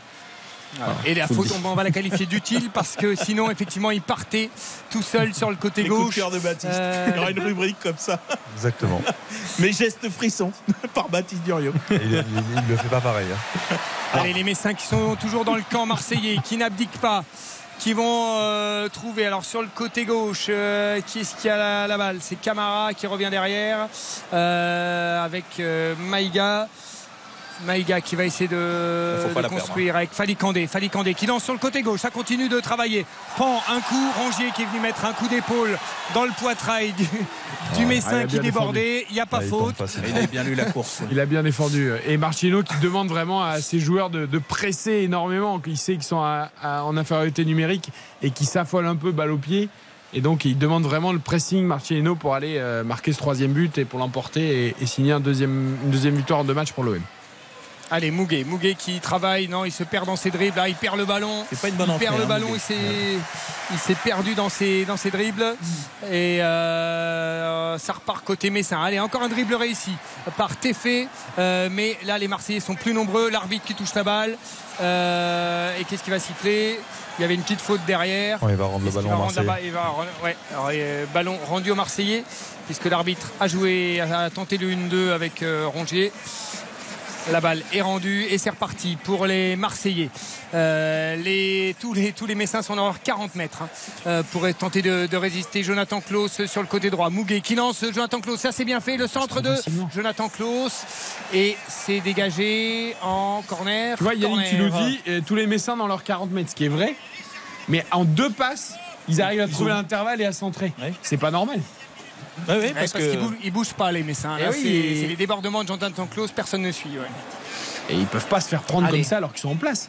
Corner de Klaus, c'est dégagé pas très bien, mais euh, Jonathan Klaus la récupère. Harit, attention, ça c'est une mauvaise passe. Et ce sont les Messins qui, peuvent, qui ont un une contre-attaque à 3. Allez, ils vont jouer à 3 sur le côté gauche. Le tacle cette fois-ci de Rongier ou de Vertou. Et euh, le Messin qui s'est peut-être essuyé les crampons sur le genou de. C'est Vertou qui reste au sol à mon avis. hein. C'est.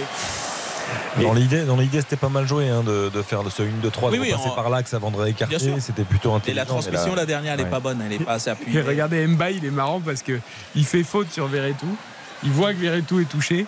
Donc lui, il reste au sol, mais il reste au sol. Il n'est pas spécialement touché. Donc il reste allongé sur le dos. Et il regarde Verretou pour savoir s'il se relève ou pas. Il dit Bon, tant qu'il se relève pas, je reste allongé. On sait jamais. Ça peut euh, prêter à confusion. Et, euh, et du coup, bah, l'arbitre n'a pas sifflé, apparemment. Voilà, 88e minute. Ça continue de jouer euh, dans la surface marseillaise. mal, c'est mal dégagé de la tête. Et ce sont toujours les Messins. Cette fois-ci, faute de, euh, du numéro 18. Ça se chauffe un peu. C'est Vitinha qui allait, mettre, euh, qui allait faire une petite poussette sur euh, Lamine Camara, qui avait un tout petit peu repoussé le ballon. Euh, Il reste deux minutes, hein, deux-deux. sont pas sereins. Il va y avoir pas mal de temps additionnel à mon avis. hein. Ouais. Euh, allez, on est côté gauche. Si on retrouve Ismail Assar, qu'on avait perdu, il va déborder côté gauche. Il a deux Messins sur le dos. Il revient derrière. Voilà, il y a la place pour, euh, euh, pour Lodi. Allez, Lodi, il faut peut-être centrer. Il y a du monde dans la surface. Ismail Assar qui a arrêté. Il faut faire quelque chose. Deuxième poteau, il est tout non, seul, Muguet. ça bouge pas. Ouais. Allez, il faut centrer, les là. amis. Et Vitinha, c'est mal centré. c'est en 6 mètres. Lodi il doit être un peu fatigué, je pense, parce qu'il a, il a tellement donné contre le Panathinaikos, euh, Renan Lodi, dans le, l'activité dans le couloir gauche. Jonathan Klaus aussi, hein, à droite, mais on le sent bien plus près physiquement que le latéral brésilien. Mais c'est vrai que Lodi, euh, contre le Pana, il a été irréprochable dans son travail défensif. Il a fini avec des crampes, il n'en pouvait plus. Il a encore fait des courses, des, des appels, des propositions. Des... Je pense que du côté de Lodi, là, il y a un manque de fraîcheur. Il a du mal à finir, il ne peut plus euh, mettre les ballons là où il veut. Et je ne sais pas si le match va se terminer tard, si j'aurai le temps de vous le dire. Euh, Toulouse, le champion de France de rugby, va sans doute s'incliner. Il reste encore 9 minutes, mais les Toulousains sont menés 26 à 7 à Bayonne euh, pour le match d'ouverture du top Jean 14. Daugé. Donc sans doute victoire de Bayonne pour ce premier match de la saison. Allez, allez. Vous connaissez hein, Alors là, il va y avoir à mon avis un carton. Non, il donne pas de carton l'arbitre. Euh, là, il y a du, il y a de l'anti-jeu caractérisé. Si carton jaune pour, euh, c'est pour le numéro 26 euh, Messin qui a, c'est Malik Mbaye qui a. Bah, c'est déjà lui qui a Ouais. marché sur Verretou tout à l'heure. Voilà. là, à il a l'arrivée, il a juste fait gagner franc. 10 mètres aux Marseillais. Donc, et en plus, il a pris un carton. Allez, euh, Jonathan Klaus qui, euh, qui est toujours juste et qui va trouver peut-être dans la surface. Non, ça va être difficile. 9 minutes de temps additionnel. Alors là, le public n'a pas aimé du tout. Ah, ben non. Euh, voilà. C'est. euh, et, et ce sera une touche pour les Messins. Et Verretou a mal au Et- genou. Et Verretou a mal au genou, Ouais. j'ai l'impression. Ah, on lui a dégagé dans le genou. Ouais. Voilà, plus un dégagement là de Falikandé dans le genou. Et euh, Vitinha qui était prêt à aller se chauffer avec un ramasseur de balles pour que ça vienne plus vite. Vitinha, c'est un show. hein. J'ai remarqué Vitinha. c'est- Ouais, il aime bien les chicaner un peu, euh. Il chicane pas mal, euh, Vitinha. Allez, Jonathan Klaus pour Vitinha. Là, faut jouer au foot. Non, et il est battu dans le duel. Allez, ce sont toujours les Messins qui taxent, qui se battent et qui récupèrent la balle. Avec ballon. Mbaye qui est toujours là-bas, qui est lancé, qui va tenter d'accélérer, qui va prendre de vitesse. Il est rapide. Est-ce qu'il peut frapper Qu'est-ce que c'est que cette frappe? Oh là, c'était une frappe ratée. Ça a failli surprendre. J'ai cru que ça allait se a transformer en ça. opposée. C'était- C'était très très étrange, mais ça. euh, euh, J'ai vu Paul Lopez repartir Mais en il essaye. courant Non, sans non, il essaie. Attendez, les amis, il essaye vraiment un lob piqué par-dessous. Hein. Je sais pas s'il essaye de se centrer ou s'il Ah, essaye d'aller chercher ah, la l'ambition, lucarne opposée. Ouais, en tout cas, Ouais. il cherche un Ouais, geste comme ça. En tout cas. c'était pas mal. Ça, fait passer un frisson dans le dos de la défense marseillaise. Et c'est reparti. Aminari, alors tous les, les Messins sont de nouveau recroquevillés en défense, mais ils font le pressing, ils continuent à faire le pressing, les attaquants euh, messins, pour vraiment essayer de combler tous les trous. Ça va être une nouvelle passe. Allez, Harit, il est à 25 mètres euh, devant la surface. Qu'est-ce qu'il peut faire? Une petite louche, c'est touché. Ça revient, c'est euh, Renan Lodi qui peut juste euh, décaler. Là-bas, Vertou qui redonne. C'est centré la tête de Sarr qui touche pas. C'est repris à 18 mètres, la frappe. Et c'est raté. C'était l'amorti et la frappe hein. enchaînée. Ouais. Jonathan Klaus. Et ça passe à 2-3 mètres du poteau droit de Oukidja. Malheureusement, les Marseillais joueront pas de barrage euh, face à Braga en Ligue des Champions. Mais je me dis qu'après les 120 minutes contre le Pana, le match de ce soir, s'il devait enchaîner mardi par un barrage, Oui. je sais pas dans quel état ils auraient été. Ah non, c'est vrai. et, Bon, alors, euh, j'aurais- on aurait préféré le voir, hein, mais, mais bon.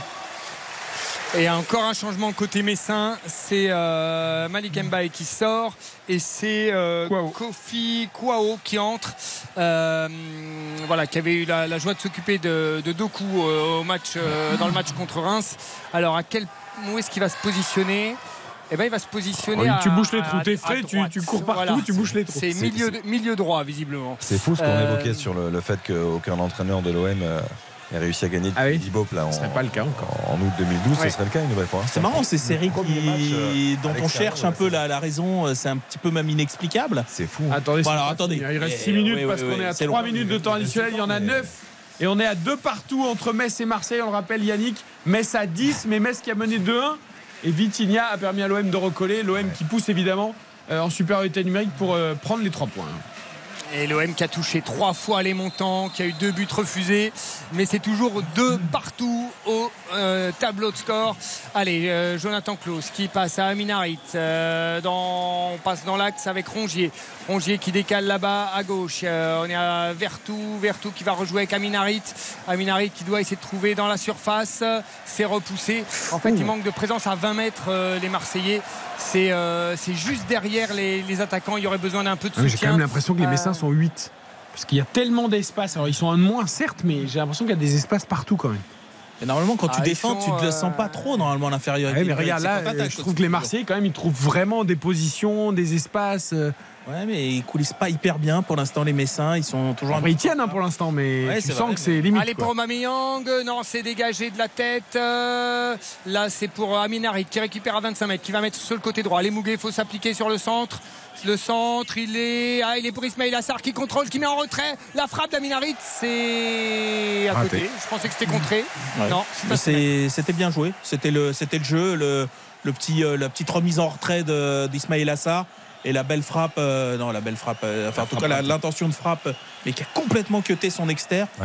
Le problème, c'est qu'il est à droite du but et il tente un externe. donc, Ouais, euh, alors je sais pas s'il le tente ou s'il rate son. Ou alors, s'il veut faire ça, il faut qu'il se mette les épaules tournées complètement dans l'autre sens pour que le ballon parte. euh, Il veut frapper coup du pied, mais il, Oui, oui, c'est ça. dévisse, il dévisse en fait. Il reste euh, 4 minutes 30. On est à la moitié du temps additionnel. 9 minutes, on le rappelle. 2-2 entre Metz et Marseille. à la décharge quand même des, des, des Messins, ils sont à 10 depuis la 59e.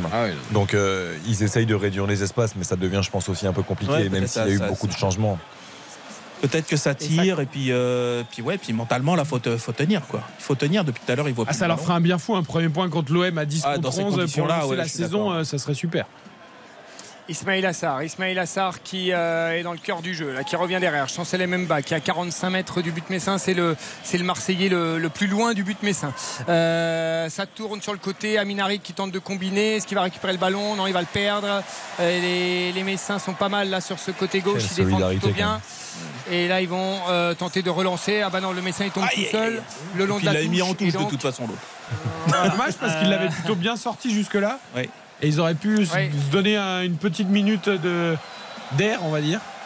Allez, Ismail Assar qui est déjà au coin de la surface euh, Messine. Est-ce qu'il va tenter le centre? C'est pas mal la tête L'arrêt d'Oukidja de la main. C'est toujours dans la surface. Ismail Assar qui va remettre. C'est dégagé de la tête. Est-ce qu'elle était cadrée cette qui- tête? Je sais pas, mais bel arrêt d'Oukidja avec la main. Euh, allez, les Marseillais qui tournent toujours pousser, autour hein. du bloc messin. Euh, à droite pour Mouguet, il faut centrer, il faut provoquer. non, mais il n'arrive pas à provoquer Mouguet. Il se fait légèrement bousculer, mais pas assez. Mouguet, il fait Et pas une très bonne entrée. Très mauvaise entrée. Ouais. Et il a c'est dommage parce hein. que c'est plutôt quelqu'un qui à chaque fois qu'il Ouais. a eu ses minutes avec Marseille, je trouve à chaque fois apporter quelque chose. Ouais non, elle n'était pas, elle était pas cadrée C'est cette. mal euh, jugé de la part d'Okidja parce qu'en effet, il doit la laisser sortir. Parce que Après, derrière, il il la remet pour Ismail Assar. hein. Ouais, finalement, voilà, il la remet en jeu, en il- fait. Il l'offre à Ismail Assar. Après, il essaie de l'écarter vers le côté. C'est ce qu'il faut faire. Mais bon, il y a encore Ouais, un pour un Marseille. gardien, ouais. quand t'es parti comme ça, c'est pas évident. Il peut, il peut s'effacer, c'est vrai, au dernier moment, mais. Après, il a Allez, bien les photos, nouveau dégagement, Ouais. nouveau dégagement d'Oukidja. Il reste 2,30. 2,30 à tenir pour les Messins. Dans le temps additionnel, 9 minutes, on le rappelle, de partout entre Metz et Marseille. Metz à 10. Allez, c'est dégagé directement sur Renan euh, Lodi qui donne à Ismail Assar. Ismail Assar avec euh, Aubameyang qu'on voyait plus depuis un moment, qui va obtenir une faute. Ouais, il va obtenir la faute. Les Messins qui ne rendent pas le ballon. Vitinha est en train de se chauffer avec euh, un Messin qui ne veut pas rendre le ballon tout de suite. Allez, les Marseillais avec Aminarit, lui qui joue milieu en plein centre. Allez, Jonathan Klaus qui va déborder une nouvelle fois, mais il va avoir deux Messins en face de lui. Il accélère, il va en, il va en s'y mettre. Il va en s'y mettre directement. Là, il est quand même un peu. Il est un peu cuit, Il est un peu cuit. Ouais. Bah ouais, il a- et en plus il a deux Messins de ce côté-là. Euh, ils sont en supériorité numérique et les Marseillais choisissent le côté où Jonathan Klaus va se retrouver face à deux adversaires. C'est pas bien joué de la part des Marseillais. Et euh, il y a un, effectivement Aubameyang, on ne le voit plus. Il a été tellement bon en, en début de match et là on ne le trouve plus. Euh, Vitinha, il a mis son but, mais on n'arrive pas à le toucher non plus. Qui Euh, joue c'est, va prendre le carton dans quelques secondes. Et Dave parlait de Lamine Camara. Euh, offensivement, effectivement, on l'a peu vu, mais défensivement. Ah oui, qu'est-ce qu'il donne Oh, ouais. Qu'est-ce qu'il donne Parce que là, Ah mais il a pris son carton, ça y est, voilà. Eh ben, il a attendu tellement pour faire le- la remise en jeu. là, c'est quand même lui qui vient contrarier Mouguet depuis son entrée et qui arrête pas de le tenir à la course parce qu'il va vite, il est puissant, il est. euh, Voilà, et il y va et il va aller embêter Vertou. Il va mettre le pied là Ah encore ouais, pour contrer ouais. ce dégagement de Vertou le long de la touche. Et il donne tout. Allez, Vertou qui va repasser une avec minute. Rougier. Euh, une minute, la dernière minute pour l'OM. Mais ils ont, 98e. mais ils ont plus l'énergie, Ah, ils les, ont l'air honnêtement, les, aussi, les hein. Ouais, normal, c'est normal, mais ils vont quand même y aller, ils vont quand même y aller.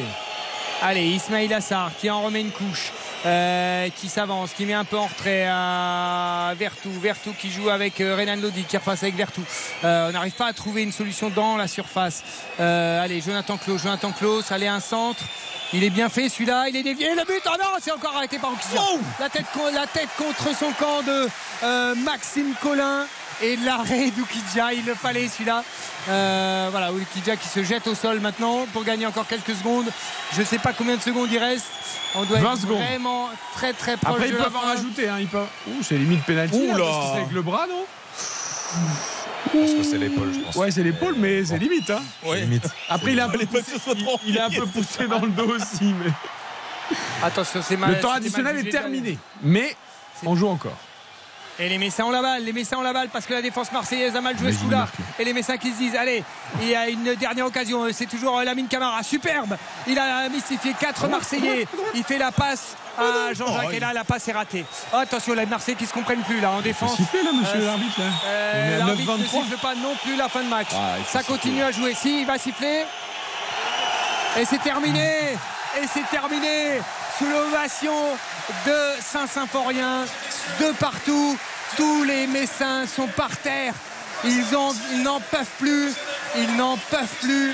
Euh, je vois euh, Fali Kandé qui remercie le ciel pour ce, match nul contre l'OM. De partout, mais quel match des Messins, quelle, quelle défense acharnée des Messins à 10 contre 11 qui ont réussi à, à remonter ce but de retard, à mener 2-1 contre l'OM. Ce sera un match nul de partout, mais quel match des Alors avec ce temps additionnel incroyable, il nous reste qu'une minute trente pour conclure l'émission avant de passer la main à George Lang, mais très rapidement sans jiggle, ça va, moi je monte à 8, hein, je mets 8 là pour la deuxième mi-temps. Ah, moi, je. on s'est quelle tellement régalé, on a que- C'est ça le foot aussi. Oui, parce qu'il y a un Il y a côté. eu plein d'approximations, mais Il y a un côté fou en fait. Il y a un côté fou et c'est aussi Ah, ça qu'on aime. euh, voilà et, euh, et cette fin de match complètement complètement folle quoi, avec euh, des occasions des deux côtés. Parce que pas oublier que Metz a la balle de 3 Metz a la balle de 3 avec Miko Tadze. Franchement, c'était un- c'était une super Alors, seconde période. Metz va se faire du bien à la tête pour lancer sa saison. Oui. Marseille, en revanche, va encore se faire des nœuds au cerveau parce que certes, ils sont revenus, certes, Vitinha a encore marqué. Enfin, Oui, mais Ouais, c'est deux enfin, points de il, perdu. quoi. il- il menait, il menait à 1-0 Oui, et à 10 contre 11. à 11 Et à 11 contre contre 10 quand euh, il y a l'exclusion à la 59e. C'est deux points de Donc, perdu. euh, ah oui, vraiment deux points de perdu pour Marseille. malgré le scénario. Il n'y a qu'à voir les têtes d'ailleurs. hein, Sale semaine pour l'OM. Ouais. Baptiste, Ah, Harit n'a pas été l'héros, vous faites la tête, vous mettez, vous écoutez, mettez euh, pas non. 8. Non, mais euh, bon, il a petite passe D quand même, euh, qui fait plaisir. Mais non, c'était un super match. La dramaturgie, c'était complètement inattendu. euh, très content Mais pour. Metz. Un peu, un peu déçu pour, pour, pour Marseille parce que c'est franchement pas évident quand tu touches autant les, les montants, quand tu as ce scénario qu'on connaît mardi. Son chat noir. C'est quand même c'est le, compliqué. le cinquième nul lors des six dernières confrontations entre Metz et Marseille. C'est quand même. Ouais, c'est fou. euh, Allez, série. non, mais c'est- On restera incroyable. sur l'émotion, toujours pas donc depuis Eli Bob, tu l'as dit, de, de- entre l'OM qui gagne son premier match à l'extérieur. 2-2 ce soir entre Metz et Marseille. On a vibré, on a hâte d'être demain du coup pour Toulouse, Paris Saint-Germain et on aura la deuxième mi-temps également de le titre de Lyon Montpellier. même. Ouais, mais c'est Marseille qui Oh Metz qui ouvre le score qui vous a mis dedans. Pas possible. On en parle demain de tout ça. Rendez-vous évidemment 20h, 23h pour RTL Foot. Auparavant, 18h30, 20h. On refait le match. Philippe Sanfourche chez tous ses chroniqueurs. Lyon-Montpellier à 19h. Toulouse PSG à 21h. Très bonne fin de soirée à tous. RTL Foot.